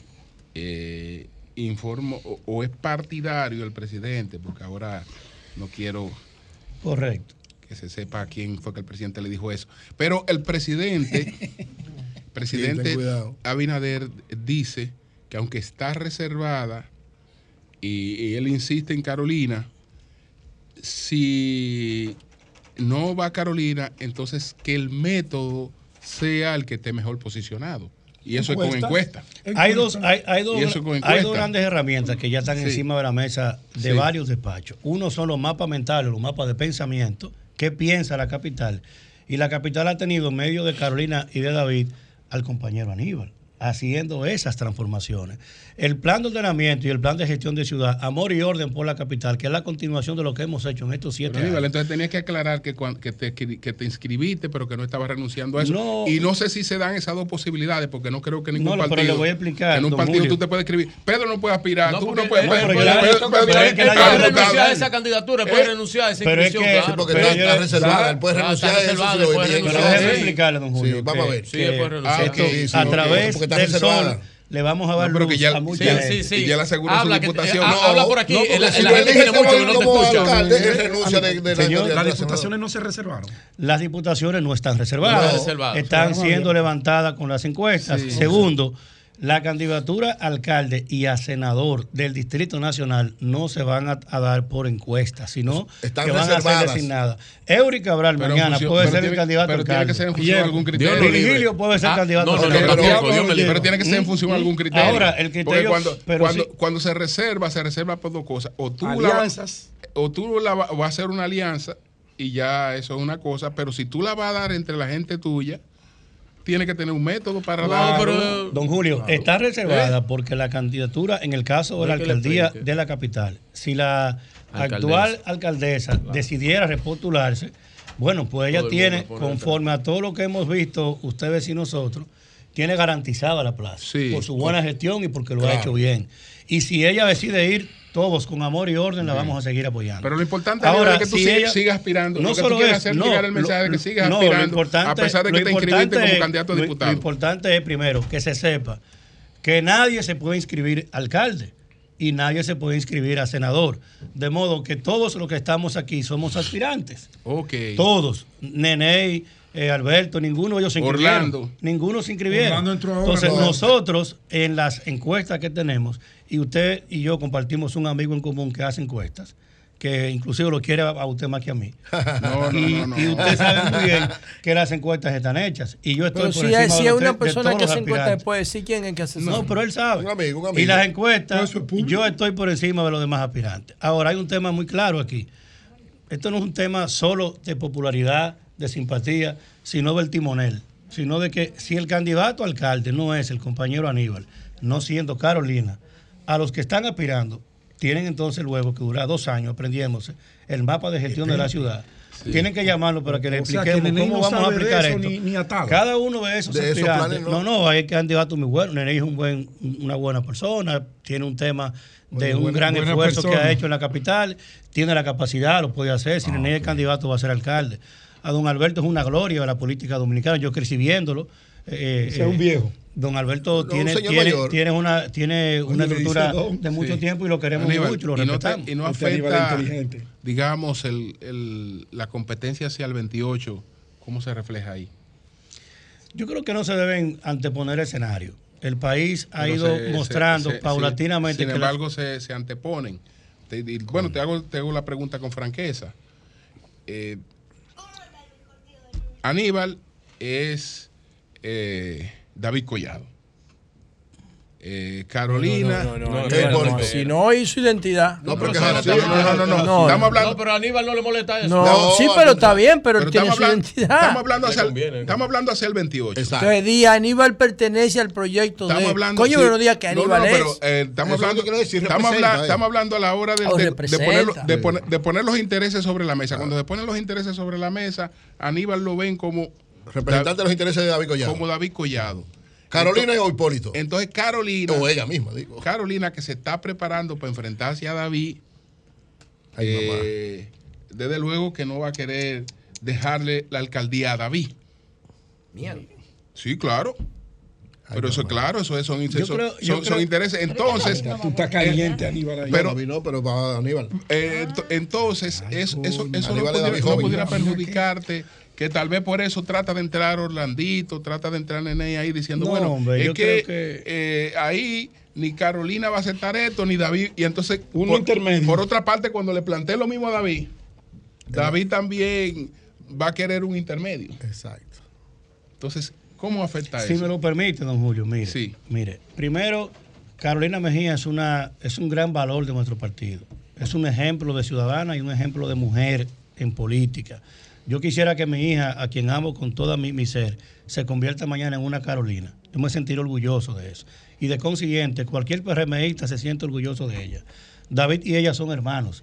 Y ella llegó a la No, ellos son, ellos son hermanos, lo único que ellos van a competir Son por la hermanos, presidencia. son hermanos. Si Carolina cuenta con el apoyo de todos, de todos nosotros. Sí, sí, sí. Igual, en el caso nuestro, yo tengo una amistad igualmente profunda con Eduardo San Lobatón, que también aspira.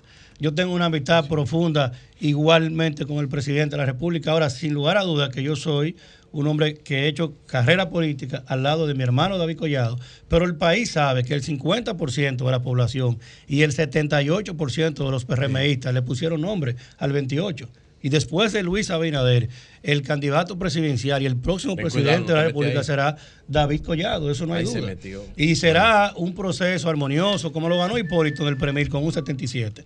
Y todos fueron parte. Aquí iremos a un proceso paulatino. Aquí lo importante es que el presidente se repostule, que tengamos una campaña electoral decente, sin traumas, que el presidente Abinader defina su nuevo gobierno y que en función de eso los PRMistas nos ocupemos de No, gobernar. entonces- entonces- No, no, no, yo no quiero llevar, yo no, yo no lo llevo donde- No, pero, no, pero para que quede el mensaje claro, Sí, el, mensaje, sí. quede el mensaje Él no lo claro. llevó, él no lo llevó, pero el lo hecho llevó. de que Aníbal se haya inscrito como candidato a diputado no quiere decir que él ha declinado sus aspiraciones a la alcaldía. No, y para que quede más claro todavía, el Sí. partido está tomando, y ellos lo saben, porque a todos nos han llamado. Y si me, bueno, si me ven, si me veo precisado, le, le diré más. O sea, que lo cojan favor, con calma. Bien. Aquí hay un tema muy claro. Los precandidatos no existen en la alcaldía. Aquí hay aspirantes. Todos aspiramos en función, como usted dijo, de tener condiciones, de tener compromiso. En el caso nuestro, hemos estado presentes en cada una de estas situaciones No y estamos preparados para nosotros ser. que- Y me gustaría, don Julio, incluso que usted que tiene manejo de números, le diga a los mismos amigos que están midiendo que presenten la más reciente, lo que nosotros Tú significamos. estás por encima de la más reciente. Que, lo, que la, la muestren. Ahora, hay un tema muy claro aquí. Don Julio está buscando Una una vez haya ahí. candidato, el que sea el candidato o candidata del Partido Revolucionario Moderno será el próximo alcalde de la capital, Eso porque aquí no hay espacio Claro en ninguna sí. otra situación. Julio, una, una pregunta Bueno. para Aníbal Díaz, diputado. Pero por no, la no, Víctor, pero eso- no es verdad que la cosa está dividida así. Víctor me dice que es sencillo en la lucha. Víctor Histórica, sí, de tendencia al- de- del Víctor, PRD. ten cuidado. Que el PPH, Ca- Carolina Alberto Atala, Sí. Que está vinculando a David con una eh, familia que yo no voy a mencionar políticamente aquí. No, pero no, no, no, pero yo No, no, no hablo es un secreto Pero, David. Entonces que David Collado igual, que y Aníbal se inician Díaz, muy lo- claras. lo- lo- mira, mira ahí Aníbal. Aníbal tú es de esa misma familia. que no- Sí. que no se- que no se Aníbal inicia ahí también. Víctor. No, no, Mira, no, tú no, ves que ese Julio. Víctor- Pero Aníbal no se siente mal con eso. No, No, usted- no solamente devela la fuente, sino que le enseña. Entonces, está diciendo, que del lado de Abinader estarían Orlandito y Nene. No develó la fuente, le enseñó. Pero yo creo que- yo creo que Abinader es un árbitro ahí. No, el presidente está con todos Yo creo que un nosotros. Y además aquí hay Sí, un pero jalaría un lado, jalaría y, un ese, esa, esa descripción que hace. Víctor Sí. es que Víctor está, lamentablemente, se quedó en la máquina del tiempo. Ay, Porque Víctor, ay, Víctor. Mira, eso es otro- ay, eso es otro- No, no, no, Ay, diablo, eso es otro. Víctor, que te quedaste en el Ahora, atraso. el PRM, el PRM, Víctor es mi hermano y, él y Clara lo sabe. Sí. Ahora, No, pero así no, no quiero enemigos yo, si es Líder, pero no me haga hablar más, que Víctor sabe que yo No, soy no, no, no. Suave, suave. No, no, déjalo ahí, Víctor déjalo ahí, No, déjalo ahí, A mí, yo te puedo-. Víctor, mi hermano. Pero, escúchame, Aníbal, que, que se sintió mal, Víctor. No, Víctor. Ay, coño. se sintió muy mal. Qué Adelante. Víctor. No, de ninguna manera me sentí mal, sino todo lo contrario. Yo quiero felicitar y reconocer el talento y el crecimiento político y el desarrollo del gran trabajo político que Aníbal Díaz ha venido realizando. Yo fui diputado en la circunscripción número 2 gracias al trabajo que Aníbal Díaz como coordinador de nuestra campaña en apenas 28 días realizó. Ahora, mi querido Aníbal, como tú muy bien dices, como me quedé en la máquina del tiempo y ya ay, te llevo madre. unos años en veteranía, te doy un consejo, mi querido amigo, y te lo doy como hermano y te lo doy públicamente. Mantente distante de las luchas de tendencias. Ya el mercado electoral, ya el mercado, ya el mercado electoral te indica, te señala en un grupo, pero tú conviértete en el candidato de todos. Aunque Carolina y el PPH tengan sus simpatías con otro aspirante, aunque Luis Abinader y el sector más directivo del gobierno tengan simpatías por otro candidato, aunque en el caso de David Collado tenga una mayor simpatía contigo por ser de ese grupo, Pacheco que tiene uñas para rascarse por sí mismo, se ha querido mantener fuera de esta lucha, pero tú también tienes muy buena relación con él. Mi consejo con todo cariño y aprecio para ti y el agradecimiento que sabes que te tengo es que no te tendencies, no te parcialices, mantente campaña, como el unificador.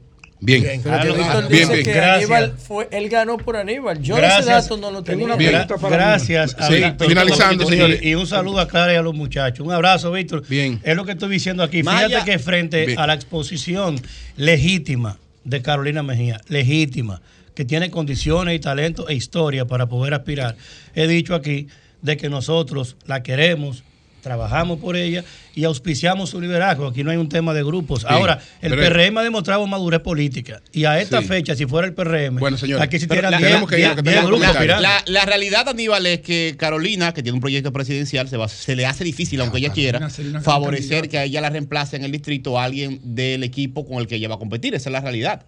Ese lo, pues, yo creo que uno de los que va a competir contra el PLD y la Fuerza del Pueblo. No, contra, contra David Collado, el interno del, del PRM, y tú lo sabes. Pero la pregunta que tengo es la siguiente.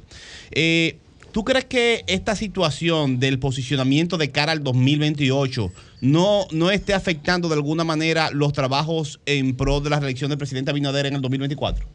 Creo que no, porque veo a la mayoría del liderazgo enfocado. Por ejemplo, ayer presentamos junto al gobernador del Banco Central de la República Dominicana Bueno. los números de la recuperación del turismo. En lo que tenemos en estos seis meses consolidados. Más de 5 millones, Con, eh, eh. con- con seis Este es mi millones de, eh. de personas, suyo. con una Bien. proyección a los 10 millones. Es decir, tú ves a Yayo enfocado en su gestión, a Samuel Pereira, que es la revelación política de este gobierno. Tú lo ves haciendo su trabajo enfocado. Cada quien está echando lo suyo. Política, no, no me Bueno, él- Samuel ahí. Que Samuel- es una revelación, Samuel. Es una- revelación. Haciendo un Es gran trabajo. revelación. No lo metas política que los enemigos le van a Es entrar. Bueno, él tiene poco enemigo. Tiene poco enemigo. Hombre bueno. Puerto Plata, No pueden querido con él. amigo, me piden que te pregunte que qué ha pasado con el remozamiento de la playa de Sosúa, que recientemente tú fuiste enviado allá a mediar por parte del ministro David Collado y que prometieron algunas cosas para los vendedores de la playa de que ellos no iban a ser sacados del área Bien. y que eh, prácticamente están fuera y que en los períme- en el perímetro se está construyendo eh, fuera del acuerdo que ustedes hicieron con ellos. Hay un No, pero no, importante aceptes eso, allí. espérate, Aníbal. Dile que tú eres de la mesa de la Cámara de Diputados, tú eres. No, yo soy el presidente de la Comisión de la Comisión de Turismo de la. Cámara. Que lo, lo dijiste con mala leche. Sigue, No, no, Aníbal. no, no, no. Bueno, pero está bien, está bien. Pero ¿qué pasa con eso, lo que venga de Pedro yo lo recibo de buena fe. Ah, sí. Ahora, lo que digo es lo siguiente. Ahí hay un pacto, está proyectada y está presentado el presupuesto de la obra.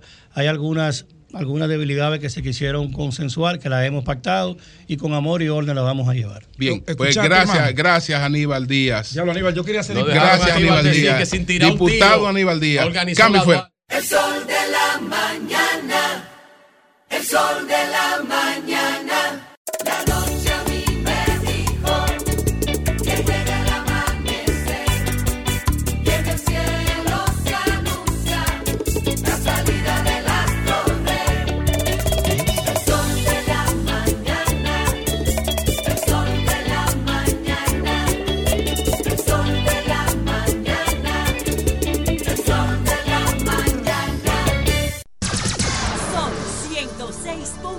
106.5. A 10, 40 minutos. Jonathan, adelante. Muy buenos días, República Dominicana. Saludos para todos los hombres y mujeres de trabajo que nos honran con su sintonía. Saludos al equipo de producción y a todo el panel. Em, Saben que ya estoy inscrito como precandidato a diputado en el Frente Amplio, en el marco de algunas alianzas que estamos coordinando también desde el Frente Amplio. Y tenemos en el tema de la alimentación uno de nuestros pilares de trabajo. No es eh, eh, una decisión ni un, ni un tema que estemos tratando ahora. Llevamos más de cinco años tratando ese tema e investigando sobre el tema. Y a propósito de todo esto que se ha generado con el tema del picapollo y de José La Luz, quiero insistir de nuevo y compartir unos datos recientes que he levantado. Te invito a leer el artículo Ozempic, la droga que aprieta cinturones y llena bolsillos en el periódico El País. Creo que está para la versión de suscriptores. Está bajo la, firma de Enrique Alpáñez. Miren, en el mundo entero, cuando se habla de políticas de salud y favorecer a la población ahora mismo, por eso le hice la pregunta a Bauta, lamentablemente parece que se me fue por otro lado. El tema de la alimentación es uno de los ejes fundamentales de todo el que está haciendo política seria, procurando mejorar la salud de su pueblo en el mundo entero. Eso es un tema céntrico. Y debe, si en este país, ahora que viene la campaña, usted quiere que se hablen de temas serios y el tema de la salud con seriedad, el tema de la alimentación tiene que estar en el centro. Porque todos los científicos del mundo eh, que le dan seguimiento a las políticas de salud saben que la alimentación es uno de los mecanismos principales para prevenir las enfermedades. ¿Cuál es la situación específica de la alimentación en España ahora mismo? Hay un debate, un problema en España. El Ozempic es una marca comercial, eh, un análogo del GLP-1, uno de los fármacos que se utilizan para diabéticos, para tratar a los diabéticos y regular el nivel de azúcar en sangre. En España no hay, escasea. ¿Por qué? Porque algunas personas obesas, en vez de utilizarlo para la diabetes, lo están utilizando para bajar de peso. En Estados Unidos le llaman la droga de Hollywood, porque los ricos multimillonarios y famosos, para bajar de peso hasta sin hacer ejercicio, se están medicando con los medicamentos que son para los diabéticos. Entonces tú tienes muchos obesos que quieren bajar de peso, hasta 15% de la grasa corporal se pierde medicándose con esos medicamentos. Restando la oferta para Y los que lo entonces escasea el producto para el que tiene el problema de la diabetes. En los países más desarrollados y ya en los subdesarrollados hay un problema de obesidad generalizada, para que usted lo sepa. Ahora mismo, según la, la Organización Mundial de la Salud, en el mundo hay más de 650 millones de personas con problemas de obesidad. Pero para que usted sepa, la obesidad genera, está vinculada a 200 enfermedades y problemas cardiovasculares. 200 tipos de enfermedades y problemas cardiovasculares están eh, vinculados a la obesidad. ¿Y cuál en este tiempo es el principal origen de la obesidad? La sobreabundancia de alimentación, la buena alimentación, no, todo lo contrario, la mala alimentación. Hasta cuando usted anda por los sectores más desarrollados de Estados Unidos o de cualquier país, usted ve que la clase con más dinero, que tiene más dinero y más acceso a alimentos, están en mejor forma que los pobres. ¿Por qué? Porque la sociedad de este tiempo está alimentada básicamente con un tipo de producto, que ha sido un español el que le ha puesto el nombre a este tipo de producto, eh, que es los alimentos ultraprocesados. Son alimentos que tienen altos contenidos en grasa, azúcares, grasas saturadas, azúcares y carbohidratos y bajo o nulo contenido en proteínas, minerales y vitaminas, que son otros tipos de nutrientes que están en los, aliment- en los alimentos naturales. ¿Y qué pasa? La población mayoritaria, pobre, clase media, clase media baja, está vulnerable a estos productos porque estos productos tienen miles de millones de dólares o de pesos invertidos en promoción de ellos mismos. Son baratos, más baratos, porque casi con basura que se hacen y tienen muy pocos contenidos orgánicos, según eh, los, los diferentes estudios. Es un problema de salud mundial. Y esto de la comida frita eh, es lo de menos, el chicharrón, el, picapollo es lo de menos. Porque como dice, bien decía Bauta, el, el picapollo tiene una, de fondo eh, la proteína de una carne, de pollo, que es muy saludable. El problema principal ahí, más allá que le diga a José La Luz el tema, es la harina frita. Entonces, ¿qué pasa? La población de nosotros está totalmente vulnerable ante ese bombardeo permanente de comida chatarra, los refrescos, los carbohidratos procesados, los snacks, la bollería, como le dicen en otros, en otros países. ¿Qué se está haciendo para enfrentar eso? Se toman diferentes tipos de medidas, pero para que usted sepa más o menos en el caso, le voy a dar un dato, lo que representa en salud. Aquí hablamos mucho del tema del acceso a la salud y los seguros médicos. El gasto sanitario de España, según el, artículo que le cité, vinculado con la diabetes, recuérdese que la diabetes es una enfermedad y hablamos de más de 200 enfermedades vinculadas con la obesidad. Eso tiene madre. Nada más para tratar la diabetes en España, se invierten o se gastan, atienda bien, en un año, 821 mil millones de pesos. De euro. No, yo lo traduje, lo traduje a pesos. Ok. 821 mil millones de pesos en España solamente para lo que tiene que ver con la atención de la diabetes. Eso es el presupuesto de República Dominicana prácticamente en un año.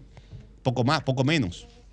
Todo el presupuesto del Estado Dominicano casi en un año se invierte nada más en una de las 200 enfermedades eh, que tienen que ver con la obesidad en España. Para que usted tenga una, una idea de los recursos que se pueden ahorrar con una política de salud que se fundamente en la promoción de la alimentación saludable. Bueno. Enseñando a la gente qué es bueno, qué es malo y aplicando las políticas que se están aplicando en otros países, que es se desincentiva la promoción intensiva, especialmente en niños y jóvenes, de la comida chatarra con publicidad multimillonaria. Y se identifican los alimentos que hacen daño con etiquetas de fácil lectura tres o cuatro etiquetas que te digan si ese alimento tiene alto contenido en azúcar, sal o carbohidratos para que tú mismo te autocontroles. Pero no puede dejarse la política solamente a la individualidad en un país como este, con tan bajo nivel de formación, con tan poca disciplina. Las políticas de salud en esa área son de promoción de la salud, de los productos eh, eh, que generan bienestar y desincentivar entonces la comida, la comida súper procesada. Lo digo porque, como eh, al principio señalaba, estamos entrando a la campaña y se va a llenar el, ambiente público de todo tipo de disparate. Pero esto es una de las herramientas más poderosas del planeta para mejorar el tema de la salud de los pueblos. Y cuesta poco y la ahorra miles de millones al Estado, a estados como el nuestro, como el Estado eh, dominicano. En la educación, el etiquetado, la promoción de alternativas alimenticias, que eso quiere decir que si tú no comes comida procesada, comes más comida local. Y al mismo tiempo entonces aumentas la demanda de lo que se produce en tu propio campo. Y dinamizas la economía y la microeconomía.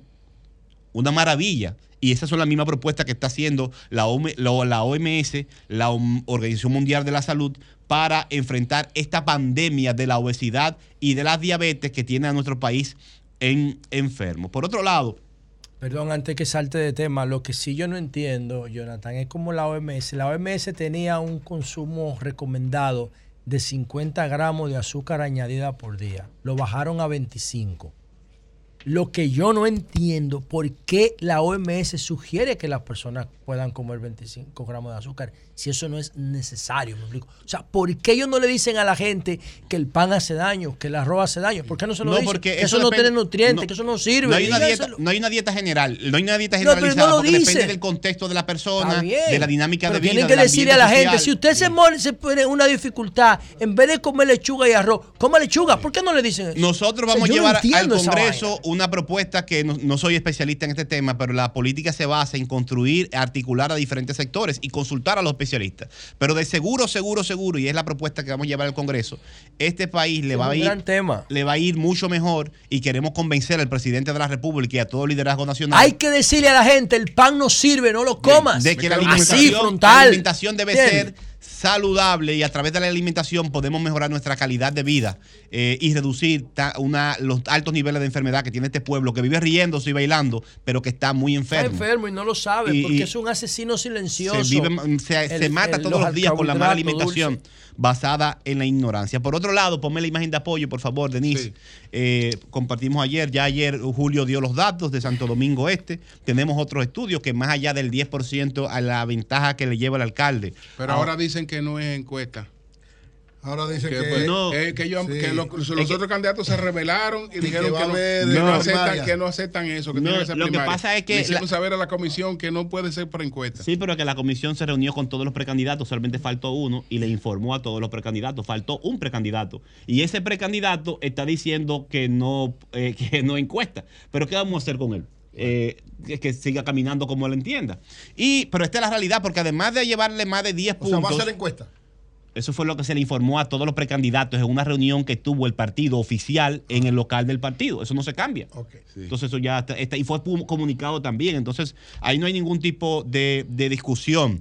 Y la ventaja que según los números que tenemos es de más de 10 puntos que lleva el alcalde a su principal competidor. Y como dice Julio, es muy difícil eh, a- variar eso porque además no es un municipio cualquiera, es el municipio más poblado de República Dominicana.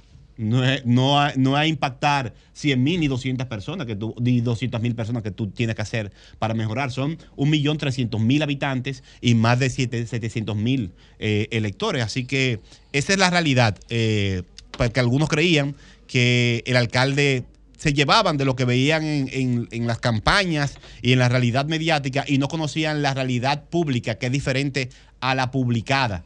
Eh, porque cada zona de Santo Domingo Este tiene su propia vivencia y ninguna es homogénea. Así que ahí están los números y mejorando.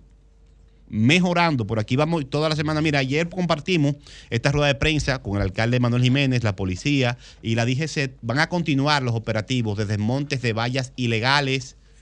Nada más en vallas en el medio de la avenida. Eran más de dos, dos mil vallas ilegales sin permiso. Puestas por, por alianza con algún funcionario o no sé qué y, y lo he informado muchas veces aquí, más de 2.000 vallas en el medio de las aceras, contaminando visualmente los, los, la ciudad. Y ahora que comenzó la precampaña, los candidatos, precandidatos, han llenado de afiches las principales avenidas. Eso es ilegal. En la pre-campaña no se pone ningún tipo de valla, pero vamos allá de lo de la valla. Entonces, los afiches en las principales avenidas donde hay flores ponen afiches. Entonces, ¿qué está haciendo el ayuntamiento? Continúa con el operativo con las vallas y va a continuar desmontando toda la propaganda que ensucia la ciudad. Porque dicen, decían ayer algunos en la rueda de prensa, que eso le puede afectar la popularidad del alcalde. Pero dice el alcalde, y decimos nosotros, que si una autoridad, mm, si la Junta no puede hacer cumplir su, la ley y hacer su trabajo, eh, se le ha solicitado dos veces a la Junta que intervenga en este tema por escrito, el ayuntamiento y el alcalde Manuel Jiménez no pueden rehuir a la ley y van a continuar desmontando la contaminación visual de Santo Domingo Este. Eury. Gracias al Dios Todopoderoso Jesús. Un saludo Señor. para don César Cabrera. Ah, César, un saludo para César.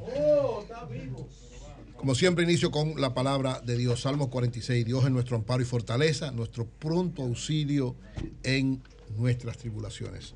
Siempre nuestro soporte es el Señor. Miren, la República Dominicana ha demostrado, y sobre todo posterior a la pandemia, porque la pandemia frenó el mundo, frenó el país, frenó todo lo que implicaba un desarrollo rápido. y creó una especie de ansiedad colectiva en la población y decíamos desde ese momento, y se ha confirmado en los tres años posteriores a la pandemia, que la gente iba a tener una necesidad, después que estuvo encerrada tanto tiempo, de divertirse, caminar, conocer, recuperar parte de lo que había perdido y que el turismo iba a jugar un papel fundamental.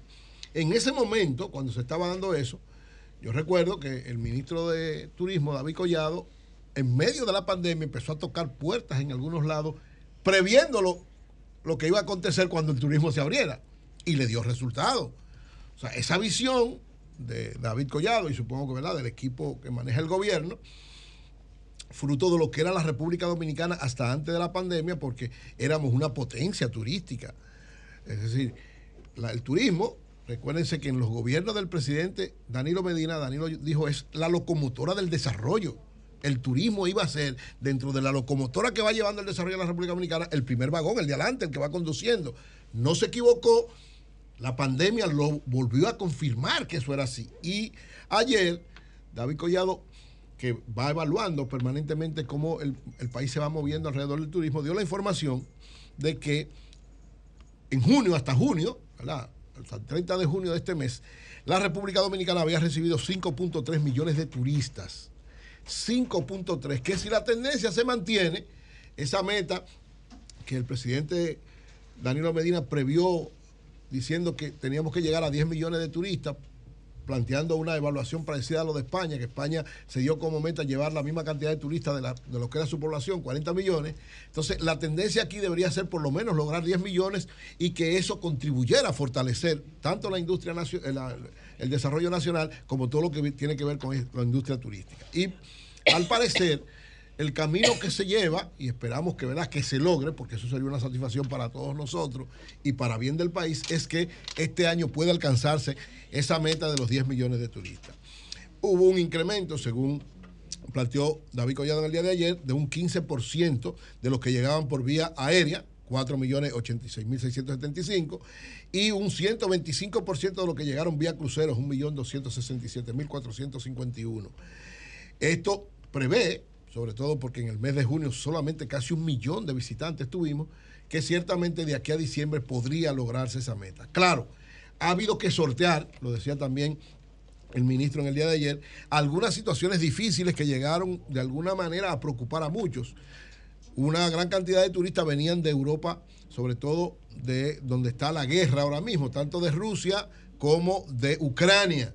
Una gran cantidad de turistas que se perdieron de cuajo porque esa situación crítica de guerra llevó a que no vinieran. Sin embargo, este conflicto bélico, que según la información que daban el día de ayer, llevó a que de Europa del Este se disminuyera en un 28%, de Europa del Norte en un 13% y de Europa del Sur en un 1%. Esto conllevó a que se desarrollara una estrategia, sobre todo para ganar un mercado importante que había sido muy poderoso hasta la llegada de la pandemia, que era el mercado canadiense.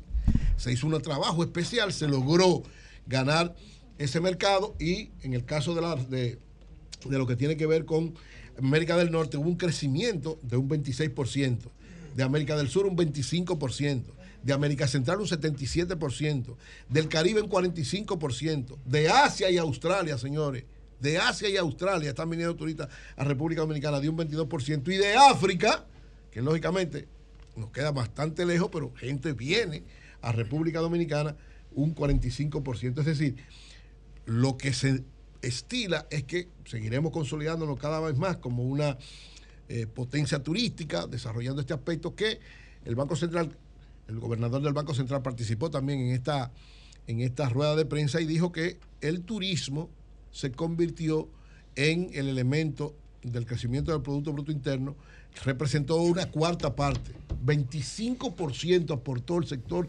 turismo al crecimiento del Producto Bruto Interno, según dijo Y la el remesa gobernador del Banco que Central. volvió el gobernador y dijo Sí, que, llegaron a los 5 mil 5.000 millones, millones en el primer mismo. semestre, van a alcanzar los 10 mil millones 10.000. otra vez. Esa es la el principal fuente de ingresos, ¿eh? No, las dos. No, es que esos son netos. Está bien, pero. No, esos son netos. Eso, no, bien, eso tú no estoy- repatrias capital ahí. Estoy hablando del turismo. Son ahora, netos, ¿eh? es otra cosa. Estoy hablando de lo que significó el turismo de un 25%, a la cuarta Sí, parte claro. del crecimiento del Producto Bruto Interno. Sobre todo porque las remesas satisfacen muchas cosas, pero el turismo crea mucho empleo, genera mucha situación especial. Pero dio un dato que también tiene que ser interesante que, y que David lo veía como un reto para una readecuación y que se está No, y trabajando la en eso. potencialidad que tiene, el techo para crecer que tiene el No, turismo. y decía, decía, La data. Decía David Collado que eh, con este ascenso de la cantidad de personas que vienen, sin embargo, que en el caso de la ocupación hotelera, la ocupación hotelera en este periodo se sitúa en un 75% de promedio, 5 puntos porcentuales menos que en el 2019. Y él decía, ¿qué se debe eso? A que han aumentado los Airbnb. El Airbnb está, dice, hay 93 mil Airbnb en República Dominicana. Un decir, momentito, un momentito, verá. Asociación Cibao de Ahorros y Préstamos te da la hora 11 de la mañana. Cuando planificas tu ahorro, vas más seguro a lo que quieres. Con la cuenta de ahorro planificado de la Asociación Cibao, puedes elegir el monto, la frecuencia y el plazo que prefieras. Es como un SAN, pero mejor. Ven por tu cuenta de ahorro planificado y comienza a ahorrar. Asociación Cibao. Cuidamos cada paso de tu vida. Decía entonces que esos 93 Airbnb, que es... eh, Airbnb. Sí, Airbnb. que es áreas que... Airbnb significa cama de agua. Ah, Exacto, o sea, eh, áreas que no son de los el hoteles, los hoteles tienen que entender que Cama de aire, perdón. Cama de aire. Eh, eso eso y- es gente que no va a los hoteles, sino que busca o casa, duro, loco, o, o- o construcciones que hay especiales para eso y Es un se hospedan ahí. Entonces, la colaboración ese es de lo un que reto, decía decía. David, es un reto que lógicamente No junto con los hoteleros se está creciendo porque la oferta hotelera sigue creciendo. Recuérdense que Miches va a ser desarrollada de manera extraordinaria entre los años 24 y 25 con una oferta hotelera bastante amplia. El, el aeropuerto de, de- de Punta Cana se amplió y está creciendo la cantidad de viajes que vienen. En el caso también de los otros aeropuertos, cada vez más hay eh, viajes de turismo que están llegando a la República Dominicana. Entonces, dice el gobernador del Banco Central que una de las áreas que presenta un mayor potencial de crecimiento de cara al desarrollo de la República Dominicana es el turismo, por lo cual cada vez más debemos estar, y eso se, eh, preparándolo, preparándolo para eso, porque incluso la inversión extranjera en la República Dominicana, según la información que, da- que dieron los organismos internacionales en este tiempo, la mayor inversión extranjera de República Dominicana en los últimos tres años ha sido hacia el turismo. Sí, el turismo es uno, no solamente de los atractivos para que vengan turistas a República Dominicana, sino uno de los principales atractivos para venir inversión extranjera a nuestro país, que República Dominicana, que es otra noticia positiva, ha sido en los últimos dos años el, país de América Latina que, o uno de los países, el segundo, que más flujo de inversión extranjera ha tenido su economía. Turismo consolidado e inversión extranjera consolidado.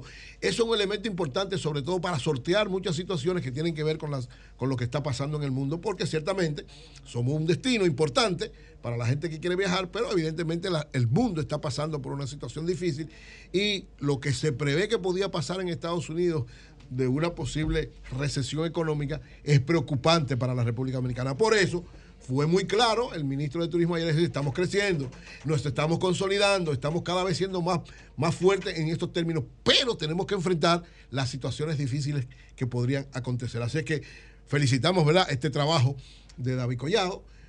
Hay que seguir consolidando la República Dominicana como una potencia turística en todos los órdenes. Hay que seguir tratando de que venga más inversión extranjera en ese aspecto y que cada vez más las áreas que están se consoliden y las áreas como el caso de en este caso de Pedernales o Puerto Plata o cualquier otra área que necesita una inversión, un cuidado, también sea parte de ese desarrollo turístico, sabiendo que el futuro de la República Dominicana, del crecimiento importante, incluso para compensar el que otros sectores, decía ayer el gobernador del Banco Central, otros sectores han sido directamente eh, afectados por la situación mundial, el turismo no pero llegarán momentos donde vendrán situaciones difíciles por lo que hay que estar preparados y parece que hay una visión clara de quienes manejan el turismo en la República Dominicana.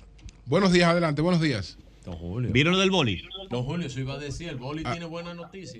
Cu- Bueno, ¿cuál es la noticia? No, la buena noticia del boli. Él anuncia lo Un, siguiente. un momentito, un momentito, un momentito, un momentito, espérate un momentito. Sí. Adelante, vamos para que vean. El boli dice ve- lo lo- siguiente. Ahora, Virgilio, espérese. Déjeme coger esta llamada. Sí. Adelante.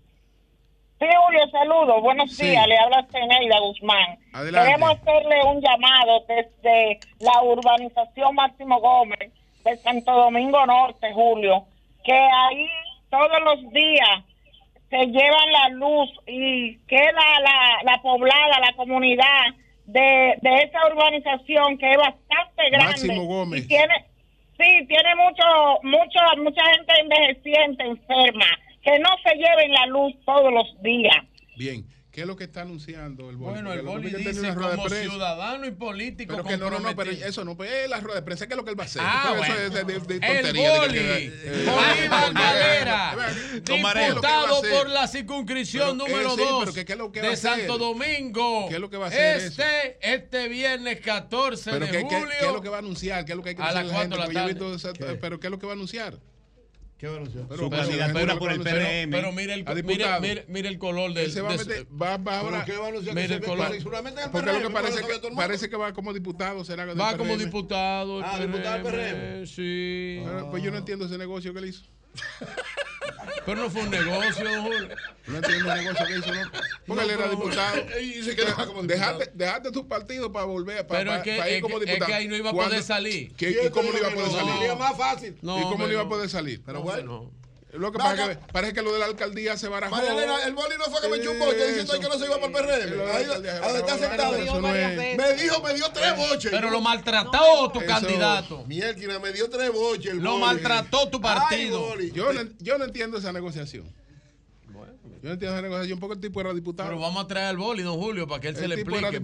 Y el boli se la puede y. Y, tenía toda la posibilidad de ser diputado. Que eso pero es Denisa. Denisa y Lea no quieren traerlo aquí, yo no sé por qué. Nada más. Bueno, él va a tener que venir a explicarme sentado Nada más pegarte el mote de tránfuga. Pero usted tiene, tiene, que pegártelo por algo, porque tiene que ser para que tú, algo, algo, que tú hayas eh, amarrado que, que valga la pena. O tal vez hay otra cosa, No. No, hombre, no. Buenos días. Buenos días, adelante. Don Virgilio. Don Virgilio.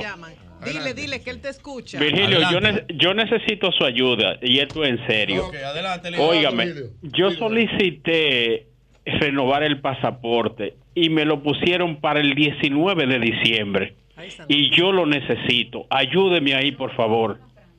Francis, ¿usted se llama Francis? Miguel Lorenzo, Miguel Lorenzo soy yo. Ah, porque hubo una persona que nos llamó y nos deje estaban llamando dato aquí, de allá. Deje su dato, déjeme ver cómo lo Diga, allá, dígame, dígame dónde, dígame dónde llamar, Reynoso. dígame dónde llamar, por favor. 537-9337. Gracias. Deje su teléfono gracias. ahí para Vigilo, que Vigilo lo va a ayudar. Gracias, gracias. Lo ayudamos, lo ayudamos. A ver qué se puede hacer por usted. Buenos días. Sí, buen día, Julio. Buen, buen día, día, Kiko. Adelante. Sí, yo quiero decirle algo a, con respecto a los picapollos que habló José Dalú. Eh, escucho. Usted óyeme. José. José, eh, eh, todo, todo, el picapollo hay que sabérselo comer. Todo en exceso hace daño. No, no, eso es una excusa para seguir envenenando a la gente. Perdón perdón, el cuerito de arriba, que es lo que hace daño, usted se lo quita. Por ejemplo. No, eso no es eso, líder, es que tú estás desinformando a la gente. No, es, no, no, es la no, mezcla de la harina. No, no, espérate, oye, oye, espérate, la José. mezcla de la harina. ¿Qué tienes? ¿Cuántos años tú tienes, José?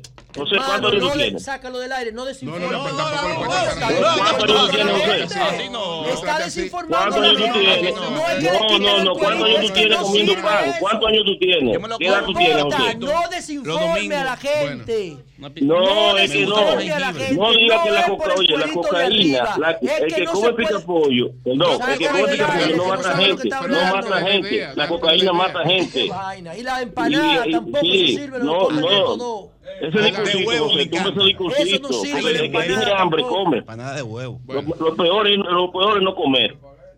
Bueno. El Señor dice, todo lo que entra por la boca no hace daño. Mentira del Señor. ¿Qué es lo que tú no sabes lo que está hablando, hermano? Con todo respeto, te lo digo. Coño, yo me dedico horas a esta tuya. Eh, eh, es bíblico Él no sabe lo que está diciendo. Cuando viene a ver, tiene un barrigón y está enfermo y no lo sabe. Eso es bíblico. Lo que es tiene que ser bueno. ¿Y cómo tú sabes que es bueno si nadie te orienta? Pero claro, para eso está la orientación. Entonces, no le diga a la gente, bueno. quita el culito. No, es que no se puede mezclar la harina con, el aceite pero refinado. Ten paciencia, tú lo escuchas y después tú le das Pero es que no soy yo, es la gente que está escuchando eso, que él está diciendo. Está desinformando a la gente. Pero tú no lo comes. Tú dices deja que él hable, pero tú no te lo comes. Pero hay que respetar lo que, No, no, no, eso no se respeta porque eso, eso, no tiene ningún valor informacional. Bueno, con jengibre buenísimo el picaporte. Buenos días, nos quedamos ahí. Si tú lo haces en tu casa, sí. Julio. Buen día. adelante. Merante, saludos de aquí de los Guaricanos. Julio, Sí. qué mal servicio están haciendo las EDE. Le están haciendo un flaco servicio al país y le están haciendo un flaco servicio al presidente de la República. Yo no sé qué es lo que está pasando con esta cantidad de apagones que hay en Santo Domingo Norte. En Santo Domingo Norte no están ayudando, no están ayudando al presidente. Mirando los guaricanos.